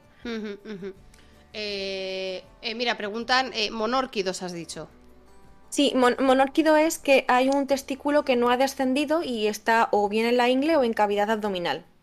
Eso, por ejemplo, suele ser. Eh, hay muchas razas que están predispuestas, pero un poco porque es, tienen una, una herencia genética, como por ejemplo los chihuahuas, pomeranias, perros de razas muy pequeñas, si los padres o abuelos han tenido ese problema, es muy posible que los hijos puedan tener ese problema. Y el problema es que al final el testículo que no ha bajado está en un ambiente que no corresponde con lo que necesitaría de temperatura y de y en general de todo, y, al final es un cuerpo estaño que está en un sitio que no considera, entonces eso no, no puede estar ahí claro, a largo plazo. Entiendo, entiendo. Em, tengo eh, un par de, preguntas em, que por cierto, eh, o sea, ánimo con la tesis, ¿eh? O sea, eh, a tope de Power, eh, te, damos mucho ánimo. Hay, hay bastantes personas en el chat que están en proceso de tesis también. ánimo, chicos, ánimos a todos. Claro, claro. Yo, yo recuerdo todavía el tema de la tesis, o sea, que, ánimo, compañera, que, no es fácil. Hay, hay, vida después de la tesis. Ay, ay, ay, ay, ay. Tampoco te, tampoco te puedo vender yo tampoco el oro y el moro, pero vida hay y mejora, ¿eh? Al menos en mi, en mi caso sí. Em, pero, pero vamos, que es un proceso complicado y además compaginarlo pues con otras cosas es, es, es, es muy difícil, así que muchísimo ánimo, te, te mandamos todo el ánimo desde aquí. Em, y, y, bueno, y si en un futuro pues eh, eh, acaba esto en una publicación que puedas compartir, pues nos gustaría también eh, hacer, hacer un follow-up, ¿no? enterarnos un poco de, qué sale todo esto, porque eh, las investigaciones de ahora son, son los protocolos de aquí a X años, entonces es súper importante y, siempre, está, siempre está guay. Eh, eh, mantenerse actualizado, un poco también como en la medicina humana, ¿no? Que, hay que renovarse, hay que adaptarse a, las investigaciones y a las evidencias para, dar el mejor, el mejor trato. Así que ánimo y, ya, y ya escucharemos de noticias si quieres compartirlas con nosotros. Em, Yo encantada, sí, sí. Claro, claro, sí, sí. Nosotros eh, en, el, en, el, Discord eh, lo compartimos, que, hay mucha gente que, le interesa además estos temas. Em, tengo dos preguntas así un poco generales, eh, un poco también por, por, por experiencia personal y porque cuando como has mencionado, ¿no? De que el Internet es es un sitio peligroso para diagnóstico de enfermedades. Em, y en un aspecto en concreto, yo sí que recurría al, Internet, a, Google, porque eh, eh, la veterinaria a la que yo le pregunté no me supo dar información. Eh, entonces, claro, acabas recurriendo a, Internet y, un poco lo que tú dices también, hay mucho espacio para bulos o simplemente para que no profesionales escriban cosas. Y esto es en concreto con las dietas BARF. que se han puesto también de moda en, en, los últimos años. y yo cuando me planteé también un poco por el tema de la alergia, porque sí que tenía como una dermatitis, eh, Aker tenía eh, síntomas de dermatitis atópica, perdía muchísimo pelo, eh, probábamos diferentes tipos de cepillos, diferentes tipos de pienso, luego al final sí que con, el tema de las alergias parecía ser que había un, componente, un componente de... que, agravaba este tipo de, de síntomas. Em, y fue el momento en el que eh, también por, otros, por otras cosas que habíamos leído en, los últimos meses dijimos, oye, pues vamos a probar a lo mejor la dieta, la dieta BARF.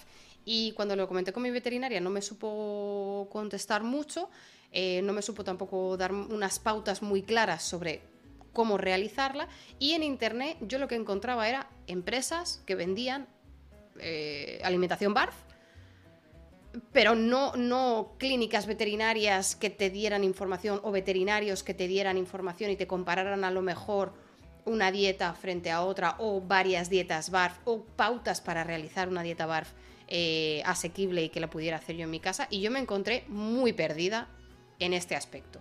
No sé si habrá gente en el chat que, sabe en qué consiste la, dieta BARF. No sé si, si, si, tú me puedes dar información sobre esto, pero, pero quería preguntarte, eh, porque creo que en los últimos años ha aumentado mucho este, este tema entre las mascotas.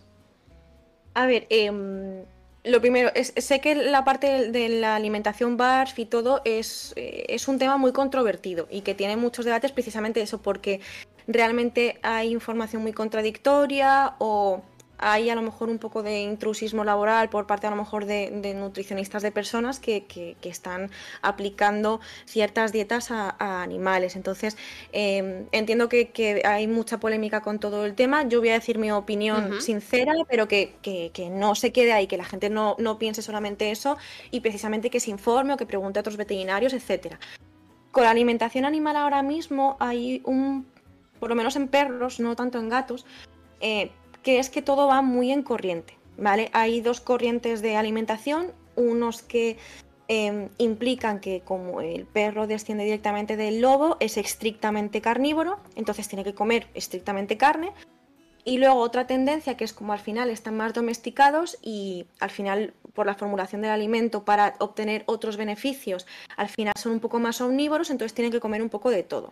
Y dependiendo de las dos vertientes que tú escuches, pues tienes una opinión o tienes otra.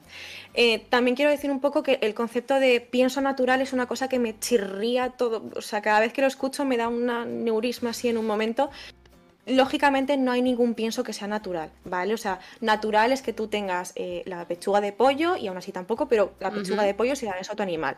Eh, todo lo que sea de alimentación natural, lo que se refieren es que la calidad del producto y de la materia prima que han utilizado es la mejor, está eh, relacionado con tema de bienestar animal y es de calidad. Eso es lo que quieren decir, pero claro, queda muy bonito en el marketing, pues por una foto de un lobo y que esto es muy natural, ¿vale? Pero que, que eso quiero también que quede un poco claro porque al final también es como se venden un poco las marcas. Al final no deja de ser un perro, no un lobo y, lógicamente un pienso no va un pienso no va a ser natural. Puede ser otras cosas, puede ser eh, de, una producción distinta, una composición, pero nunca va a ser natural. Entonces eh, cada vez que me viene la gente preguntando por un pienso natural, tengo esta perolata porque quiero que quede claro porque al final es, eh, es lo que vamos a, estar.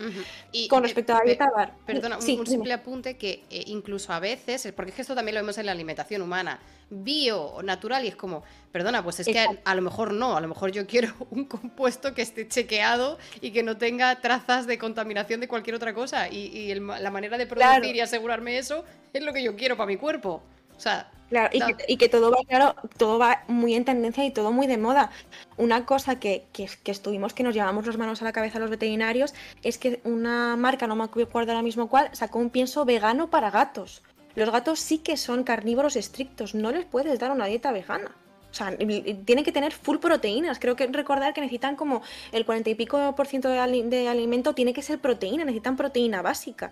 Entonces, que por tendencia se haya sacado este pienso es un poco ya. Entonces, al igual, por ejemplo, que los grain free, que es verdad que para ciertos animales tienen muchísimos beneficios, eh, pero por ejemplo hay un estudio que salió hace unos años que eh, en ciertas razas, como puede ser en razas grandes como el Weimaraner, los bracos, etcétera, al tener una alimentación crónica con un pienso grain free que es libre de cereales, cuando no lo necesitan, han producido cardiopatías a largo plazo.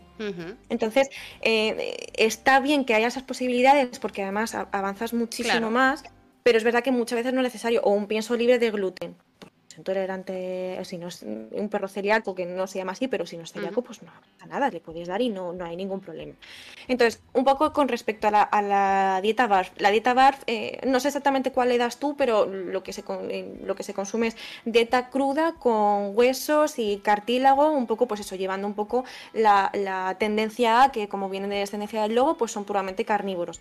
Em, yo mi opinión es que mientras que todo esté también eh, eh, fundado con un nutricionista veterinario, eh, el mejor alimento para tu perro se que sienta bien a tu perro. Por mucho que te vengan que este pienso que cuesta mucho, que es de una calidad brutal, que es que encima es para hipoalergénico, etcétera, si no se lo come y le sienta bien, ya está. ¿Vale? Es verdad que yo soy de la opinión que por lo menos mínimamente, aunque sea congelado o cocinado la comida, tiene que estar. Pero no solamente para, para el traspaso de, microorganismos o bacterias por parte de, los alimentos a los animales, sino también a nosotros por la manipulación, etcétera. Em, y, y, en eso hay que tener mucha conciencia y que por lo menos un, mínimo de tratamiento térmico tiene que tener. O bien un congelado, o bien una cocción, o bien em, temperaturas altas, pero siempre tiene que tener uno. Y sobre todo que esté balanceado.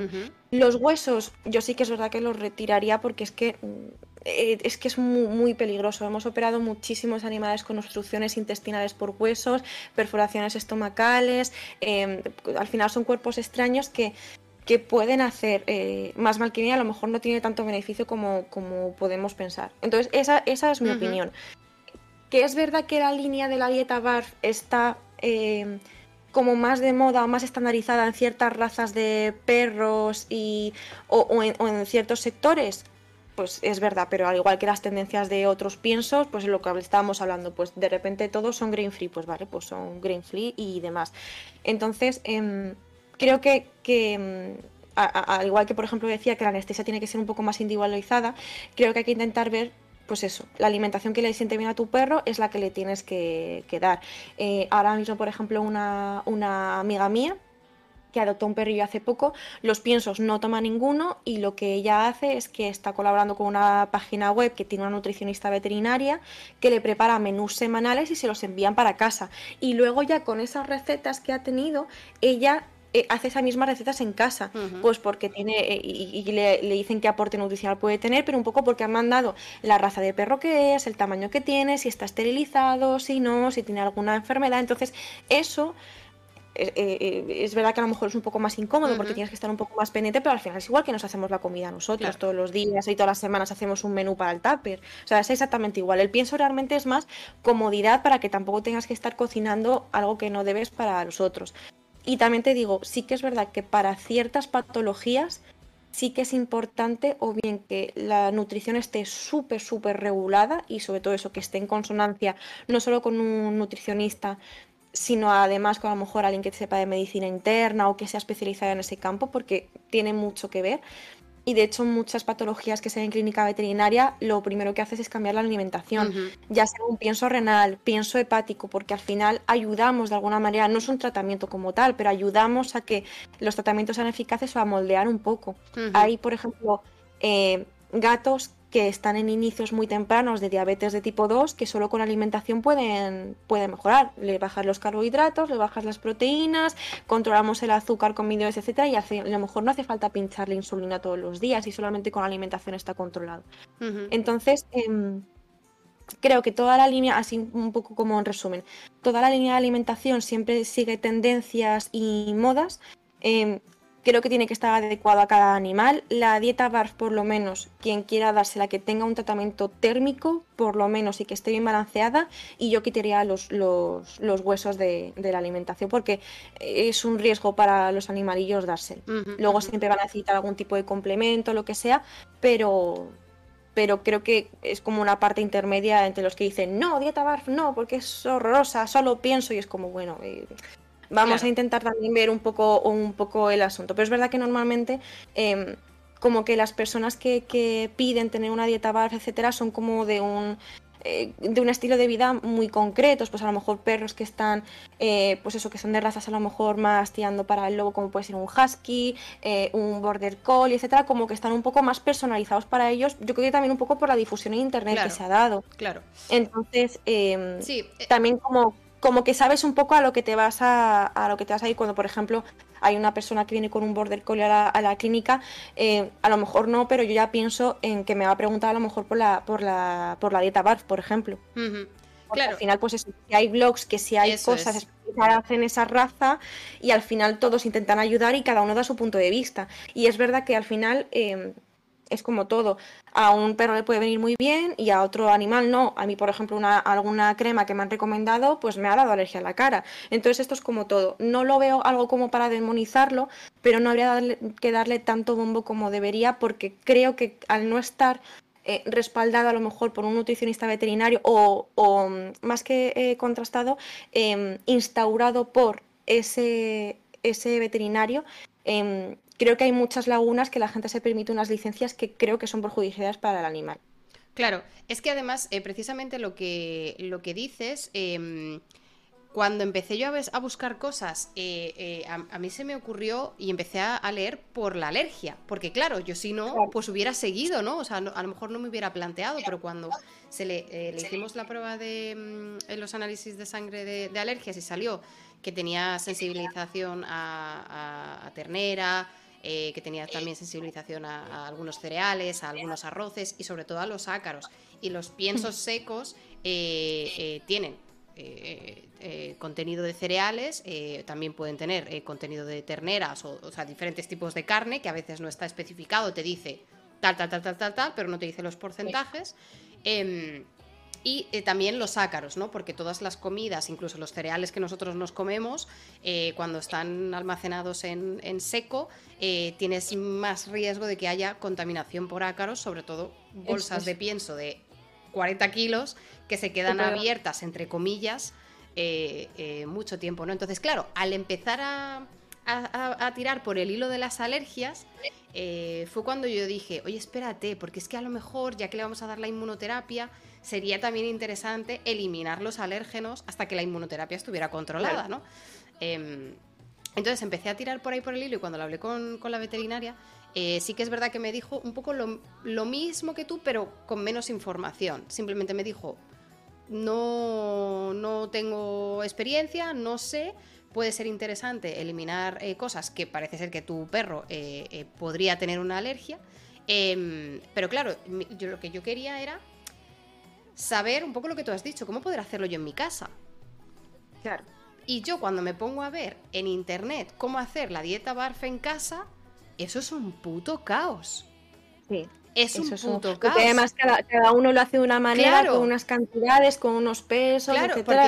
yo decía, vamos a ver, yo eh, las, que, las que a mí me parecían más, más eh, eh, sensatas desde el punto de vista de la evidencia o, de la alimentación era pues las que eran completas, ¿no? No las que eran pura carne, sino que también te incluía patatas, vegetales, pescados, ¿no? Pues de, omnívoro. Y claro, yo decía, vale, yo esto lo puedo hacer, ¿no? Yo puedo ir al supermercado, comprar un kilo de patatas, comprar un tal. Eh, algunas, algunos alimentos hay que cocerlos, porque crudos no puedes comerlos. Otros alimentos se pueden tomar crudos o, cocinados o lo que sea, pero las proporciones... Eh, yo decía, ¿cómo? ¿Qué coño? O sea, ¿cuántas patatas le he hecho? O, ¿Es lo mismo? ¿Puedo echarle batata en vez de patata? O, porque claro, muchas veces era en la categoría de verduras que tienen que ser entre un 10 y un 30%, por, me, lo, estoy inventando.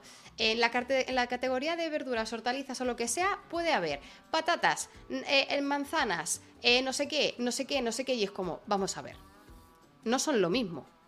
O sea, eh, sin saber yo de alimentación y de nutrición, pero no, es lo mismo, ¿no? O sea, me tendrás que decir, o por ejemplo, y si yo siempre utilizo patata porque es lo que yo tengo accesible y resulta que entonces no le estoy dando un nutriente que está en la batata eh, eh, y, que, y, que, como solamente le doy patata porque me dice que da igual darle batata o patata, pues elijo uno y a lo mejor, obviamente, a corto plazo esto no le va a causar ninguna enfermedad, ¿no? Así que un mes, dos meses, ¿no? Pero si, si yo hago esta alimentación durante seis años, pues... ¿Qué consecuencias puede haber luego a posteriori? Claro. Entonces, cuando yo empecé a buscar esta información, yo me encontraba con, cosas muy, muy, muy random, muy raras que, y ninguna respuesta.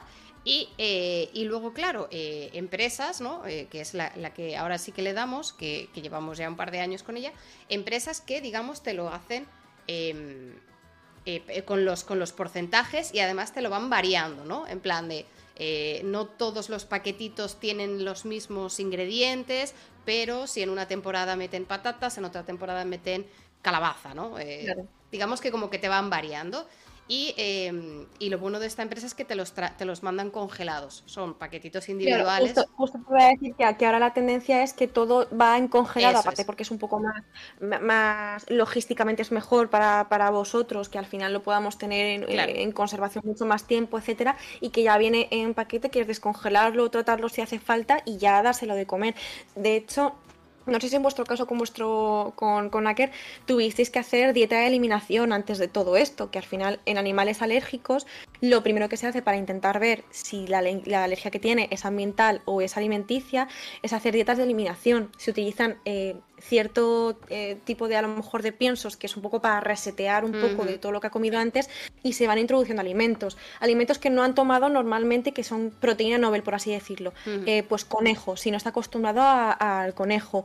Buey, aunque sea un poquito más fuerte, pero probar ciertas cosas, porque nosotros, por ejemplo, en otra clínica donde trabajaba había un bicho maltés con intolerancia a la vida, o sea, era polialérgico, eh, intolerante a cualquier alimento, que solo se alimentaba de albóndigas de conejo, porque era lo único que no le daba alergia y ni, ni que hacía que tuviera eh, cuadro gastrointestinal ni nada, solamente albóndigas de conejo.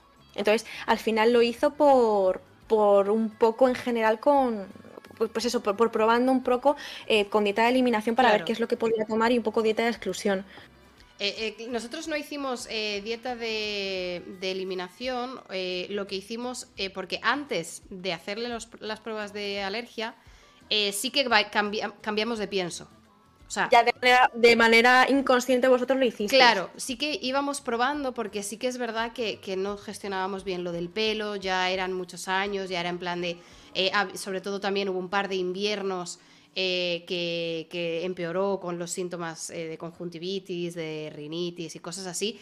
Y, y, yo ya era en plan de, esto vamos a probar a ver los piensos, porque claro, tienes un número limitado de cosas que puedes probar en, la rutina con, tu perro, ¿no? Y una de las que son más fáciles, entre comillas, es cambiar el pienso, ¿no? Entonces sí que estuvimos probando diferentes, diferentes piensos, que, eso, que tuvieran, pues eso, más contenido, no sé qué, o diferente tipo de carne, o eh, íbamos probando tal. Em, y luego ya cuando tuvimos las pruebas de alergia, eh, fuimos a la, a la, empresa esta que, que ofrece las BARF y yo fui con, los, con el test de alergia y le dije, necesito evitar esto. Sí. Y entonces me dijo, pues mira, pues la de caballo. La, que tiene la carne, o sea, el paquetito, que la carne, lo que tiene de carne es de, es de caballo, porque la otra es mixta y tiene ternera, y la otra es de solo ternera. Entonces. Incluso que, algunos piensos, perdona que te corte, eh, te dicen son exclusivamente de pescado. Y luego lees la composición y tienen ah, aceite de salmón, por ejemplo. O sea, aceite de, pollo, por ejemplo. Entonces ya no te vale. Entonces. Em, como también ahí las marcas tiene y, en general la industria eh, alimentaria tiene sus propios códigos que si tiene X porcentaje de no sé qué, pues ya se considera exclusivamente de tal. Pues entonces eso hay que mirar con muchísima lupa y es normal que haya que, estar mirándolo todo y sobre todo en un animal que tiene potencialmente alergia a, todo o no sabes a qué quiere, y quieres mirarlo. Sí que es verdad que es lo que te comentaba antes, que hay piensos hipoalergénicos o que se consideran que se llaman hidrolizados, que tienen ciertas proteínas también más nobles, pero que precisamente esa proteína está hidrolizada, está cortada en cachitos pequeños para que el animal no lo note y que ya pues se resete. Y luego de hecho han sacado como otra otra eh, línea de piensos hidrolizados que se considera analergénicos, si antes eran hipoalergénicos, ahora son analergénicos, que es que tienen el, los Dalton, creo que es la, medición de las proteínas, mucho, mucho más pequeña, de, todas, de tal forma que es que lo notan mucho menos los animales. ¿Qué pasa? no lo sabía yo. Sí, sí, sí, pues, pues eso bichealo porque eso es súper interesante, que es pues eso, como primero una criba de proteínas de un tamaño y luego otras, eh, otros piensos que la proteína la tiene todavía mucho más pequeña. Entonces pasan desapercibidas en el organismo del animal y no dan esos brotes alérgicos o ese cuadro de intolerancia, etcétera.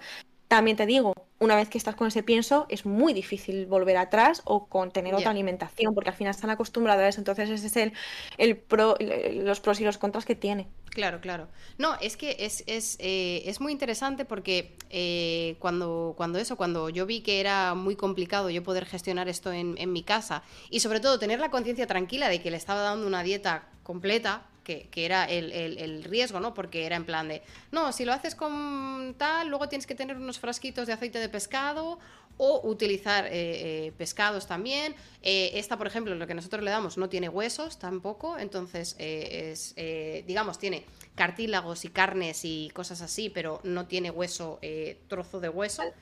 Em, entonces también me, parece, me parecía una cosa positiva y, al principio era con la intención de vamos a ir probando eh, usando unos paquetitos que ya están balanceados y si vamos bien poco a poco, pues a lo mejor lo podemos hacer nosotros en casa, pero es que todavía, o sea, eh, ya después de dos años eh, utilizando este tipo de dieta, yo todavía no, no, me siento con la capacidad de poder hacerlo yo en mi casa. Claro, porque, porque es eso, porque entiendo que hay, que hay muchos factores que yo no tengo en cuenta y que si a mí me dice, da igual espinacas que lechuga, pues perdóname que te diga, a mí no me da igual comer una espinaca que una... O sea, que, eh, no es lo mismo, es que no es el mismo producto. A lo mejor hay algunas cosas que si dices, pues mira, si te cambio la carne de ternera por la carne de caballo, al fin y al cabo, a lo mejor el porcentaje de proteína varía un poquito, pero yo lo ajusto, entonces eh, no hay ningún problema pero, pero, pero hay muchas otras cosas que yo ni idea. Entonces, em, o sea, me, alegra de que hayamos charlado de esto y que, que también eh, la realidad es que hay cosas, datos eh, controvertidos, ¿no? Hay, cosas eh, contradictorias. me parece, a mí me parece bien de, por sí que haya opciones, porque a veces es la alternativa menos dañina para tu mascota. Eh, con un seguimiento y con una información. Yo creo que, siempre es bueno tener alternativas y tener opciones. Y, bueno, y supongo que pues con el tiempo iremos viendo cómo, cómo, cómo se desarrolla ¿no? esto de, las BARF. Eh, a lo mejor en algunos casos sí que es recomendable, a lo mejor como tú has dicho, en otros casos eh, puede ser contraproducente para otras enfermedades. Eso sí que es algo que a mí me dijeron, o a nosotros nos, nos dijeron en esta visita en, a la empresa esta que las ofrece, que dijo, bueno, esto lo tenéis que ir viendo, cualquier cosa de este estilo, este estilo, este estilo, se, revierte, se para. Eso es. Claro, claro. Eh... Pues digo que mientras haya, haya un seguimiento y sobre todo un conocimiento de por qué pues esos alimentos crudos no hay que darlos, porque si no lo tomamos nosotros para, no lo tomamos las personas, tampoco se lo vamos a dar a un animal. Eh, la listeria está ahí, eh, eh, el clostridium está ahí, eh, la toxoplasmosis, que aunque no sea tanto de carne, está en verduras, también está ahí. Entonces hay que tener mucho cuidado con este tipo de, manejo de la alimentación y sobre todo también eh, en, los animales. Entonces, sobre todo es, yo creo que, un poco más a lo mejor la parte de la controversia es lo que te comentaba al principio. ¿Qué rama y qué corriente se utiliza para considerar a los, a los perros? si son puramente carnívoros porque descienden del lobo o como ya están domesticados, se consideran omnívoros y hay que darle una alimentación un poquito más variada. En este caso, lo que tú le das, yo no lo considero tanto dieta BARF, sino que es como una, dieta natural, eso sí que se puede llamar más, más, es una dieta eh, a medida natural que no es de pienso, porque eso, la BARF sobre todo es dieta cruda, huesos, etcétera, como, lo, más, lo más llamativo. Entonces, en este caso, mientras que esté balanceado, y en este caso tu perro, que es polialérgico, es que le viene estupendamente. No hay ningún problema con, con ello. Si tienes los tratamientos térmicos que son seguros para dárselo, le sienta bien a nivel de, de las enfermedades que tiene, y encima le gusta y no le hace ascos, pues para adelante con la vida. Claro. Lo que hay que ver es eso, individualizarlo más, que tenga una, unas, una, un asesor, una asesoría mm. por la parte de atrás de un nutricionista veterinario. Lo recalco mucho porque no es lo mismo la, nutrición humana que la, que la veterinaria. Un nutricionista veterinario que te pueda dar los consejos personalizados. Yo, por ejemplo, eh, no es un caso particular mío, pero sí de una compañera mía eh, que tiene a una schnauzer mayorcita de 11 años que tiene solamente un riñón y ese riñón está un poquito así asado y está con dieta natural que le ha puesto un nutricionista porque le viene bien con mejor que cualquier pienso renal y es un caso personalizado. A lo mejor yo tengo otros pacientes que con un pienso renal están estupendos porque tampoco se quieren complicar a lo mejor más la vida y porque eso le funciona y para ellos a lo mejor es más asequible económicamente. Que tampoco creo que haya mucha diferencia de precio, ¿eh? en ese sentido no creo que haya mucha mucha diferencia de una cosa con la otra. Más o menos creo que todo va a estar rondando por lo mismo. Pero pero es eso, que sea todo lo más individualizado, que, tenga los controles sanitarios, mm, por supuesto, para ellos y para nosotros, y que esté por lo menos con una asesoría detrás. Creo que eso es lo fundamental, sea bar, sea natural, sea un menú hecho, sea pienso, sea lo que sea. Claro, claro. No, es, es muy curioso porque... Em, la, la, empresa esta se, llama Barfers. O sea, quiero decir, eh, eh, se publicita como. Y ya se lo autopone. Claro, claro, es en plan de, no, no, nosotros somos Barfers, o sea, es Barf. Eh, también es cierto que tienen otras cosas, ¿no? Tienen, por ejemplo, yo qué sé, porque otra de las cosas que, claro, los, las chuches. Em, real Barfers, como los Real Fooders. Lo estaba viendo. Em, eh, otra de las cosas, claro, las chuches eh, estas empaquetadas, concentradas secas, claro, esto también tiene eh, potencialmente esta contaminación con ácaros. Entonces, claro, para esto también fuimos, ¿no? En plan de, si, bueno, si también tenían algún otro tipo de chuches o algún otro tipo de, de cosa que no estuviera seca. Entonces, por ejemplo, las barras estas de paté, eh, eso es una, es una posible alternativa, pero las barras estas de paté también pueden tener otros, otras carnes o... Eh, que, o sea, que no siempre es tan fácil, ¿no? Ir a decir, bueno, vamos a buscar alternativas, pero que... No, no es tan fácil. Pero que precisamente por eso me parece también que que al menos eh, estén estas, estas, estas opciones que, que asesoradas por un profesional puedas hacer un seguimiento, eh, como por ejemplo hicimos nosotros también con la piel ¿no? de, de Acker, la dermatitis atópica mejoró muchísimo también. Eh, eh, me imagino obviamente también por la inmunoterapia, pero esto se vio... Todo influye, al final es un compendio de cosas que hacen que todo esté bien. Claro, claro, y en el tema de, de, mm, la pérdida de pelo o, que como se rascaba o el brillo del pelo, esto sí que cambió muy rápidamente al cambiarle la dieta, por ejemplo, frente a que la, inmunoterapia hubiera tardado más, o sea, tarda más en hacer efecto, eh, eh, por ejemplo, con la conjuntivitis. Entonces, bueno, al menos, que, yo entiendo que no es el caso de todas las personas, que no todo el mundo puede permitirse considerar opciones y no todo el mundo puede permitirse tener una asesoría de, nutrición veterinaria, ¿no? Eh, entiendo que, que, no está al alcance de todos, pero, pero me, parecería me parecía interesante eh, debatir de esto y preguntarte un poco, porque sobre todo se ve mucho ahora en Internet y se ve mucha información que nos llega y, un, poco, y un poco charlar eh, desde, desde tu punto de vista me parecía, me parecía muy interesante. Sí, sí que es verdad que, que a los veterinarios cuando nos preguntan un poco con la dieta BARF, estamos un poco eh, ya sacando el yelmo y poniéndonos en escudo porque sabemos que va a ser una conversación un poco complicada, eh, precisamente por eso, por todas por, las controversias que hay, eh, no tanto falta de información, sino diversas informaciones que se van sacando por ahí, etcétera. Pero creo que hay que abrir miras en el sentido de, por ejemplo, mientras estabas hablando que no era tan fácil buscar alternativas, yo creo que, no sé si será el caso a lo mejor de alguna persona que, esté por aquí en el chat o de alguien que conozcáis, eh, un animal que tiene que tomar, por ejemplo, un gato que tiene enfermedad renal y solamente puede tomar dieta renal. Le das un pienso, no le gusta. Le das lata, no le gusta. Cambias de marca, tampoco le gusta. Cambias la textura, en vez de mousse eh, va a ser paté, tampoco le gusta. Eh, cambias a que le vas a triturar el pienso y va a ser como una especie de puré eh, y con agua tibia para que tenga un poco más de sabor. No le gusta. Dieta líquida, no le gusta. ¿Qué haces con esos animales? Pues no lo sé. Claro, entonces eh, creo que hay que abrir miras. A lo mejor es que para ese animal, si tú buscas a un nutricionista veterinario que te diga, mira, pues dale X porcentaje de carne de pescado blanco, eh, bajo en sal, no sé qué, no sé cuántos, le quitamos esto que puede tener un poco más de fósforo, etcétera, y vamos a regularlo con eso. Y a lo mejor tampoco funciona, pero tienes otra alternativa. No te puedes cerrar solamente en las marcas que conoces, etcétera.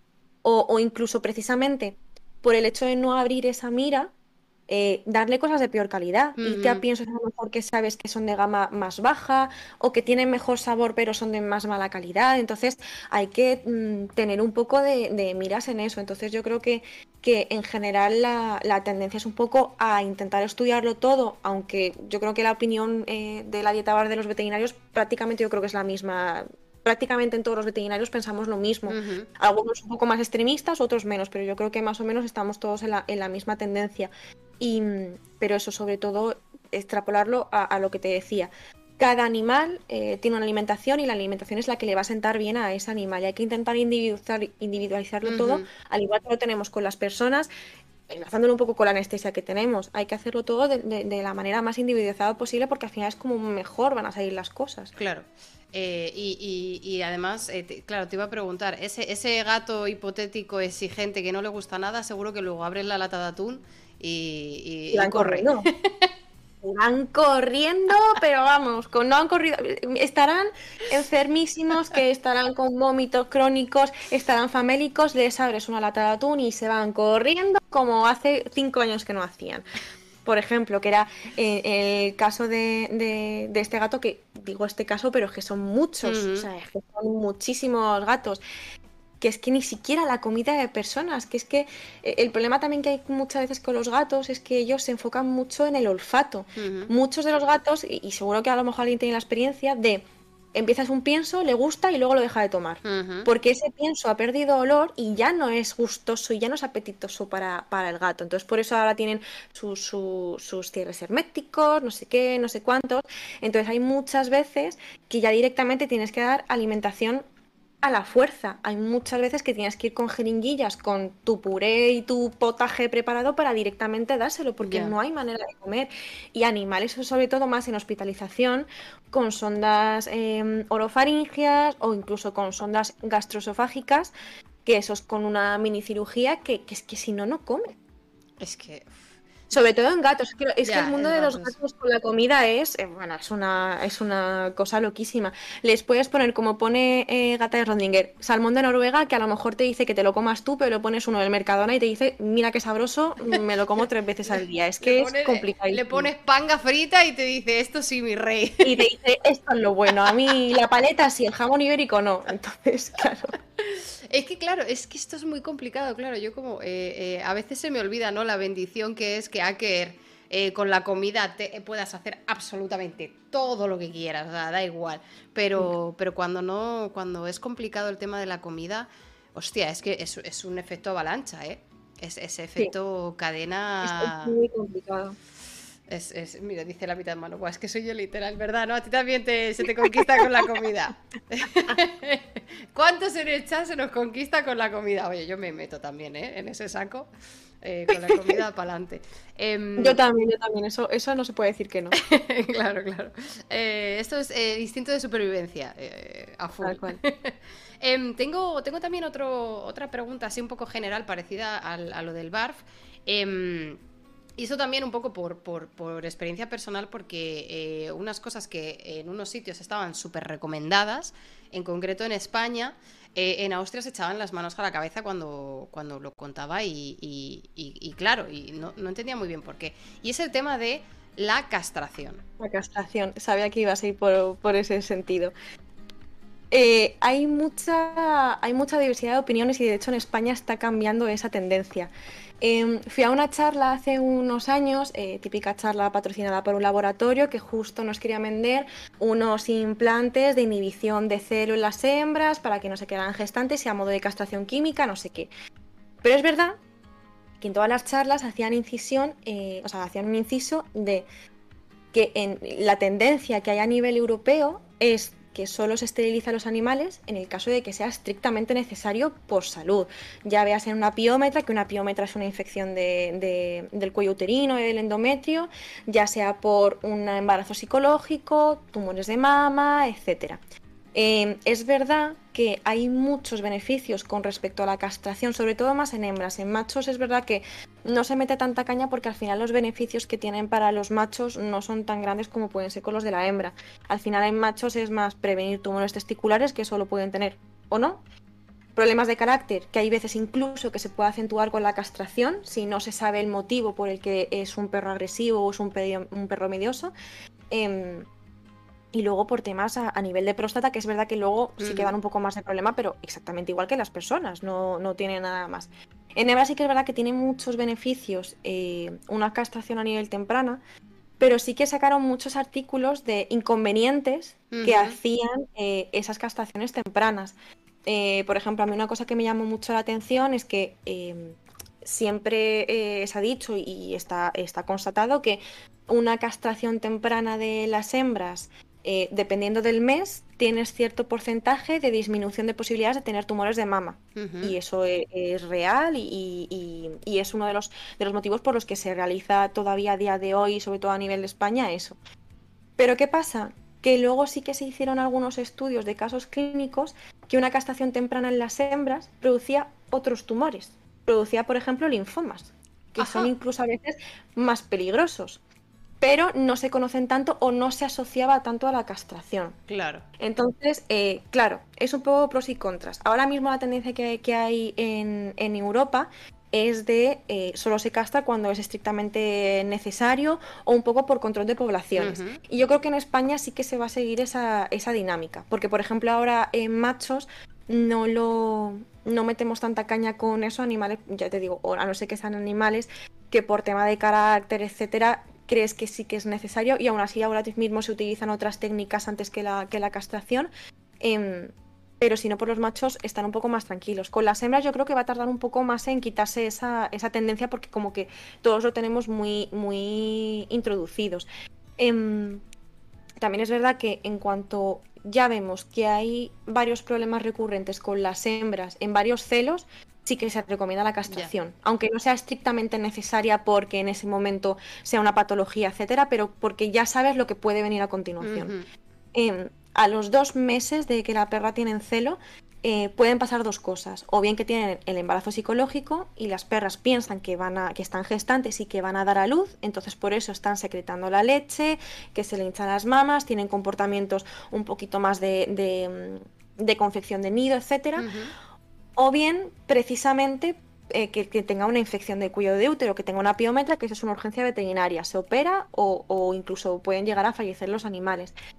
Si ya hay varias veces que han podido tener esto, esto es una tendencia que solo va a ir a más, no se va a quedar ahí. No es un caso aislado. Entonces ahí sí que se recomienda más. Y yo creo que ahora mismo eso es un poco el baremo intermedio en el que estamos los veterinarios en España. Sí que todavía hay mucha castración y sobre todo más, eh, por ejemplo, en gatas, eh, con temas de colonias, etcétera. Eso sí que está súper arraigado y de eso creo que de una de esas cosas trata eh, la ley de bienestar animal que comentábamos antes fuera del directo, pero que no sé exactamente cómo va, pero creo que va por las colonias de, gatos y las castraciones y todo.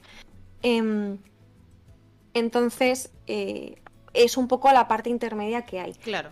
También problema, em, yo creo que en otros países está más controlada la, natalidad de los animales que aquí. Y aquí hay un poco de mm, tira y afloja con eso y por eso hay más tendencia a castrar. Precisamente porque, porque la gente si no no controla el típico gato que tienes fuera que de repente viene con una panza que lleva a lo mejor seis gatetes dentro o alguna perra de, granja o, de, o también de pueblo que ha montado un macho y no nos hemos dado cuenta y tienes seis cachorros que no sabes qué va a pasar de ellos, si los tienes que colocar, si los tienes que vender y antiguamente incluso los sacrificaban. Entonces, como creo que eso tampoco está tan bien regulado todavía, es más... Em, es lo, más fácil o lo más asequible es castrar para evitar ese problema. Claro, claro. Es que... Eh, Entonces, yo creo que, se juntan esas dos cosas, pero es verdad que la tendencia es un poco eh, a, hacer el punto intermedio, en plan de vamos a ver qué tal está, si la castración y si lo necesita y vemos cualquier indicio de, la vamos a castrar. Eh, es que, claro, entiendo que aquí eh, eh, lo, has, mencionado muy, muy, vamos, cristalinamente. hay un problema de sobrepoblación de, de, perretes y gatetes. el tema de los gatos domésticos que, pasean libremente por la calle es un tema bastante eh, dramático en algunos casos. Eh, como eso tendría que estar o podría estar eh, ayudado por una legislación que o no se toma o no se quiere tomar, la otra alternativa que queda pues es una, es una castración. Entonces entiendo que también dependiendo de la especie puede, puede ser recomendable una cosa u otra. Em, pero, pero, pero, me parece curioso en el caso de, Perretes, que fue, fue nuestro caso, a nosotros, bueno, ya fue hace eh, ocho años, bueno, siete años o hace, hace ya unos años, pero y nosotros como lo, adoptamos, hicimos el trámite de, adopción, eh, bueno, lo, cogimos de la calle, lo llevamos a un veterinario, dijo, no tiene chip, ¿os lo quedáis? Y dijimos, pues sí. sí. Eh, fue, tampoco hubo mucho más trámite que, ese, ¿no? Pero, mm, pero en ese caso, cuando lo, cuando lo empezamos a hacer el seguimiento, que le, tuvimos que hacer el pasaporte y todo, porque ya vivíamos en el extranjero, sí que para la, para la castración nosotros todavía teníamos eh, el referido en, en, Madrid, ¿no? Estábamos en contacto em, y la recomendación fue clara, castrar cuanto antes, punto pelota. Incluso hay muchas veces que si tú eh, adoptas un animal de protectora, en el contrato te viene directamente puesto como condición que hasta que antes de los seis meses, que incluso muchas veces es más temprano de lo que se debería, antes de los seis meses ese animal tiene que estar castrado. Sí.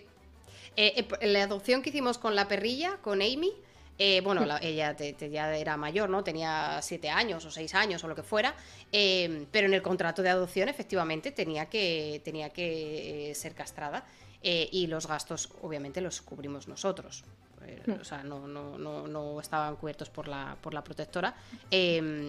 Entonces, claro, eh, yo entiendo que en el tema de refugios protectoras es una normativa por, precisamente por lo que dices, ¿no? Por este problema de sobrepoblación, problema de abandono, problemas eh, accesorios que, el compromiso de la protectora es eh, poner de su parte en, este tema, ¿no? Y al, adoptarlo, que, por, contrato, tenga que estar la castración.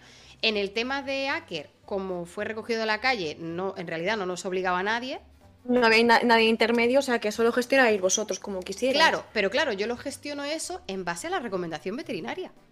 Claro. O sea, yo, yo, yo no, yo no puedo gestionar, quiero decir, yo puedo gestionar el, en base a la información que yo tengo, eh, pero, pero, pero esa información que yo tengo o me la da eh, eh, el veterinario o la veterinaria que me está tratando o me la busco de internet, quiero decir. Claro. Y es que además hay, muchas tendencias de, muchísimos ámbitos que, son súper diferentes, en, tanto en manejo como en, como en procedimientos para hacer. Em, por ejemplo, creo recordar que en Estados Unidos, me dijo una compañera que estudia ahí, ahora no, sé exactamente qué parte de Estados Unidos, pero por norma sistemática, todo perro que entra a la clínica tiene que llevar bozal y todo gato que entra a la clínica tiene que ser sedado, sistemáticamente. Entonces, claro, es una manera de trabajar un poco hardcore. Yo entiendo que tu seguridad es lo primero, que, tienes que preservar tus manos y tu manera de trabajar, porque si no, olvídate. Em, pero lógicamente, eh, si a mí me dices que viene Acker a consulta, pues yo lo voy a poner en bozal porque eh, me está diciendo que es un perro salado, que bueno, pues a lo mejor si le toco en un punto que le duele, pues me ladra, pues sí, porque le mm. estoy puteando, perdón con la expresión, pero es que le estoy fastidiando. Entonces es normal, pero entonces es una tendencia que tienen allí de decir, no, no, eh, sedación y bozal, o sea, yo no me voy a complicar la vida pero luego tiene, por ejemplo, la parte de la castración. Entonces, como, como que son puntos de vista muy diferentes y maneras de trabajar muy diferentes. Al igual que incluso con, pues eso, mismamente con los protocolos de Lismania o con protocolos de, distintas enfermedades que a lo mejor allí no se ven tanto y hacen un poco más de libre albedrío, u otros que tienen súper instaurados que allí lo tienen mucho. Entonces, también a nivel de países hay una dinámica. Normalmente la tendencia suele ir un poco en el, por el mismo eh, caudal, pero cada uno tiene luego sus, sus anexos, por así decirlo. Sí, no, eh, es muy gracioso, pero en, Austria, por ejemplo, eh, eh, Acker, que bueno, que no, conoces a Acker, pero la gente del chat ha visto mil vídeos, mil fotos y algunos del chat conocen a Acker. Eh, había sitios que, si yo le llevaba al Jun de salón, ¿no? Al, sitio donde le lavan, o sea, un, la... peluquería canina. Sí, una peluquería canina, correcto. Em, claro, yo le pedía eh, lava y corta uñas, ¿no? O sea, eh, era el combo que yo pedía. Bueno, pues había en algunas clínicas que me decían que directamente no, no lo lavaban o no le cortaban las uñas porque, eh, porque era demasiado grande y, claro, y, no lo podían gestionar y preferían no arriesgarse y en algunas clínicas veterinarias era un perro que sea más grande de X no, no los acepto. Eh, cosas que, a, mí me, a mí me chocaban bastante, ¿no? Pero, pero o sea, sí que es verdad que esto lo he visto en, en Austria y en Alemania eh, con, frecuencia. Y una, vecina que, teníamos aquí tiene un chow chow eh, y, ella me lo decía, me decía, es que eh, hay mucho, o sea, me cuesta encontrar un veterinario que acepte esta raza. Ya. O sea, es que ya, ya simplemente ves a entrar al perro y dices, no, te, vas. O sea, eh, es que, que, yo entiendo, o sea, que como tú dices, no, yo entiendo que la seguridad es lo primero, pero pero quiero decir... pero por ley sistemática, claro. Claro. por ejemplo, Yo, yo, yo sé perfectamente eh, y además con el paso del tiempo cuando conoces al paciente tú sabes quién lo tiene que llevar. Hay gente que me dice, este perro sin bozal no vas a poder tocar. Pues yo no pregunto, le pongo el bozal y ya está. O sea, si encima tú me estás avisando, mejor que mejor. Claro. Pero por regla sistemática creo que por lo menos se queda una oportunidad, igual que los gatos. Los gatos sobre todo eso, eh, de, de sistemáticamente sedar para poder manipularles, eh, yo, por ejemplo, eh, el gato que os estaba contando antes del sub, de la operación que tuvimos que hacer, etcétera, todas las veces que le habían hecho analíticas había sido con sedación. Entonces, precisamente lo que hice con la propietaria es: te vas a venir al día siguiente en ayunas a primera hora, no voy a poner ninguna cita más, va a estar tranquilo, no os voy a saludar, le sacamos sangre si podemos, si vemos que no, pues efectivamente le tenemos que sedar, pero vamos a intentarlo lo primero para no tener que hacer otra sedación encima de un animal que tiene un, riñón cascado o tiene medio funcional. Y al final con este gato lo que funciona es eso, a primera hora que está así medio dormiladillo, le cogemos entre mi compañera y yo, le ponemos una toalla en, los ojos para que no sienta ni parezca nada, le sacamos sangre y chimpún, y ya está. Entonces hay que, hay que intentar un poco. Al igual que también te digo que hay perros que yo eh, les digo a los propietarios que tienen que venir con el bozal de en casa. Porque yo no me voy a jugar a ponerle el bozal en casa. Obvio. O sea, pero ya te los vas conociendo, pero que por sistemática tiene que ser un poco así. Ya. Es un poco distinto. Y, entonces me imagino que también es eso, eh, volviendo un poco al tema de la castración, es un poco aplicable, ¿no? No tomar una medida sistemática en plan de Castraciones para todos. Coño, pues a lo mejor habrá que evaluar el caso, habrá que evaluar la situación, habrá que evaluar eh, un montón de cosas. Sí que es verdad que a nosotros se nos recomendó la castración eh, temprana eh, porque sí, en plan, porque sí. Y luego sí que es verdad que por algunos comportamientos que parecían empezar a aflorar un poco a lo mejor más territoriales o a lo mejor un poco más defensivos, sí que nos, lo recomendaron un poquito más. Pero que también te digo, ahora, a toro pasado, yo creo que esos comportamientos territoriales o defensivos eran simplemente que estaba acostumbrado a que todo el mundo por la calle le tuviera que decir algo. o sea, ahora ya a toro pasado estaba simplemente hiperactivo, hipermotivado, hiper feliz de la vida y si alguien venía a hablarme a mí paseando por la calle, él se ponía en medio. Pero no para protegerme a mí de nadie, sino para eh, que le dieran atención a él. Em, entonces, fíjate que, claro, yo en aquel momento a lo mejor sí que, sí que lo entendí como quizás estos comportamientos eh, van a mejorar con el tema de la castración. La verdad es que yo no vi muchísimo cambio, entonces luego ya al final lo atribuí a, otras cosas. Y, otra cosa que sí que quizás pudo ser una consecuencia de una castración temprana es que Aker se quedó en, en formato bebé dos años. O sea, mm, mm, mm, eh, fue todo retrasado, tema hormonal. Eh, eh, tuvimos un cachorrillo de 40 kilos, maravilloso, o sea, perfecto y precioso. Que, te quiero decir que, bueno, que todo lo malo fuera eso, que, en realidad no fue traumático, simplemente que, claro, yo, yo iba, por la calle de, uy, qué cachorro, es como tiene tres años, mi rey. Eh, pero incluso ahora, ¿no? Ahora es en plan de, qué joven, qué, qué juguetón, qué vivaracho, qué tal, y es como, tiene nueve. O tiene, o tiene ocho. Eh, entonces, claro, esto es algo, por ejemplo, que si hubiera sido necesario castrarle, porque las condiciones es, hay que castrarle temprano, esto es algo que a mí me hubiera ayudado muchísimo si me hubieran dado esta información de estos posibles efectos para yo gestionarlo o para yo decidir, ¿no? Para tener yo toda la información y decir, vale, las, cosas que me puedo evitar me compensan con las cosas que voy a, que voy a tener sí o sí. Eh, y a lo mejor haber debatido, ¿no? Con el veterinario y haber dicho, pues a lo mejor podríamos esperar un poco más a que eh, empiece el torrente de hormonas o empiece un poco tal, para eh, eh, encontrar ese, ese, ese punto, ¿no? Eh, punto medio. Ese punto de hecho, yo, yo, por ejemplo, yo no suelo castrar, a no sé que sea por algo específico, yo no suelo castrar a ninguna, a ninguna perra que no haya pasado el primer celo y que han pasado dos o tres meses desde el primer celo, porque al final no sabes luego realmente cómo reacciona. A lo mejor tiene un celo buenísimo y no pasa nada y a los dos meses está perfecta y no pasa nada, pero si de repente eh, tiene un celo malísimo, lo pasa muy mal, eh, se pone agresiva, eh, está desesperada con los perros, ataca a los perros, etcétera, pues es que ya sabes lo que tienes que hacer. ¿Qué va a pasar cada seis meses? Sí, pero van a ser seis meses de tortura. En gatas, por ejemplo, creo que la tendencia va a seguir un poco como, como estamos ahora, de, de, de seguir castrándolas igualmente, pero porque el ciclo em, estral que tienen las, las, gatas es muy diferente al de las perras. ya las gatas tienen una ovulación inducida. ¿Eso qué quiere decir? Que según la temperatura y la luz del ambiente entran en celo o no. ¿Qué pasa? Que ellas empiezan y pueden encadenar celos hasta que se aburran. ¿Que hay algo que hay algún macho que nota sus feromonas que me ha estimulado? Entro en celo. ¿Que llega la primavera, que es la época en la que todas las gatas entran en celo? Pues nos alimentamos unas con otras. Y al final, precisamente lo que hablábamos antes, el estrés que les produce todo esto y los celos tan malos que tienen algunas gatas es motivo para esterilizarlas, por el control de población que estábamos hablando. Entonces, en las gatas es verdad que yo creo que va a estar un poco más eh, más que va a costar un poco más quitarlo y yo creo que debería seguir así, ¿eh? las cosas como son. Al igual que en perras te digo que creo que vamos a seguir la tendencia del resto de nuestros vecinos europeos eh, y que poco a poco se va a estipular un poco así, en gatas yo creo que va a seguir la misma dinámica. Claro, pero por ejemplo, esto eh, en, hembras es fácil de ver, ¿no? con, aparece el primer celo o el segundo, o aparecen síntomas asociados a los celos y tal, pero en perretes y en gatetes, qué ves? ¿Comportamientos?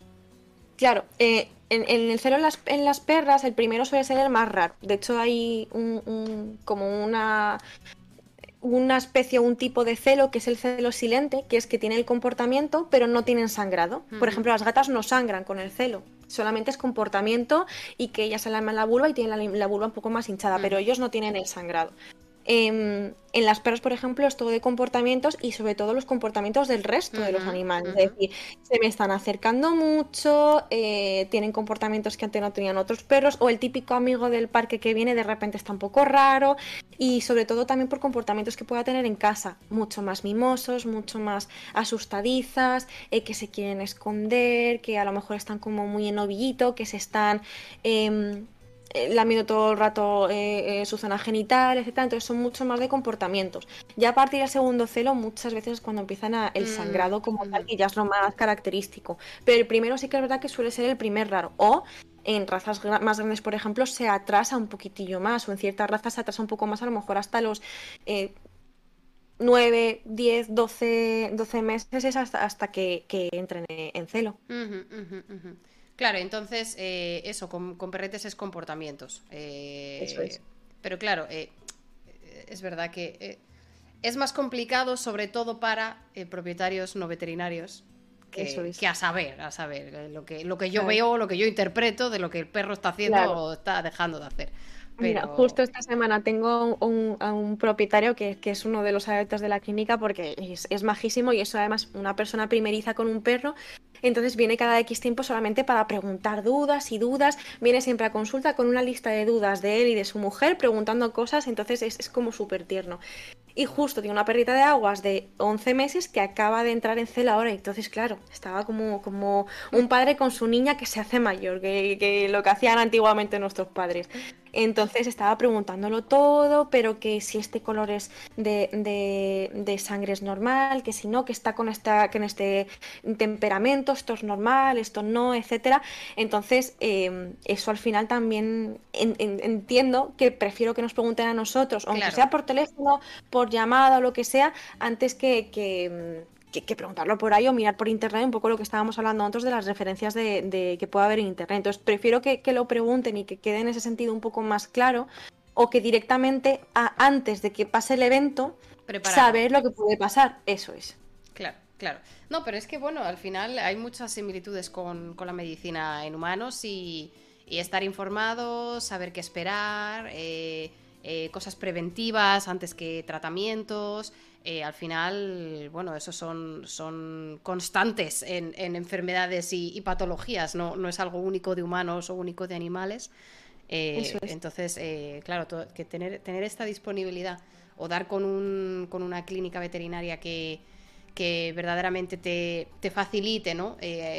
gestionar estas preguntas, estas dudas, siempre se agradece. ha habido varios además comentarios por el chat de eh, me está costando encontrar un sitio que me puedan llevar el gatete o lo que sea.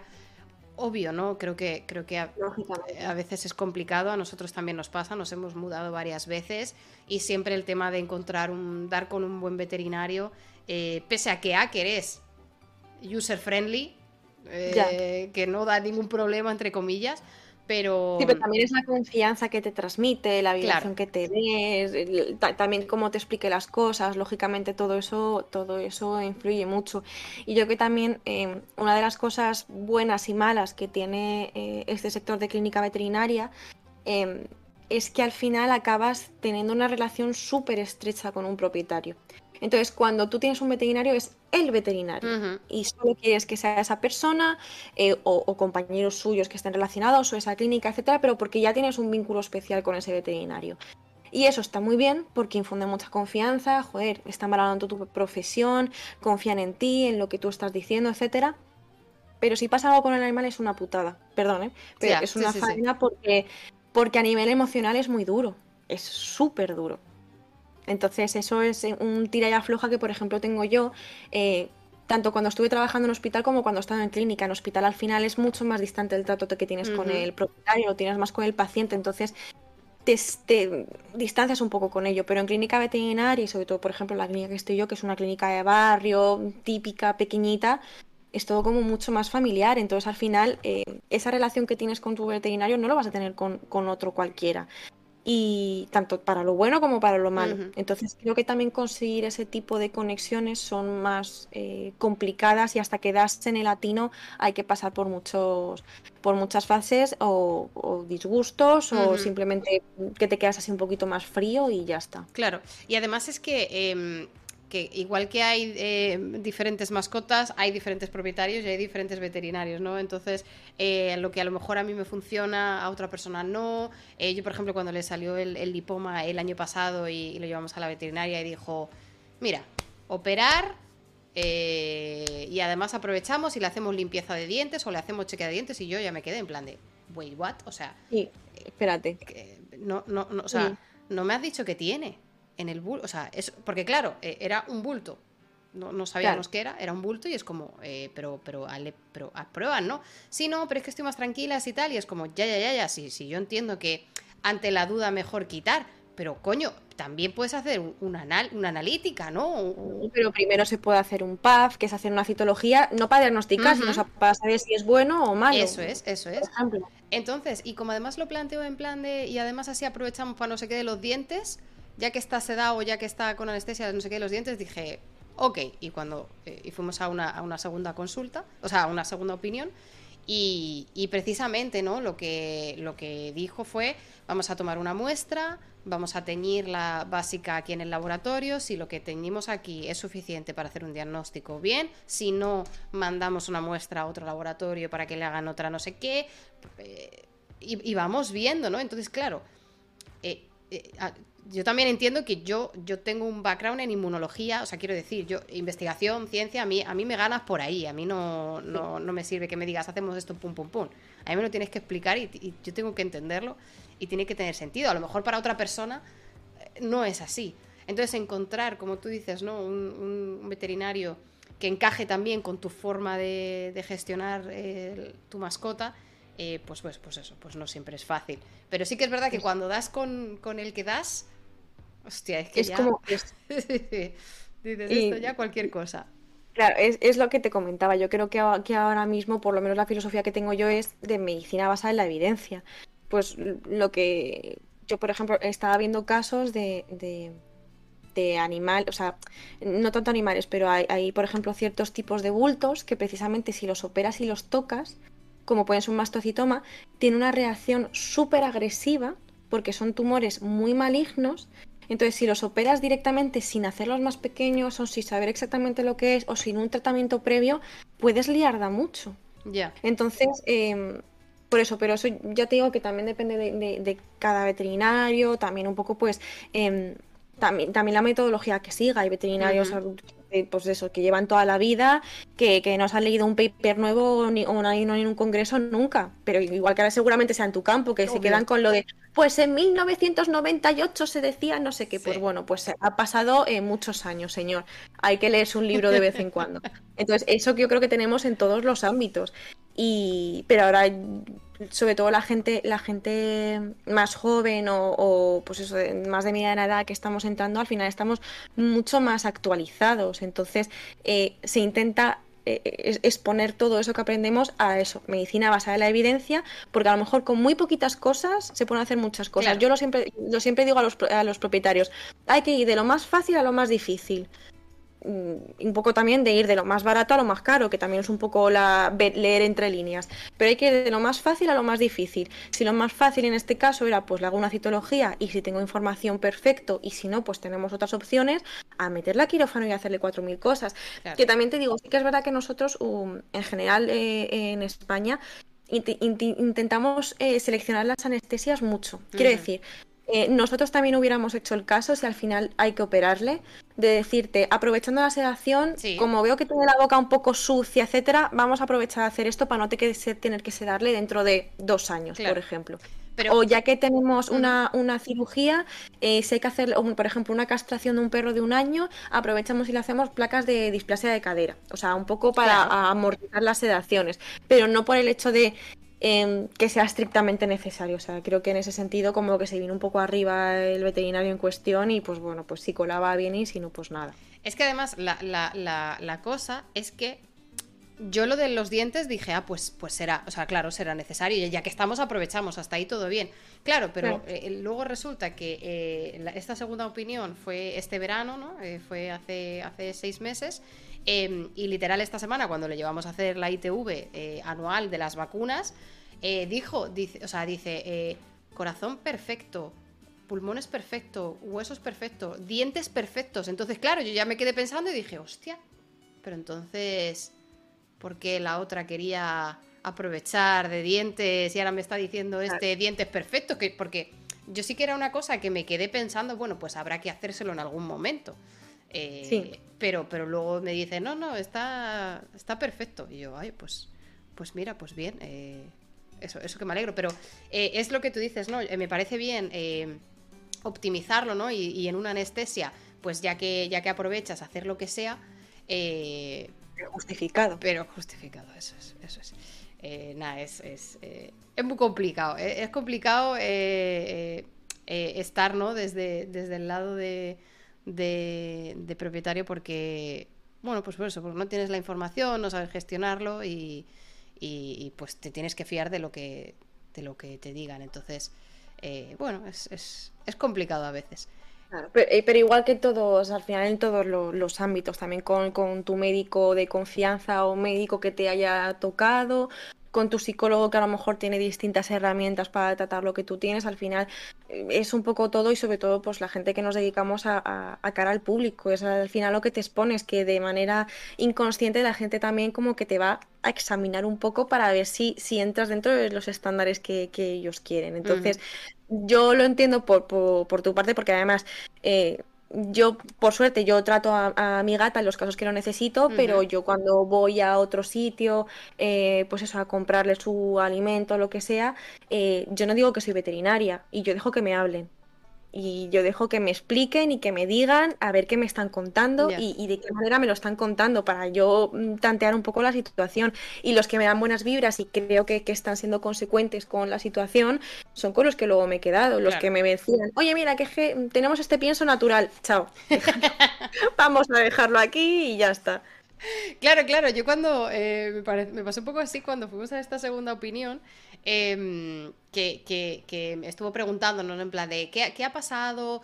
¿Puede ser que tal? Eh, y, claro, y no sé cómo salió el tema de eh, que estaba recibiendo, ah, porque dijo, ¿está recibiendo algún tratamiento o algo? Y, dije, sí, está recibiendo inmunoterapia. Lleva año y medio de inmunoterapia. Em, y claro, el veterinario dijo, ah, pues a lo mejor puede ser simplemente que nos haya absorbido, que nos haya acumulado. Y yo, no, porque yo se lo pongo aquí en la cadera y el bulto lo tiene en la tripa. O sea, quiero decir, eh, no. Y, claro, y entonces se queda así y dice, pero, pero puede ser que a lo mejor se le haya acumulado en los, en los ganglios linfáticos. Y me queda así y digo, pudiera ser, pero se lo alterno. O sea, un mes se lo pongo en un lado y otro mes se lo pongo en otro lado. Quiero decir. Que pudiera ser, que no le voy a yo llevar la... No, no, no, vayas por ahí, que no sigas por ahí. Claro, claro, pero fue como, fue como, mm, no te voy a yo llevar la contraria, pero... Y claro, ya se quedó así mirando y dice, e-, eres, er-", me dijo, no eres veterinaria, digo, no, soy inmunóloga. Y entonces ya fue como, vale, vamos a hablar en otro, En otro, en otro ámbito, ¿no? En plan de, vale, pues eh, nos vamos haciendo, pero precisamente lo que tú dices, ¿no? Claro, yo no voy diciendo, oye, soy inmunóloga, sé que mi perro está con inmunoterapia porque se la pongo yo y si casi se la diagnostico yo, no, yo, yo voy a ver qué me cuenta, pero si me empiezas a, a, tirar, pues entonces ya vemos. Eh, ya, ya, nos gestionamos.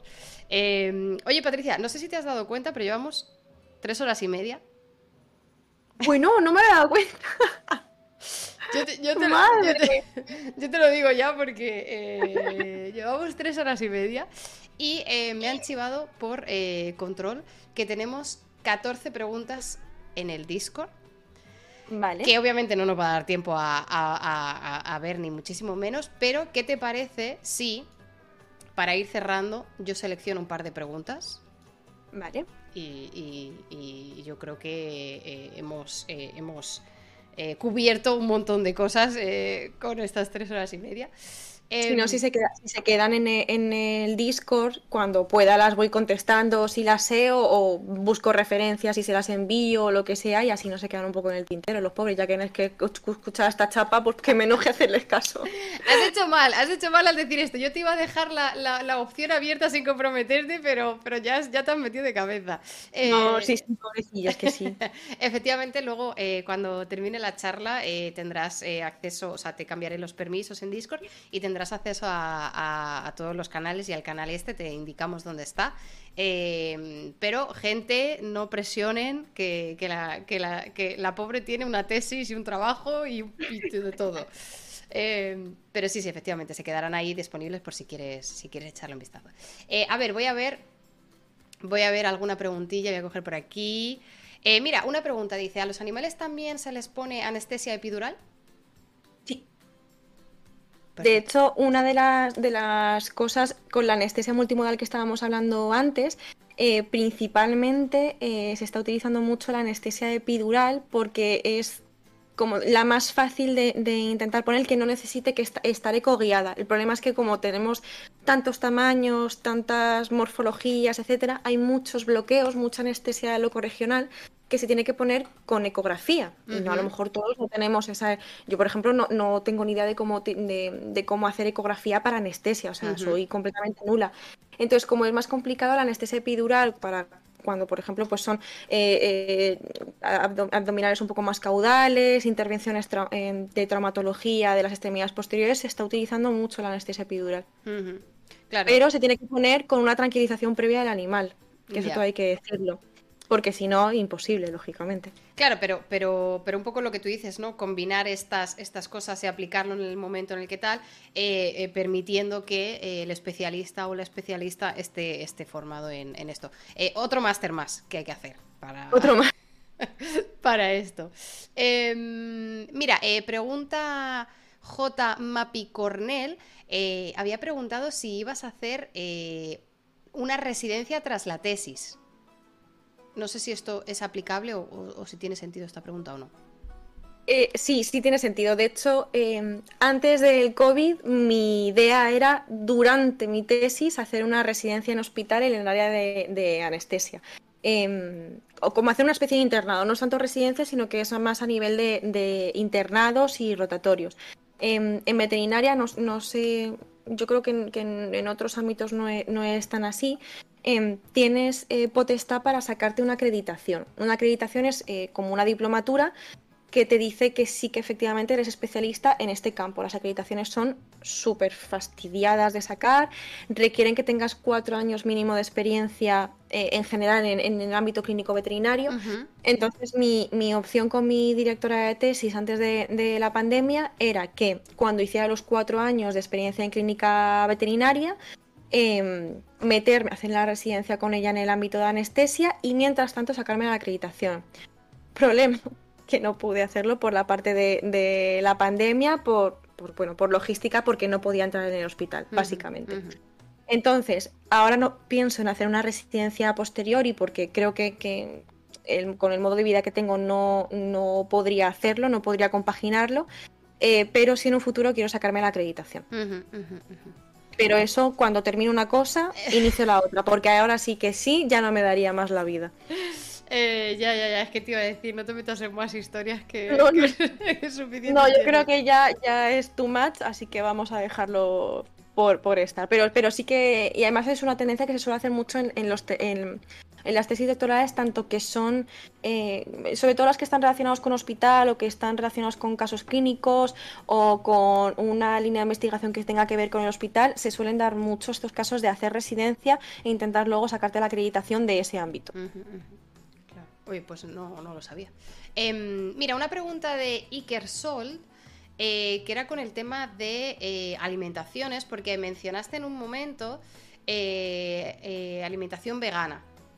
No me acuerdo exactamente en qué contexto, pero pregunta, dice, sí, dice, sin tener ni idea ni vallas, o sea, lo pregunta desde, desde la curiosidad, una dieta vegana o vegetariana con los aminoácidos necesarios suplementados, eh, en principio no tendría que suponer un problema similar a las dietas eh, veganas o vegetarianas que hay en humanos, o, o en este caso no sería sustitutivo.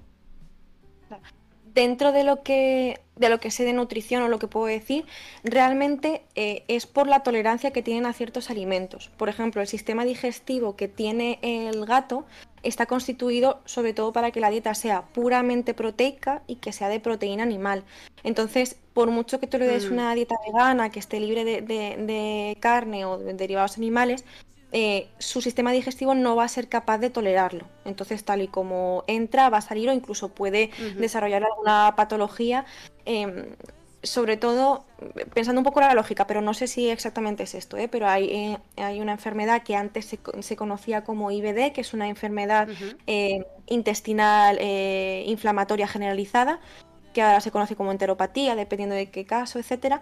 Entonces, seguramente eso es un cuadro que se podría presentar en- en- sobre todo en los gatos. En los perros, ya te digo, tienen un- una adaptación un poco distinta, pero aún así su sistema digestivo, por ejemplo, eh, no tolera los lácteos, no tienen enzimas. Cuando son cachorritos sí que tienen la lactancia, pero a partir de los dos meses, tres de vida, cuando ya han destetado, ya no son capaces de tolerar los lácteos porque no tienen la lactasa. Entonces, esto pasará seguramente con varios de, lo- de los componentes que a lo mejor pueden tener pues algunas eh, verduras, algunas legumbres, etcétera.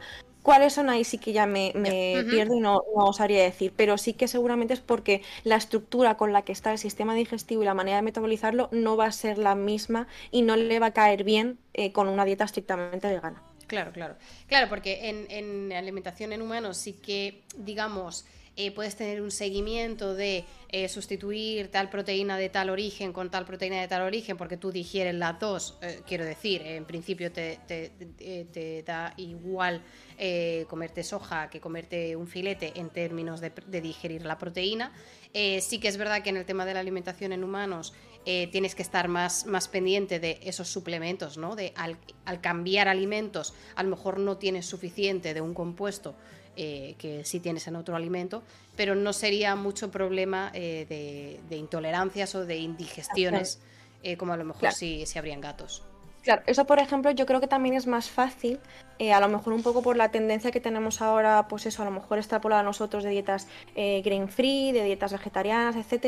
Eh, yo creo que si lo extrapolamos, por ejemplo, al revés, un conejo que es estrictamente herbívoro, que le diéramos una dieta cárnica. Un animal que es la base de su alimentación es el heno. Y tiene que tenerlo, en el 70% de su dieta tiene que tenerlo. Luego se puede complementar con otras frutas y verduras, pero fundamentalmente es heno. Si tú a un conejo le das algo de origen animal, tiene hilo paralítico, que es que separa su sistema digestivo y se van. Entonces, a lo mejor con ese ejemplo es un poco lo que se extrapola con los perros y los gatos con, con- con su sistema digestivo, por así decirlo. Al igual que pueden ser, pues eso, los, los caballos que son herbívoros y además los, los caballos con las dietas son súper estrictos porque tienen mucha tendencia a desarrollar cólicos y además es fulminante en los caballos. Entonces yo creo que a lo mejor viéndolo de la otra perspectiva es un poco más fácil de entender. Que, por eso, porque al final eh, tendemos también los propietarios a humanizar Claro. un poco a los animales. Entonces, yo creo que, que también esta pregunta va un poquito por eso, porque si lo pensamos, por ejemplo, con el conejo, nos parece obvio, en plan de no le voy a dar carne a un conejo, porque tiene que tomar heno, Claro. tiene que tomar alfalfa y, y la hoja de la, de, de la zanahoria. Pero a lo mejor mm, visto con, con eso, con ese filtro que tenemos, puede ser que, que nos cueste un poco. Entonces yo, yo creo que va también un poco por ese sentido. No, no, y además que tiene sentido que obviamente es muchísimo más fácil eh, humanizar al gato eh, por el tipo de relación que tienes con, con el gato que, Claro. que humanizar a, a la cobaya. Eh, Eso es. Yo tuve una cobaya y mi cobaya era más humana que algunos humanos que he conocido en mi vida, o sea, también te lo digo. No lo descarto absolutamente para nada, ya te lo digo. Eh, Visto lo que hay, no te, te ¿a lo compro, sí? vamos, tal cual. sin, sin conocer a mi cobaya, ya viendo los humanos, ya te lo crees. Exacto.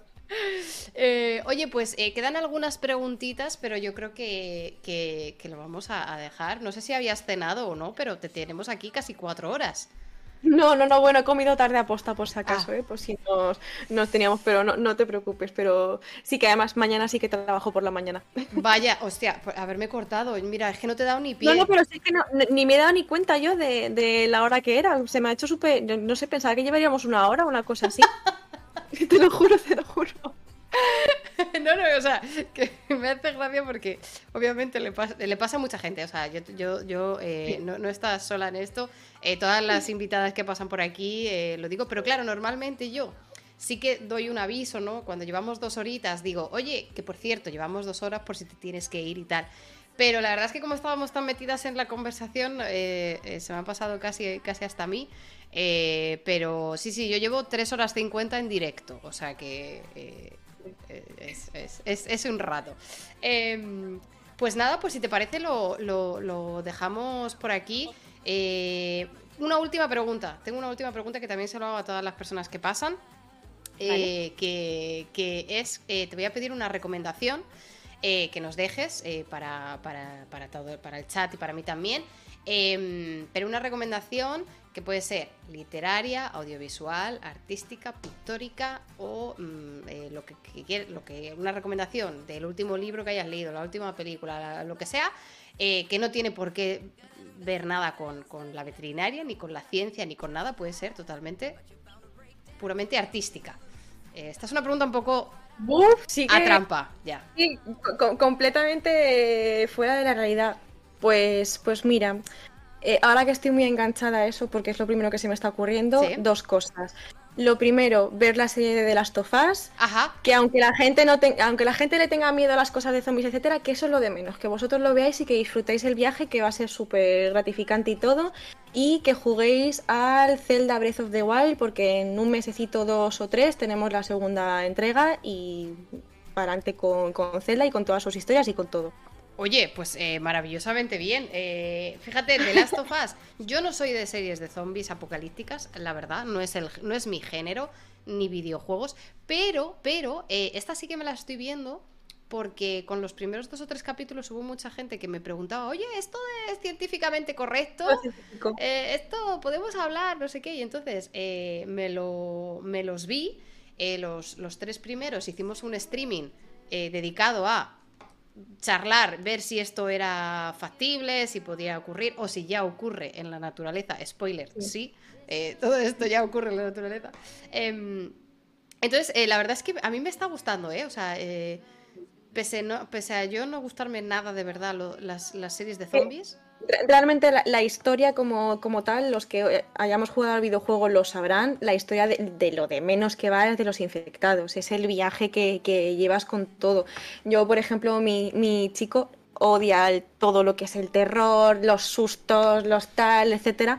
Y, y yo lo que estoy haciendo es que me veo los capítulos antes y cuando va a venir algún sustillo, luego cuando lo veo con él le aviso, pero porque tiene que disfrutar de ese viaje y de la historia y de cómo está todo, etcétera. Entonces, es lo de menos. Pero también te digo que si puedes jugar al juego, que te juegues al juego. Porque es verdad que hay muchos cambios que están haciendo y de hecho eh, hay muchos cambios que están haciendo con respecto a que sea más eh, certero científicamente. Porque en el juego hay muchos cambios, bueno, esto lo, lo habrás visto tú si has estado estudiando de, de esto, pero todos los cambios que están viendo es para que científicamente tenga más coherencia de lo que hubo en el videojuego. Entonces ya solamente por eso se merece todos mis dineros. Oye, pues eh, ahí queda la recomendación de serie y la recomendación de videojuego del, del Zelda. Yo tengo que confesarte, no he jugado a ningún Zelda. Te, te lo tengo Bueno, que yo este, este fue el, primer- el primero que jugué porque nunca he tenido Nintendo y a partir de este ya soy fan de todas las sagas de Zelda, me he visto todos los a toda la gente jugar, me he leído todas las cosas, tengo mangas de Zelda, tengo absolutamente de todo, o sea que yo hasta ahora mismo estoy con Zelda y con Link, que me voy hasta, hasta la estratosfera con ellos. Oye, pues ahí, ahí queda, me lo, me lo apunto a la lista cuando acabe el Hogwarts Legacy, porque yo le estoy pegando fuerte, fuerte, fuerte al Hogwarts Legacy. Eh, entonces, eh, la verdad es que ahora, ahora me tiene enganchadísima, pero eh, lo añadimos a, la lista. Información. Sí, sí, sí, sí, es, es, tenso, tenso. Em, y nada, y, muchísimas gracias, Patricia, de verdad ha sido un placer. Muchísimas, muchísimas gracias por, por dedicar tu tiempo, tus conocimientos, además sobre todo tu tiempo, que, preciado es, eh, escaso y, hay que valorarlo y hay que agradecerlo.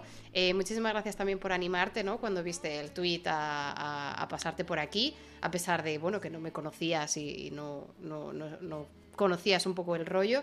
Em, te lo agradezco de verdad y, eh, y nada, que muchísimas, muchísimas gracias de verdad, Patricia, un placer. Pues gracias a, ti, a vosotros, a la gente que también apoyáis estas cosas, que también, pues la divulgación científica hay que intentar hacerla de la manera más amena para la gente y si yo puedo aportar mi granito de arena para que la gente entienda más la veterinaria y que pues eso, pues que se sepa realmente también todo, todo lo que ofertamos para la sociedad, en la salud pública y todo, bienvenido, bienvenido sea. Y gracias a vosotros, lógicamente, por pues decirme que, que, sí a todos los mensajes que tenéis y dijiste, oye, tú que eres interesante, vamos. No, joder. que eso también se agradece, Jolín. Es, un placer, la verdad. Eh, un, privilegio de tener, de verdad, haber, haber podido, ¿no? Eh, incluso decir que sí a tantas personas de, de, ramas tan variadas, porque eso es, eso es riqueza. Para, para, eso que me llevo yo, ¿no? Yo para mi casa, pero, pero para la plataforma y para la gente es, es lo ideal, así que Así que nada, eh, un placer. Em, pues nada, eh, nos despedimos. Estamos en contacto, Patricia. Eh, mucho ánimo con la tesis. Gracias. Y si quieres compartir cuando, cuando salga algo o si encuentras algún, algún paper interesante, algún estudio, pues mira, esto de lo que hablamos el otro día, aquí está. Pues tenemos el Discord, acogemos toda, toda la información y, y nada, y estamos, ya digo, estamos en contacto. Perfecto, pues muchísimas gracias por, por darme la oportunidad y todo. Nada, un placer, un besazo. Nos vemos, Patricia. Hasta luego, chicos, gracias a todos. Chao, chao. Pues, pues ya estaría. Eh, un aplauso. Un aplauso gigante desde el chat y desde aquí a Patricia.